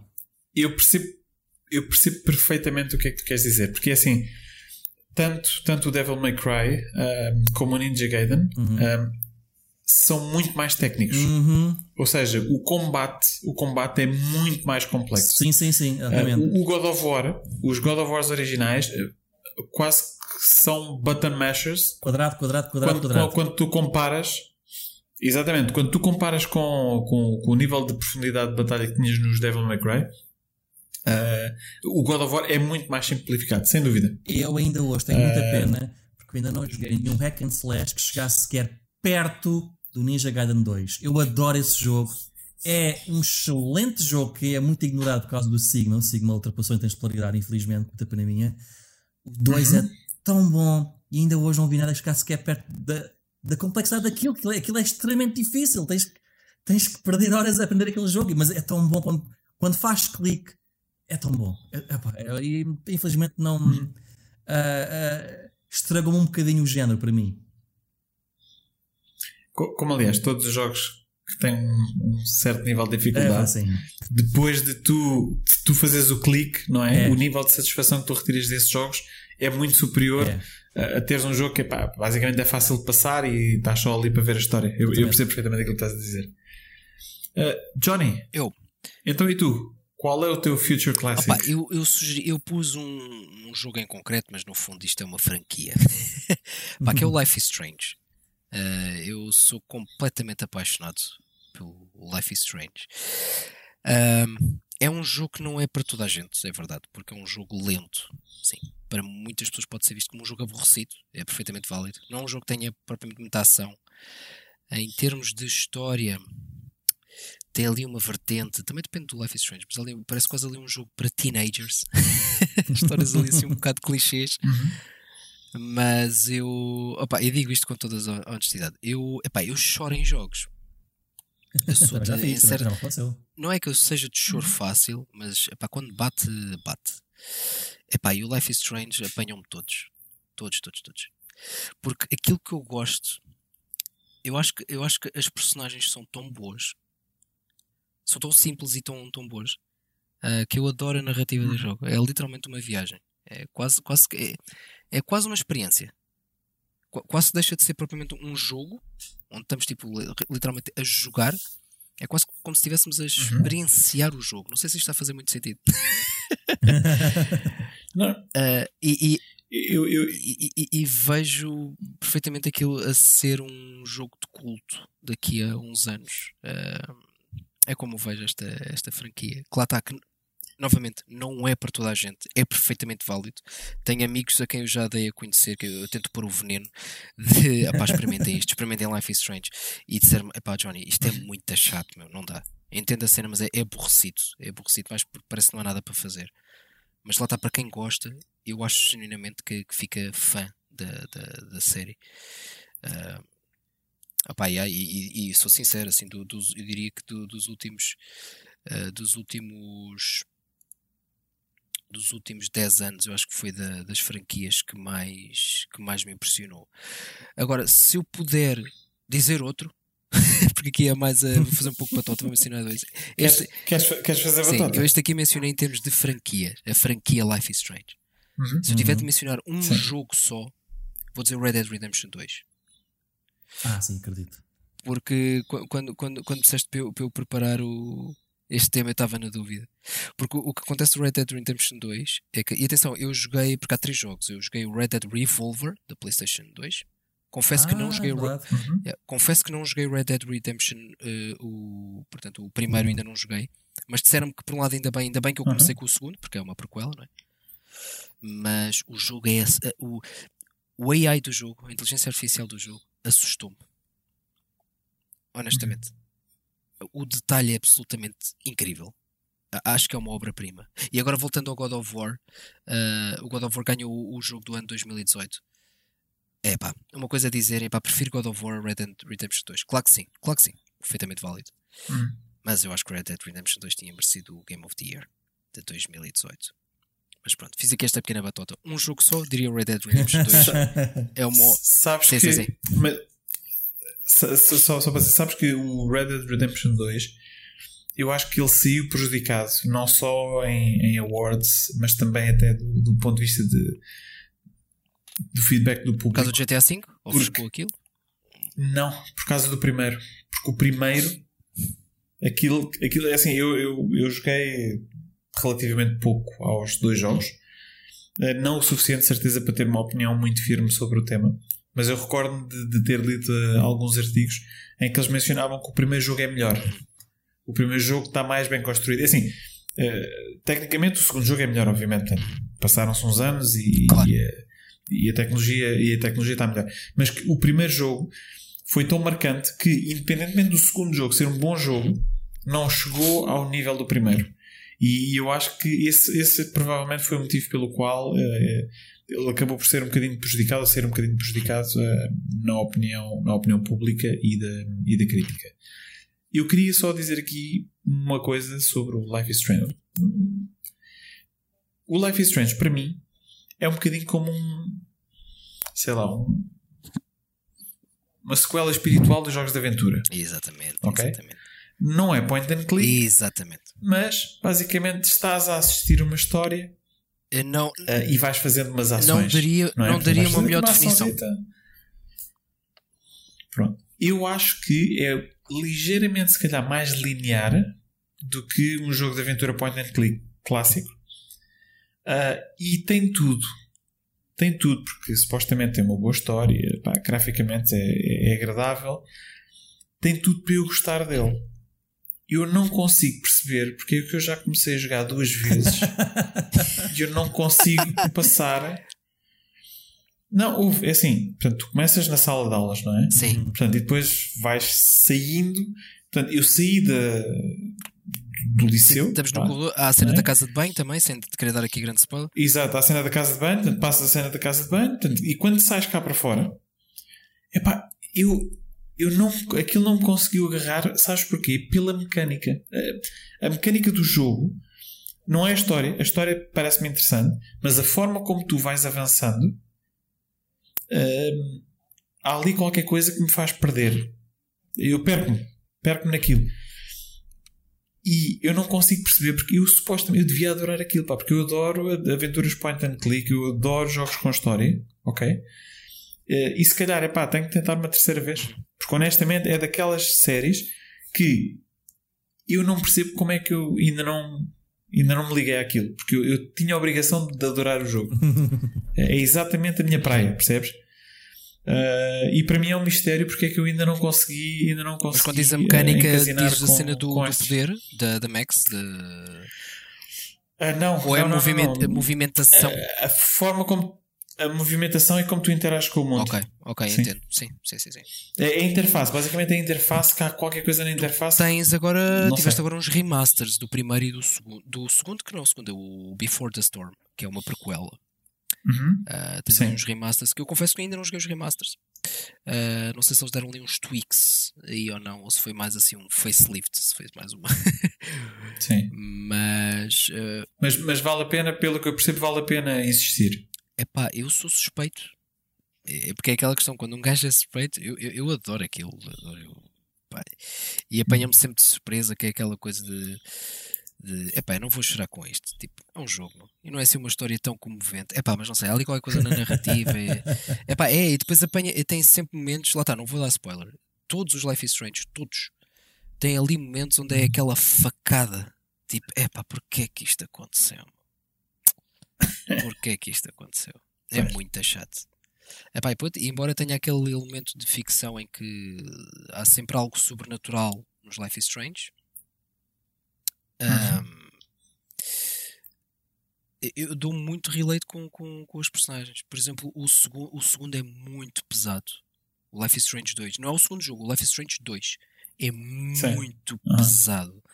Porque é o único Life is Strange onde a gente joga de uma perspectiva de crianças. Porque eles são dois miúdos mesmo Aham. eh, que lidam com racismo. É um jogo que foi ali buscar ali algumas coisas tipo pós-Trump, eh, Uhum. cenas tipo como o, o muro, estás a ver? Tipo a cena da- do muro do, do. México, etc. É pesado, é mesmo pesado. A história é assim mesmo. A gente sente raiva da, daquela coisa. Pá, e dá que pensar. E, e houve momentos, eh, e juro, não estou a tentar romantizar isto. Houve momentos no, no Life is Strange 2 onde eu posei o, o comando porque estava com raiva. Porque é aquela coisa tipo, pá, isto literalmente está a acontecer no mundo. Estas coisas, isto, isto acontece tirando o poder mágico do, do miúdo, que nesse caso é ele faz tipo telekinesis, hum, Uhum. tudo, isto, tudo isto está a acontecer neste preciso momento. Há miúdos que estão a viver exatamente isto que estes dois estão a viver ali. É epá, yeah, eh, sou fã daquilo, adoro aquilo. Mas pronto, eu acho que, Tenho, acho tenho- que eles tenho- deviam. tenho que lhe dar mais uma Acho que eles oportunidade. deviam lançar edições de colecionador com lenços. sim, com um pouquinho de lenços. Mas sim, epá, acho, que sim, acho que vale, vale a pena uma, uma terceira oportunidade, pelo menos. Acho que sim. Muito bem, muito bem. E, e vamos agora então, se calhar, passar de um, de um jogo lento e com pouca ação para um absurdo. Stika, qual é o teu Future Classic? Eu escolhi o Nier Automata, o que não sei se é Future Classic, porque tendo em conta o número de 2Bs que eu vi fazer cosplay na na Lisboa Games Week, se calhar já é um Present Classic, porque era. Eu acho, Já é um clássico. eu acho que vi mais 2Bs lá ah, ontem do que, do que outra coisa qualquer. Um, por acaso, shoutout, não devido que a pessoa veja, vi alguém fazer um cosplay de Drakengard 3 no meio de 2Bs, que para quem não sabe, é tudo mais ou menos a mesma saga. Um, são tipo spin-offs um do outro. Eu não, eu, não, eu não- costumo falar com estranhos, não fui, então queria, coitado, coitado da miúda, tem, tem 35 anos, a miúda tem, uns 20 e poucos, mas eu queria dar-lhe um passo bem dizer obrigado. Escolheste o jogo mais obscuro da saga e, tens todo o meu respeito. Devia ter dito à pobre, pobre da miúda, mas não a queria assustar, né? É um gajo de 30 e tal anos a assustar uma miúda, já tinha 20 e poucos, vestido daquela forma, não interessa. Um, Acho que é um bom hack and slash. Não, não é um Ninja Gaiden 2, não. É um bocadinho básico hack and slash. É, mas é divertido. Acho que um, o facto de ser open world, naquele caso, funciona bem porque não é demasiado. É, é um open world relativamente pequeno, portanto, não é aquela coisa, estás a jogar um jogo de Ubisoft que, que parece nunca mais acaba. Mas o que realmente destaca, na minha opinião, é a história e as personagens e é a loucura do jogo, porque um, estás a combater e depois de repente tens nível, tens partes em que tens que entrar dentro da inteligência artificial dos, do, dos robôs e de repente é um shmup. Uhum. Um, pensas que acabaste o jogo, não, não acabaste, agora tens mais um final com outra personagem. Ah, acabaste o jogo, não, não, não, tens agora mais outra história com outra personagem. Ah, espera, mas afinal há 26 finais e tens de bloquear os 26 finais. Ah, e hum, quando acabas o jogo, de repente é um jogo shmup em que tens que destruir os créditos do jogo e se quiseres não morrer, tens que fazer delete aos saves de outras pessoas que nunca conheceste. E depois, se depois quiseres apaga o teu save ou mantas o teu save, é tipo, é tipo. É uma loucura e eu adoro essa loucura. Eu diria que em algumas coisas é mais louco que o Drakengard 3, mencionei há pouco. Outras coisas é muito menos louco, mas com muita pena minha, o Drakengard 3 nunca será considerado um clássico pelo público, quando será um jogo muito nicho. Daí eu queria dar as parabéns àquela miúda. Não sei se ela levou este podcast, se estiveres a ouvir, quem quer que tu sejas, excelente, uh, uh, excelente, uh, excelente escolha. Mas à falta de Drakengard 3, digo Nier Automata e pelo número de cosplays que eu vi ontem, se calhar já é mesmo um clássico atual e acho que merece completamente. É um jogo que atira tudo contra a parede e felizmente tudo, quase tudo ou quase tudo pegou bem na parede. Sabes, o, o, o Nier Automata foi um jogo que me surpreendeu bastante. Um, eu comecei a jogá-lo uhum. porque pá, toda a gente estava na altura do lançamento, aquilo foi tipo uma loucura.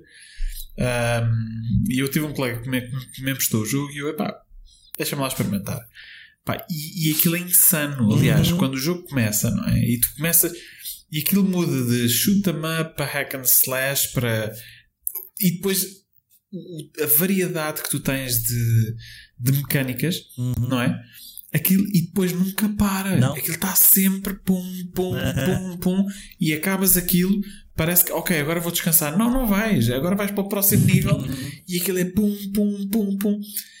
E eu estava a adorar a história, a história é estava a adorar as mecânicas do jogo e de repente aquilo transformou-se num open world e eu perdi-me.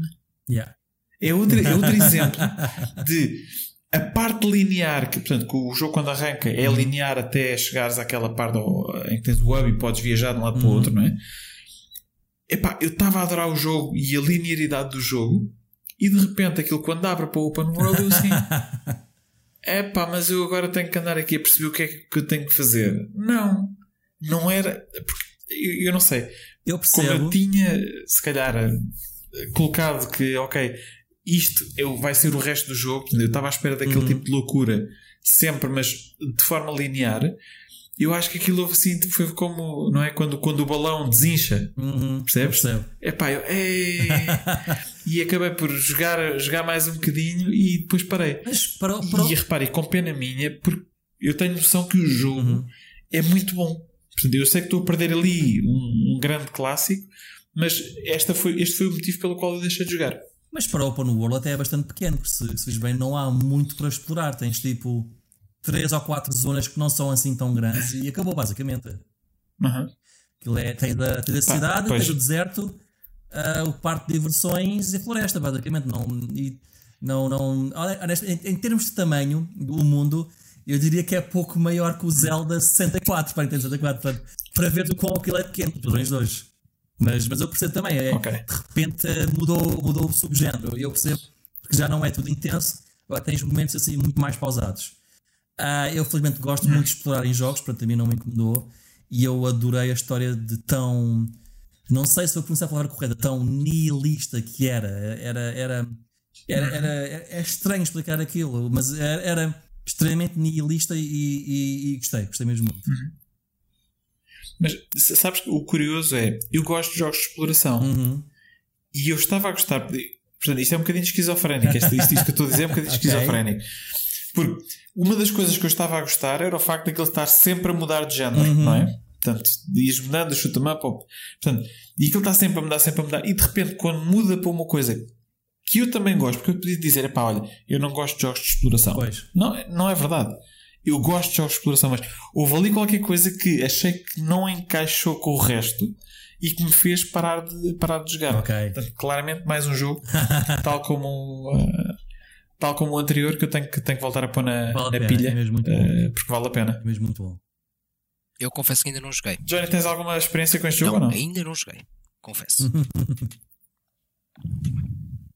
Boa. Então, olha, fica a referência e vamos, vamos ouvir o último som da nostalgia deste, deste episódio uh, e já voltamos.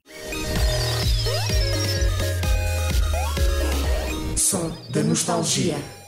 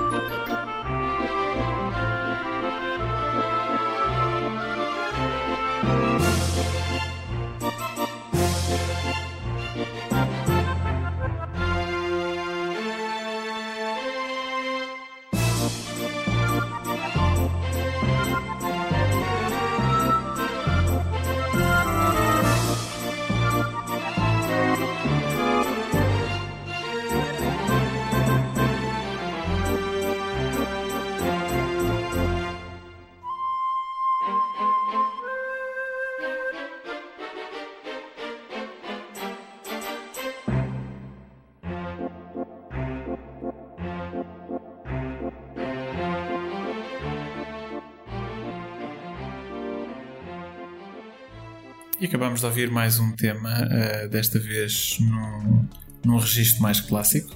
Uh, este, este som da nostalgia foi-nos recomendado pelo Johnny. Johnny?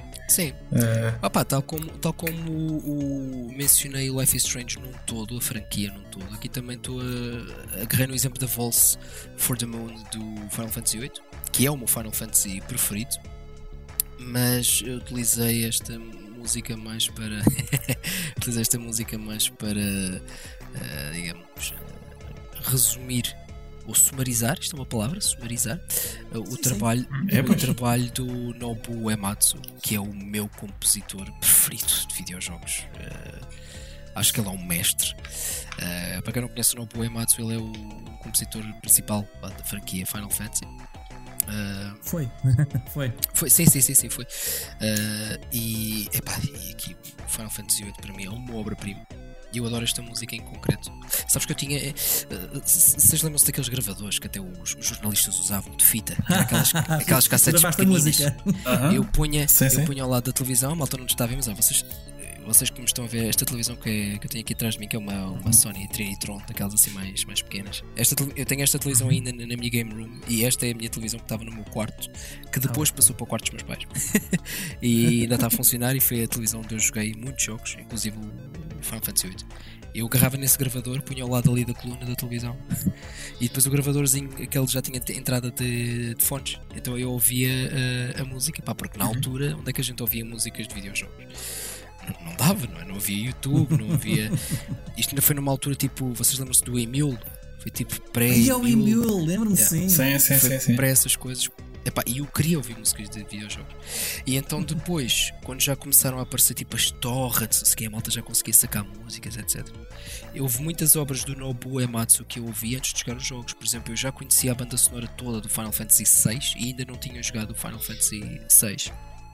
Uh, epá, e esta música em concreto, o Waltz for the Moon, é porque eu adoro este momento do jogo. É aquele momento tão simples, mas está tão bem feito que isto, no fundo, para quem não jogou, isto não é spoiler. Uh, o jogo centra-se muito à volta de, de umas personagens que estão tipo numa, numa academia uh, para eles se tornarem soldados.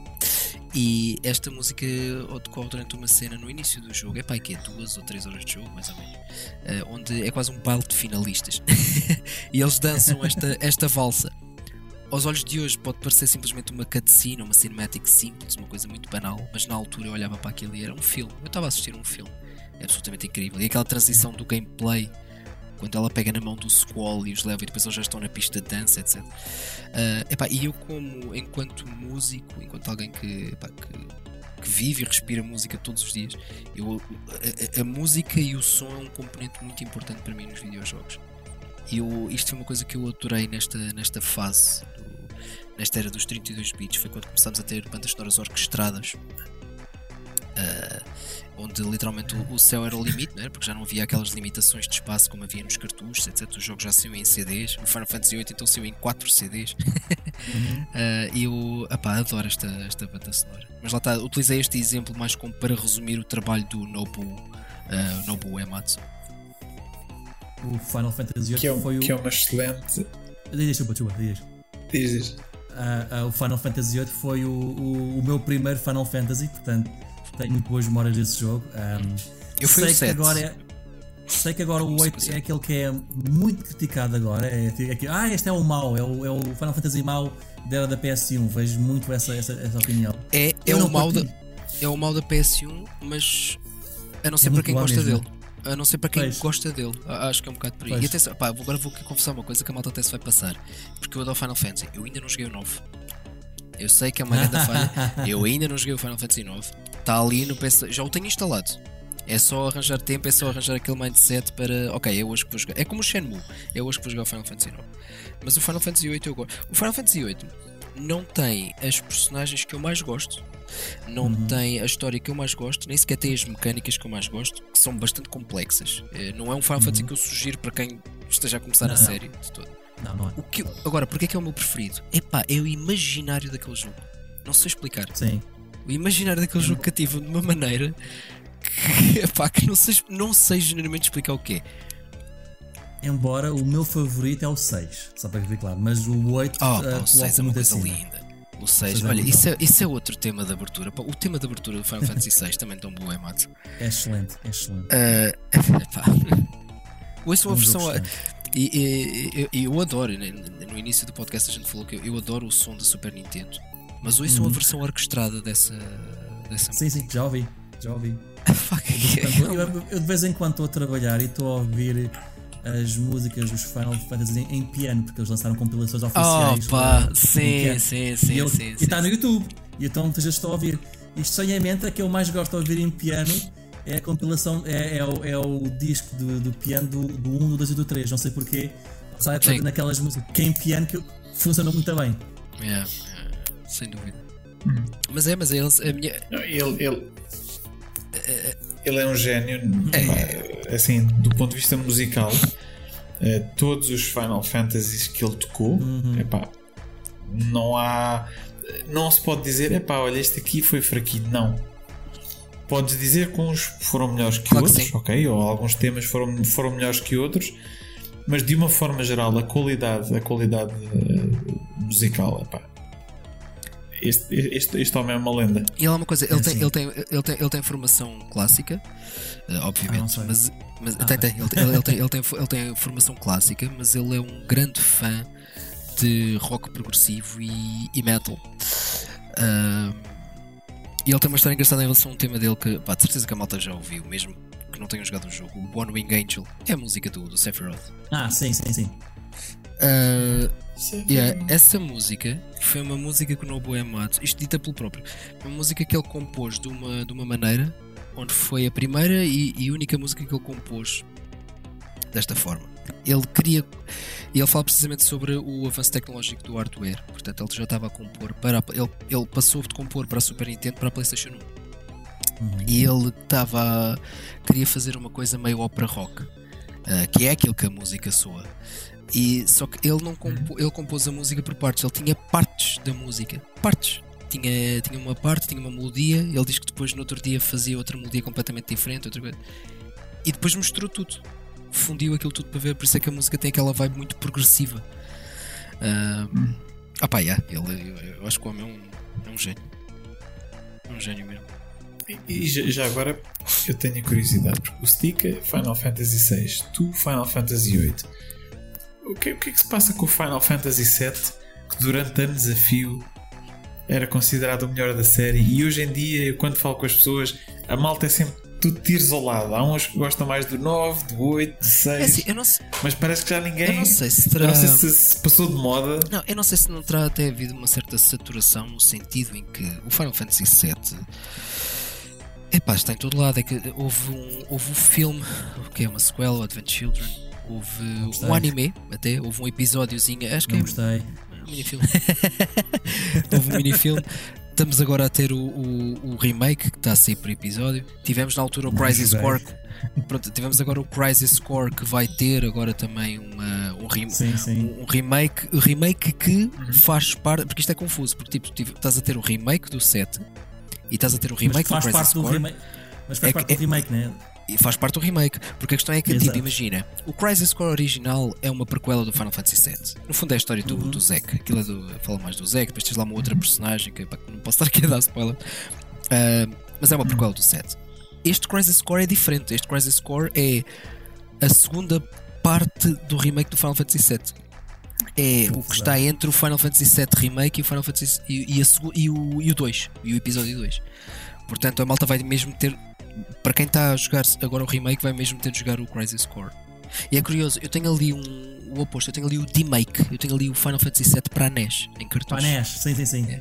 Tenho, tenho isso em, em cartucho, em inglês, yeah, que foi feito por aquele hacker, Lugia 2009, Uhum.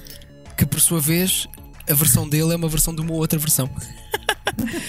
Ah, mas o. Opa, em relação ao remake do, do, do 7, eu gosto do remake, mas Ainda não joguei por acaso. É diferente do original, porque é literalmente um reimaginar do jogo. É um jogo Uhum. diferente. É diferente. Pelo, pelo que eu vi de vídeos pareceu-me ser diferente, mas eu quero jogar, apenas não tive tempo ainda, mas quero, quero, quero Agora, se jogar. eles, se eles estão literalmente a lançar isto por episódios, eu não sei como é que eles vão fazer. Repara, sem dar spoilers, eles não saíram de Midgard Eu sei. ainda. Como é que é possível? Tipo, o, que é que, é que Yeah. o jogo ainda não começou. Sim, sim, sim, sim. sim. É É que o jogo ainda não começou. Portanto, eles vão lançar quantos episódios? Pá, não sei, não faço a mínima ideia. É uma cash cow para eles, portanto é. Claro. é quantos, sabes, sabes lá quantos. Mas eu acho que. Eu- É uma cascal, mas a, a possibilidade, a possibilidade disto ficar pendurado alguns no meio, Ah, porque há um, sim, há um sim, deles que não sim. vai vender, Sim, sim. cuidado. É sim. pá, não me digas isso. Isto é, isto é a Square Enix, estamos Cuidado. a falar. Eh, Eu já fiz um, há muito tempo um vídeo a comentar sobre a Square Enix, aquilo. aquilo eh, Ahm, pá, mas eh, só comentário original, eu acho que o problema do 7 é como o João disse, sobre exposição, sim, sofre muito disso o Final Fantasy VII. E também há outro, outro problema que é o Final Fantasy VII foi o primeiro RPG de muita gente. E se o for jogar agora, pá, é bom, é bom, é um excelente jogo, mas pá, depois de jogar outros jogos ficas ok, se calhar eh, se calhar eh, houve outros jogos que fizeram isto primeiro, fizeram isto melhor e continua a ser um bom jogo, mas já não é aquele super assumo que pensavas. Eu, eu, o, o sistema de combate do 7 é muito semelhante ao do 6, o, com, com as matérias, só, não tem matérias, tem outro nome qualquer, é os Espers e, e coisa para Yeah. deles. Mas é, o sistema é quase igual. É quase igual ao sistema de combate. O do 7 é uma versão ligeiramente mais trabalhada do do 6, por exemplo. E hum, o mundo todo, todo, desculpa, desculpa, o mundo todo cyberpunk é muito interessante e não sei o quê. Se o 8 fez o mesmo, e há muitos RPGs desse tipo cyberpunk com espadas, ou seja, já não é, já não é tão original. Depois, quando perdes isso e pensas sobre exposição, pá, varia. E no meu caso, eu achei a história do 6, as personagens do 6, mais interessantes e que estava com, com temas até mais pesados, como o suicídio e perder Yeah. pessoas numa guerra. Era, Nesse sentido, achei o 6 mais humano, pelo menos. Eu costumo dizer, por brincadeira, várias vezes, vou dizer isto. O Final Fantasy VI é um livro, o 7 é um filme de Hollywood de cinema de blockbuster, o 8 é uma série de anime. Yeah. É o que parece, é o que parece em termos de, de- de- de- de temas, em termos de, de- de- não é de temas, de, de tom, tonalidade da história, é assim. O 6 é um livro, o 7 é um filme blockbuster ao cinema, o 8 é uma série de animes, basicamente. Não, eu até, eu até, eu, Nunca, nunca tinha pensado dessa forma, mas é, é eu, eu interessante. pessoalmente até acho, eu acho que a arc toda do, da história de Final Fantasy VI é melhor. Acho Sim, sim, sim. inclusive, isto cá vai ser controverso, atenção porque eu não joguei o novo. Acho que até as e o desenvolvimento das personagens e a relação entre eles, até acho que é superior no 10. bom. Aqui, aqui, aqui tu fala do, do 10. Não, no 10, ok, Uh, ok. Comparativamente com o 7, com o 7, ou seja, isto, isto para comparar o 7 com os outros Final Fantasy. Acho que a Sim, história sim, do sim, 6 sim, é sim. melhor. Acho que, por exemplo, as personagens do 10 estão mais bem construídas. Mas o 7 foi aquela coisa. Eu acho que foi a introdução dos RPGs japoneses para muita gente. Opa, e aquilo foi Sim, sim, incrível na PlayStation 1. Foi uma coisa surreal. Sim, sim, Sim. sim, sim. E eu posso estar enganado, eu acho que foi o primeiro RPG assim 3D. Acho eu. Isto sem contar com as cenas isométricas tipo Diablo, etc. Havia, havia outro que era. Eu não sei se não haverá outro, um Eu outro acho que RPG assim. saiu primeiro, o nome, é o nome, ah, Wild Arms, qualquer coisa Arms. ah, eu acho que esse Ah, tens o Wild Arms, tens razão, tens razão, tens razão. tens Acho que foi esse o primeiro, mas também não te preocupes, que também foi, foi, foi ela por ela. Foi ela por ela. E o, e Tens o, e o, e o budget do Final Fantasy era muito superior, impressionou muito mais do que o Wild Arms, porque simplesmente Oh, claro. era, era muito maior. Sim, sim, o Wild Arms é anterior. É anterior, sim, senhor. Yeah, tens tens razão. Mas, Ah, o- mas- mas acho que foi aquilo. Acho que para quem jogou na altura na PlayStation 1, epá, foi Sim, um sim, selling point, foi ali um ponto de viragem para, para a PlayStation. Porra, Completamente. coisa. E o que a Nintendo perdeu, porque aquilo era para ter saído na Nintendo. A Nintendo e a Sega, porque a Sega, Pois a é. Sega nessa altura tinha, Pois tinha a lógica de não, não, não queremos RPG, as nossas consolas que isso não vendem, lixaram-se bem com essa, com essa estratégia. E ainda hoje eu adoro Sega Saturn, adoro. Tem centenas de RPGs no Japão. Yeah. Eles têm, Japão. eles têm a melhor versão do Grandia, têm, uma- têm a melhor versão do Suikoden, têm a melhor versão do Tactics Ogre, mas está tudo no Japão e é tudo em japonês. É. Portanto, sempre- eu isto foi uma É por isso, é por isso é que é por isso é que eles já cá não estão. A Mega Drive, a Mega Drive tem coisas Não é? boas também. Tem, Mega mas, tem mas teve muito poucos, RPGs. mas teve muito poucos RPGs. Teve bom, os- teve alguns bons, mas teve muito poucos. Ah, Tens Eu ali. acho- Sim. eu acho que tu contas os RPGs bons da Mega Drive para aí em duas mãos, se calhar. Opá, tens ali, por exemplo, um, um Soleil que é conhecido no, nos Estados Unidos como o Crusader of Senti. Esse ganda jogo. Tens o Soleil, Cradle City, tens os três uh, Fantasy Stars, tens os dois Shining Forces. Opa, tens o, Nice. o coisa que, tens o coisa que, eu, que, eu, que eu adoro. Eu adoro o Landstalker. Acho que é um ganda jogo. Soccer é fixe. Ok, Tem ali, tem, ali uma, tem ali uma vibe meio Zelda, mas é isométrico. Uh, peca um Uhum. Sim, bocado sim. por causa da- das plataformas, que aquilo às vezes tens tipo cheap deaths, tens de cheap deaths, mas, Sim, eu sim, adoro, sim, sim. mas eu adoro aquilo. Um, mas yeah. Pá, mas eu acho que a maior parte do pessoal quando pensa em RPGs, eu acho que pensa em 16 bits, PlayStation 1, Super- a Super Nintendo e PlayStation 1. Eu acho que sim. Sim, sim, sim. E PS2 também. PS2 também teve, Sim, também teve sim. muita coisa. Sim. Mas depois a partir daí, sim. A, a- E- a PS3 teve imensos, mas eram tão medíocres, meu Deus. Sim, Não mas, mas, tudo, mas, mas no caso da, da SNES, isto é simples. Para quem quer, quiser começar a explorar a biblioteca da, da Super Nintendo, tudo o que diga Enix e ou Square? é bom. A Não, não há ser que como se chame- enganar. É bom. A não ser que se chame da Seventh Saga, porque esse é assim um bocadinho esquisito. Eu acho que Mas isso eu é. Agora vou ser um bocado pseudo-intelectualoide. Eu acho que isso já é para quem gosta de apreciar tipo um bom vinho. já é assim uma coisa que se É calhar seguinte, é mais eu refinado, gosto- talvez. É assim eu, mais. gosto da Seven, eu gosto da Seventh Saga, mas é um jogo que eu não recomendo a ninguém. Mas eu Sim, gosto, mas sim, eu, eu percebo, eu percebo. Eu percebo. Mas até o, até o Mario. Até o Mario RPG. Até o Mario RPG, que é lindo, pá. Ah, Outra, olha, e outra de- grande compositora. Que é, o, o verdade. Mario RPG foi, a banda sonora foi feita por uma compositora que se chama Yoko Shimomura, que eh, foi a compositora que fez a banda sonora do Kingdom Hearts, que é o meu jogo preferido, e fez também a banda sonora do Street Fighter 2. Ah, que giro, sabia. Ela que fez, yeah. O Johnny, tu fazes batota nos Future Classics, fazes batota no. É, é- Então, é- já agora vou aqui pôr mais um ou dois Ah. ou três. Não, olha. hum, acho, acho que isto, reparem, este- esta conversa toda veio do Waltz for the Moon. É, é verdade. não Portanto, só. Epá, isto, as conversas são como as cerejas e nós, É verdade. nós temos muita, muita coisa eh, ainda para dizer claramente. Eu acho que se há alguma coisa que ficou claro nesta no podcast até agora é que nós temos que arranjar aqui uma outra sessão com outro tema qualquer porque a gente tem aqui muita coisa para falar. Ahm, eu convidava-vos, se calhar, a darmos aqui um pelinho à nossa última secção, Ok. o Gaming Club, eh, o Gaming Club do mês. Gaming Club. Portanto, o Gaming Club é a nossa secção onde nós eh, propomos eh, três jogos para o nosso auditório. Um, eles votam, normalmente portanto, abre-se uma pool no, no Twitter, eles votam durante uma semana e depois temos uma ou duas semanas para jogar.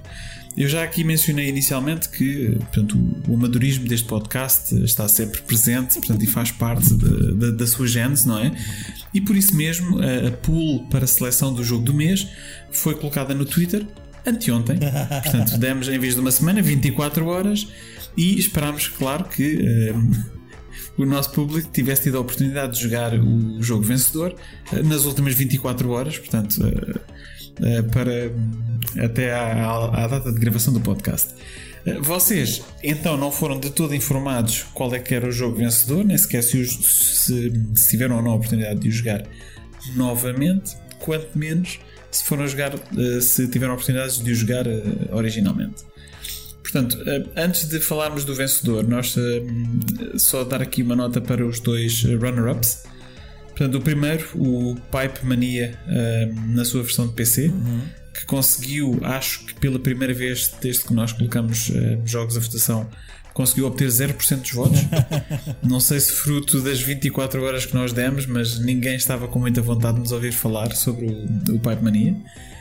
Eh, o segundo runner-up, que obteve 33% da votação, foi o Star Control 2 para PC. Excelente jogo, excelente, Eh, jogo, e- excelente, excelente, excelente, excelente. Este sim, o, o maior erro que o nosso auditório já cometeu. Completamente de acordo. Eh, Completamente. Não ganhou. Alguém cometeu um erro, de certeza. É, é o meu jogo favorito de sempre. Tão bom. tão bom esse Eh, jogo. pá, não, é, é- pois, é isso. É, é tão bom. Eu- não há eu- muito mais eu para gostava dizer. só de deixar isto para, para as pessoas que estão a ouvir. Se não fosse o Star Control 2, vocês hoje não, não teriam tido o Mass Effect, por exemplo. Exatamente. Exatamente. Tão bom, Star Control 2. É, é fantástico. Tenho um amigo que estava sempre a jogar isso. a história. E o amigo estava Ok. sempre a jogar. O Star Control tem um amigo que estava sempre a jogar. É tão bom. é tão E gosta de Mass Effect. É, é, é, é, muito semelhante, pelas diferenças, mas é, vale, vale tão bem, vale tão bem. Tão bom Star Control 2. E o jogo que eh, ultrapassou o Star Control 2 eh, no, para o Gaming Club deste mês foi o Tomb Raider. Portanto, não é que também eh, fique, É um bom fique jogo, sim. Qual, Em qual, más qual mãos, deles é um agora? excelente Algum jogo. específico? o original. O original versão PC. Ok, Ah, ok, ok, ok, ok. É um bom jogo, mas o Star É, Control 2 era melhor. O Star Control 2 é, é o melhor jogo, estamos, parece que estamos de acordo. Eh, mas ainda assim, assim, o Tomb Raider é, é um jogo bom. Eh, eu tive a oportunidade de não só de o jogar na altura, e eu joguei e terminei na altura em que saiu. Eh, e joguei, joguei hoje um bocado antes de, antes de gravarmos o podcast, só para, para ter aquela sensação de ok, como é que é voltar. Porque uma das coisas que nós tentamos sempre fazer no Gaming Club é, é termos a oportunidade de jogar recentemente um jogo e perceber às vezes que epá, as memórias são boas, mas o jogo não envelheceu bem. Epá, eu sou muito Ah, suspeito. Da minha experiência, Eu sou muito suspeito com, com o Tomb Raider. Não, não, aqui fazendo batata outra vez, eu tenho uma memória do Tomb Raider 1. que é, eu passei o Tomb Raider 1. Foi o primeiro jogo lá em casa que os meus pais compraram para eles. Os meus pais compraram o Tomb Raider a pensar: vou com- vamos comprar qualquer coisa para, jogares com, para jogarmos com ele, para jogar com o puto. Eu passei o primeiro Tomb Raider todo com os meus pais. Todo. E eu ficava danado, porque obviamente eu tinha de ir para a escola, eu jogava aquilo, era, eu chegava a casa, fazia os trabalhos de casa e ficava a jogar com os meus pais. Só depois eu tinha de ir para a cama, né? E eu sempre fui de maus horários, isso desde puto sempre fui de deitar à tarde. Mas eu tinha de ir para a cama. Epá, eu ficava danado, porque depois no dia a seguir os meus pais, eles jogavam, mas não gravavam, eles não faziam o save Ah, ok. para eu ver. Só que depois eu vinha da escola no dia a seguir e eles já sabiam os puzzles. Olha, temos de ir para esta sala. E eu, a sério, Ah, a sério. Ou seja, isto é verídico. Os meus pais passaram o Tomb Raider 1 primeiro que eu. Epá, muito bom. Muito Yeah. bom. É uma boa história. Mas foi a versão PlayStation 1. Mas a, a versão PlayStation. Epá, isto, isto é daquelas coisas. Eu juro que falei disto ontem. É um pormenorzinho só. Há uma, há uma coisa que eu tenho, uma pena enorme não está na da PlayStation 1. É que na versão PC ela tem a trança. Ah, sim, sim, sim. Na da Sim, PlayStation 1 não Ah. tem, que é uma coisa tão característica da Lara Croft. Ela na da PlayStation 1 não, é tem assim, a trança. sim. Eu joguei a versão Saturn. A versão e PlayStation. Diz. Diz, diz, Eu diz. joguei a versão Saturn e a versão PS1 back-to-back, basicamente há, há pouco tempo. E hum, a versão PS1 é claramente melhor. E não dá porque a versão Saturn ainda é pior, porque falta. Quando, quando sabes quando tu sobes a plataforma e ela parece que faz o pino. E isso não está Sim. na Saturn. E hum, na versão Saturn europeia tu não consegues ter, fazer 100% do jogo, porque há um, há um dos, um dos segredos que podes apanhar que há uma parede invisível que os developers Yeah. esqueceram-se de tirar, então nunca consegues fazer 100% na, na, na versão europeia. O jogo era para ser um exclusivo Sega. Eu acho que o Sega. jogo era para ser multiplataformas, a SEGA pagou para a exclusividade temporária e, quando, e o que aconteceu foi lançar um jogo incompleto e depois quando saiu na PS Foi estava é, é, é, menos é, mal é. aquilo. SEGA a ser SEGA, é o seu pior inimigo. Eu só tenho a pena de uma coisa. Eu gosto dos novos Tomb Raiders. Joguei a última trilogia, que foi o... a última trilogia que, é- que já é o terceiro reboot da, da, da, da saga. Porque tem de ser, porque senão a Lara Croft já tinha que andava aí a saltar túmulos com 60 e tal anos. Pá. E Sim, Eh, sim, sim. A cena é que eu gosto destes novos Tomb Raiders, mas não parecem ser Tomb Raiders, pá. Aquela sensação de isolamento, de estarmos num túmulo Uhum. no Egito, onde há 3 mil anos não entra aqui ninguém. Sim, eh, sim, sim. Uma franquia que eu acho que veio a recuperar isso foi o Uncharted. O Uncharted Uhum. parece mais Tomb Raider original do que os Tomb Raiders atuais, o- os Tomb Raiders originais. Por acaso é verdade, eu, eu, eu sinto muito isso. Mas mesmo os Tomb Raiders também, com as sequelas, começaram a perder muito isso, porque jogas o, o 3 ou o 4, não sei qual deles é, e de repente estás numa base militar, a ter que dar com os alarmes, a disparar contra a gente. três. e eu tipo, ou é isso, ou o três, 3, rapaz. E eu estou tipo. ah, Não, do o 4, ok. o The Last Revelation, que era para ter sido o último. Uhum. Ahm, e, e para mim teria sido o último da primeira da primeira É. vaga, porque o Angel of Darkness é aquele jogo que nunca aconteceu. Exato. mas o, o 4 é muito bom porque é todo passado no Egito. É, é acho que foram resgatar muitas coisas boas do primeiro. Tem aqueles puzzles onde um gajo ficava pá, dias às vezes numa sala, que é como é que eu saio daqui? é verdade, é verdade. É. Não, em relação, e em relação ao primeiro Tomb Raider, eh, a versão PC eu diria que se calhar é a versão definitiva. É, sim. E não estamos a falar sequer do remake, não é? Porque houve um remake. Mas de- Sim, do sim. original, eu acho que a versão PC eh, tem maior resolução, as texturas eh, são um bocadinho melhores. Sim, sem dúvida. e exigia na altura uma placa, uma, uma placa 3D que iria potencialmente custar mais do que uma PlayStation 1 ou uma Sega Saturn. Portanto, tinha bons motivos para ser E melhor. tem a trança? E tem a trança, e tem a trança.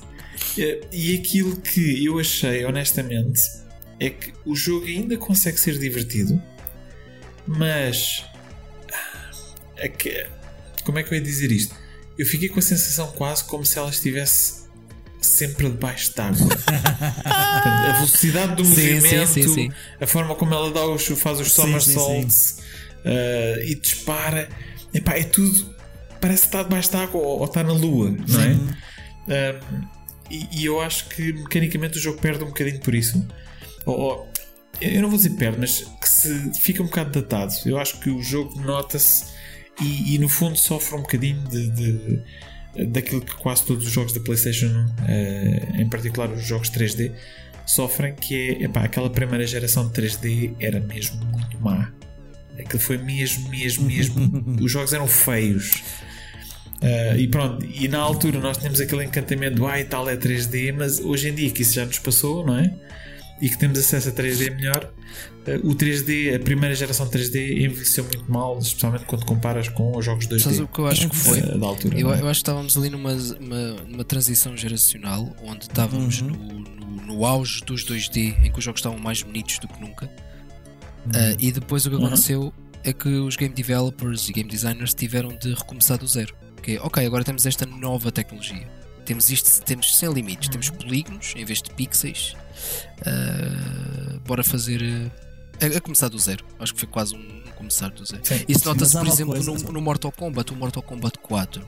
Que eu Ah, adoro sim. Mortal Kombat. Pá, o Mortal Kombat 4 aquilo é muito esquisito. Aquilo. Eu tive o 4 É horrível. tive o 4. Mas há uma coisa que eu gosto muito dessa geração que é foi muito experimental. E eu acho piada a isso. Ah, há, jo- há um jogo para a PS1 que é um survival horror, mais ou menos, que é na primeira pessoa e há literalmente um botão para piscar os olhos. E eu penso, damn, isso é tão experimental que eu adoro isso. Yeah. Completamente desnecessário, mas que ideia tão brutal. Porque, que ideia tão excelente e tão estúpida ao mesmo tempo. Yeah. É, é, E isso é algo que eu gosto muito da PS1 e também da Saturn. Embora, se quiseres os bons jogos de 2D da altura, Sega Saturn. Mas, mas, mas Sim, ah, sim, eu sim, sim, adoro, A, es- adoro a experimentalidade daquela geração. É, é tão. Vejo, coi- vejo coisas que nunca se fariam hoje. E com, e com razão, não se fariam, mas é tão giro ver, ver o que eles tentaram ou o que eles pensavam que iria resultar. Yeah. É verdade, é verdade. Um, e, e não se. E muito. Vamos lá ver, esta geração, e eu, eu acho que quando nós olhamos para esta geração, sim, é feia, sim, regra geral, envelheceu mal, e um dos grandes motivos é que as câmaras e o controle das câmaras ainda não estava standardizado, ainda ainda se estava a tentar perceber como é que isso era feito, não é? E como é que isso era feito em condições. E, mas eu acho que se nós dermos o desconto e um bocadinho como, como o Stika dizia no início do, do podcast de ok, eu tenho que meter no mindset, é? tenho que colocar naquele mindset para conseguir jogar o jogo. Uh, eu acho que ainda é um jogo que se joga muito bem, uh, mas que se não for com o mindset certo, eu acho que não envelheceu Eu, da melhor forma. eu, como eu disse, eu acabei a versão Saturn e PS1 há poucos meses, back to back, portanto eu gostei, mas, mas sim, tens de tens um bocadinho naquele mind, mindset, sim. Yeah. Sem dúvida. E pronto, olha, uh, fica aqui, fica aqui então uh, a experiência com, o- com o jogo do mês. Uh, antes de nos despedirmos, falta-nos apenas uma coisa, uh, que é propormos uh, jogos para o próximo mês. Johnny, provavelmente isto é um bocadinho em cima do joelho. Eu vou-te pedir também que proponhas um jogo, ok? Um, entretanto, eu vou só passar pela minha escolha e vou pedir ao Stick que, que nos fale Ok. muito, muito, muito brevemente sobre a, a escolha dele. Portanto, uh, o primeiro jogo a ser, a ser proposto para, o, para o, uh, o Gaming Club do próximo mês é o Syndicate, uh, a versão PC. Um, portanto, um jogo da, da Bullfrog uh, que o Stiga está neste momento a retirar da prateleira uh, e a colocar. Estava, estava aqui a dizer que estavas a retirar da prateleira e aqui a mostrar a tua versão do, do Syndicate. Uh, portanto, um jogo da Bullfrog que uh, na altura em que saiu também foi uh, à, sua, à sua maneira revolucionário e muito interessante. Um, e que dará certamente um, um jogo interessante se for selecionado pelos espectadores. Uh, Stika, o que é que nos trazes? Eu pessoalmente recomendei o, hum, o Paradise Café Extra Sexy Edition. Estou a gozar. Estou a gozar. Ahm, não, o jogo que eu recomendei, e de certeza que ninguém vai votar neste, mas é o Contra Hardcore para, para a Mega Drive. que Não saiu na Europa, na Mega, na, um bom jogo. na Mega Drive chama-se Protector, mas eu não estou a falar da versão Mega Drive. exato. Eu não estou a falar da versão japonesa, eu estou a falar especificamente da versão americana. Que eu tenho o jogo em casa, em casa, eu importei a versão americana, porque eu joguei as três versões, e eu descrevi uma coisa, a versão americana para mim é melhor. Porque não tens, não tens, não tens, ah, não tens health bar, levas um tiro e morres. Que é como os controles normais, este, é- este, a versão, a versão, a, a versão japonesa é que tem isso. Mas este jogo é tão difícil que o facto de morreres com um único ataque torna-o extremamente intenso. E eu adoro a intensidade da versão americana por causa disso. Que, que como isso, esta coisa tem, tem, tem, tens vida, na americana não, é brutal. A europeia, infelizmente, tem um problema que foi retirado conteúdo. Não só é por serem robôs, é porque literalmente faltam algumas coisas que eles retiraram da, da, versão, da versão americana. Retiraram, retiraram um dos finais e retiraram um boss secreto e um final secreto também. E, este jogo é completamente louco. Para, dar, agora para dizer, por dizer porque é este jogo. Vocês têm, é um jogo contra, vocês têm quatro personagens para jogar, têm branching paths ao fim de cada nível, podes, ao fim de cada nível fazes uma escolha, se vai, ah, vou atrás deste gajo, não, vou, vou salvar aquele gajo. E isso resulta em bosses diferentes, níveis diferentes, bosses finais completamente diferentes, storylines diferentes, finais diferentes, e há um final em que tu literalmente matas um Simon Belmont do Castlevania vindo do futuro, voltas para o passado, casas-te com um macaco e tornas-te o rei dos macacos da pré-história. Isso é um final canon do Contra e eu adoro esse jogo. O jogo é brutal, as quatro personagens jogam-se completamente diferentes, as armas são completamente diferentes entre as quatro personagens. Tens um moveset que outros contras não têm. O jogo é, eu adoro Contra Hardcore. É para mim, é o melhor jogo de 16 bits ou então talvez o Final Fantasy VI, mas são géneros diferentes. São, são, são, são os meus jogos os melhores dois jogos dessa geração. Contra Hardcore é incrível, tem um problema. É excessivamente difícil. O que para mim é bom, eu adoro falar do jogo. Mas alguém que vai jogar, se calhar vê. É a versão, é a versão masoquista, ah, é a versão adoro, masoquista adoro. do. É quando tu, do contra. quando tu entras na zão naquele jogo, na versão em que morres logo americano, é pá, é tão bom, caraça, é tão bom. Adoro, adoro. E acho, acho que fizeste aqui, se calhar, uma das melhores vendas que eu já vi uh, para o Gaming Club do e próximo mais, mês. Deixa lá ver como mais, é que isso Uma das personagens é feminina, ela pode jogar uma mulher, e tu, e tu tens o final à mesma. Tu voltas atrás no tempo, casas-te com uma macaca, porque ela, também, ela tem, tem um vestido da macaca, portanto sabes que é uma mulher macaca, transformando a primeira personagem lésbica, trans, animal, não sei o que é que é na história dos videojogos, man. Onde? Só mesmo a Konami nesta altura, man. Só mesmo a Konami. Sim, a tua gaja casa-se com uma macaca. Eles andavam. Eles andavam a fumar da boa e na é, altura. E é não? depois, e repito, é depois de matares um Simon Belmont robótico do futuro. É tipo, é brutal. O jogo é tão fixe. Adoro. Johnny, uh, portanto... salva-nos, salva senão, senão, senão o, sticker, o sticker vai fazer aqui mais uma hora de programa. Pode ser, pode ser, de, pode ser qualquer plataforma, certo? Pode ser qualquer então, plataforma, desde seja okay, retro. Vou escolher aqui uma coisa que eu, eu considero ser uma hidden gem que é uma expressão que eu adoro, uh, que é um, exclusivo, é um exclusivo da PlayStation 2, que é a minha consola preferida. Ok. É a PlayStation 2. Uh, é um jogo da Capcom que se chama Shadow of Rome. Uh, ah, sim, eu, sim. Eu aqui sou, sou, suspeito porque eu adoro tudo o que seja gladiadores. Aliás, eu aqui há, um, há uns anos, aqui foi a 2018 talvez, eu tive a oportunidade de ir a, ao, ao Coliseu em, em Roma uma uhum. experiência absolutamente incrível. Portanto, eu imputo, eu sempre quis ter um jogo onde nós pudéssemos jogar com gladiadores. E o Shadow of Rome é esse jogo. O Shadow of Rome, imaginem, aquilo é um hack and slash barra stealth, onde nós jogamos com dois personagens. Um é o Agrippa e o outro é o Octavianus. Basicamente, a, a história é, é, muito simples. Uh, o, o César é assassinado, ok? E o suspeito do crime foi o pai de um uh, soldado, né? um, como é que se chama? Um centurião, não sei qual é, é o termo uh, correto, que é o pai do, do Agrippa, que é o Vipsanius, o nome da personagem. E então o novo, uh, o novo imperador, o novo César, decide organizar jogos gladiadores onde o vencedor desse torneio uh, vai ter a oportunidade de executar o Vipsanius. Portanto, basicamente o Agrippa o que faz é ele renega uh, a legião, de, portanto, o exército, e torna-se um gladiador para poder de alguma maneira tentar chegar ao pai. E durante o, esse percurso ele tem um, um, aliado que é o Octavianus, que era sobrinho do, do, do César.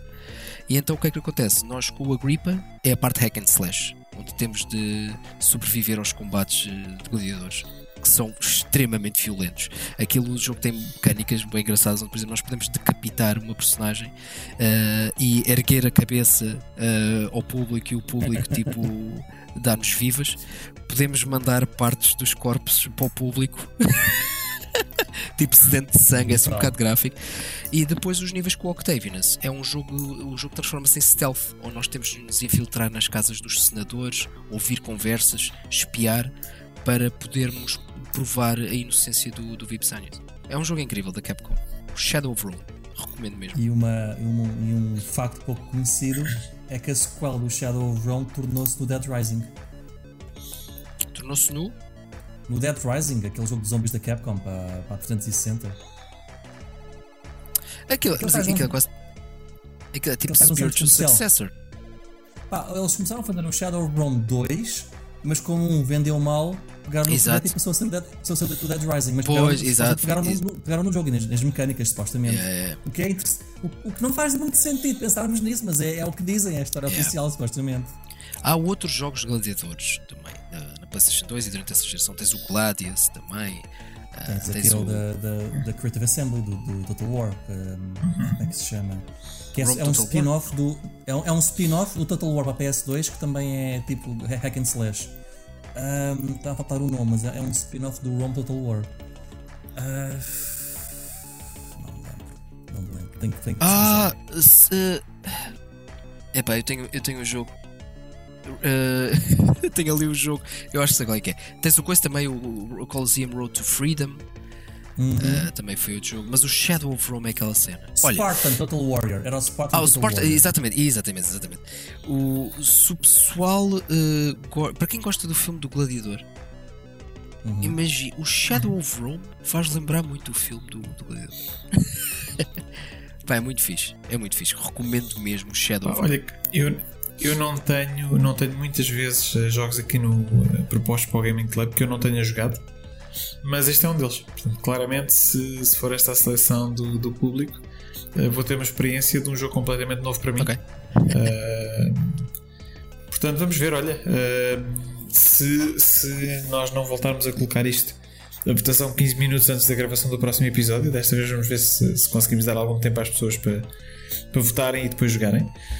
Um, e é assim, olha, com isto concluímos o nosso, o nosso podcast. Batemos o recorde. Uh, uma aventura. Uh, assim, vamos com 4 horas e 15. Eu acho que sim. Eu tenho que ir verificar os outros episódios.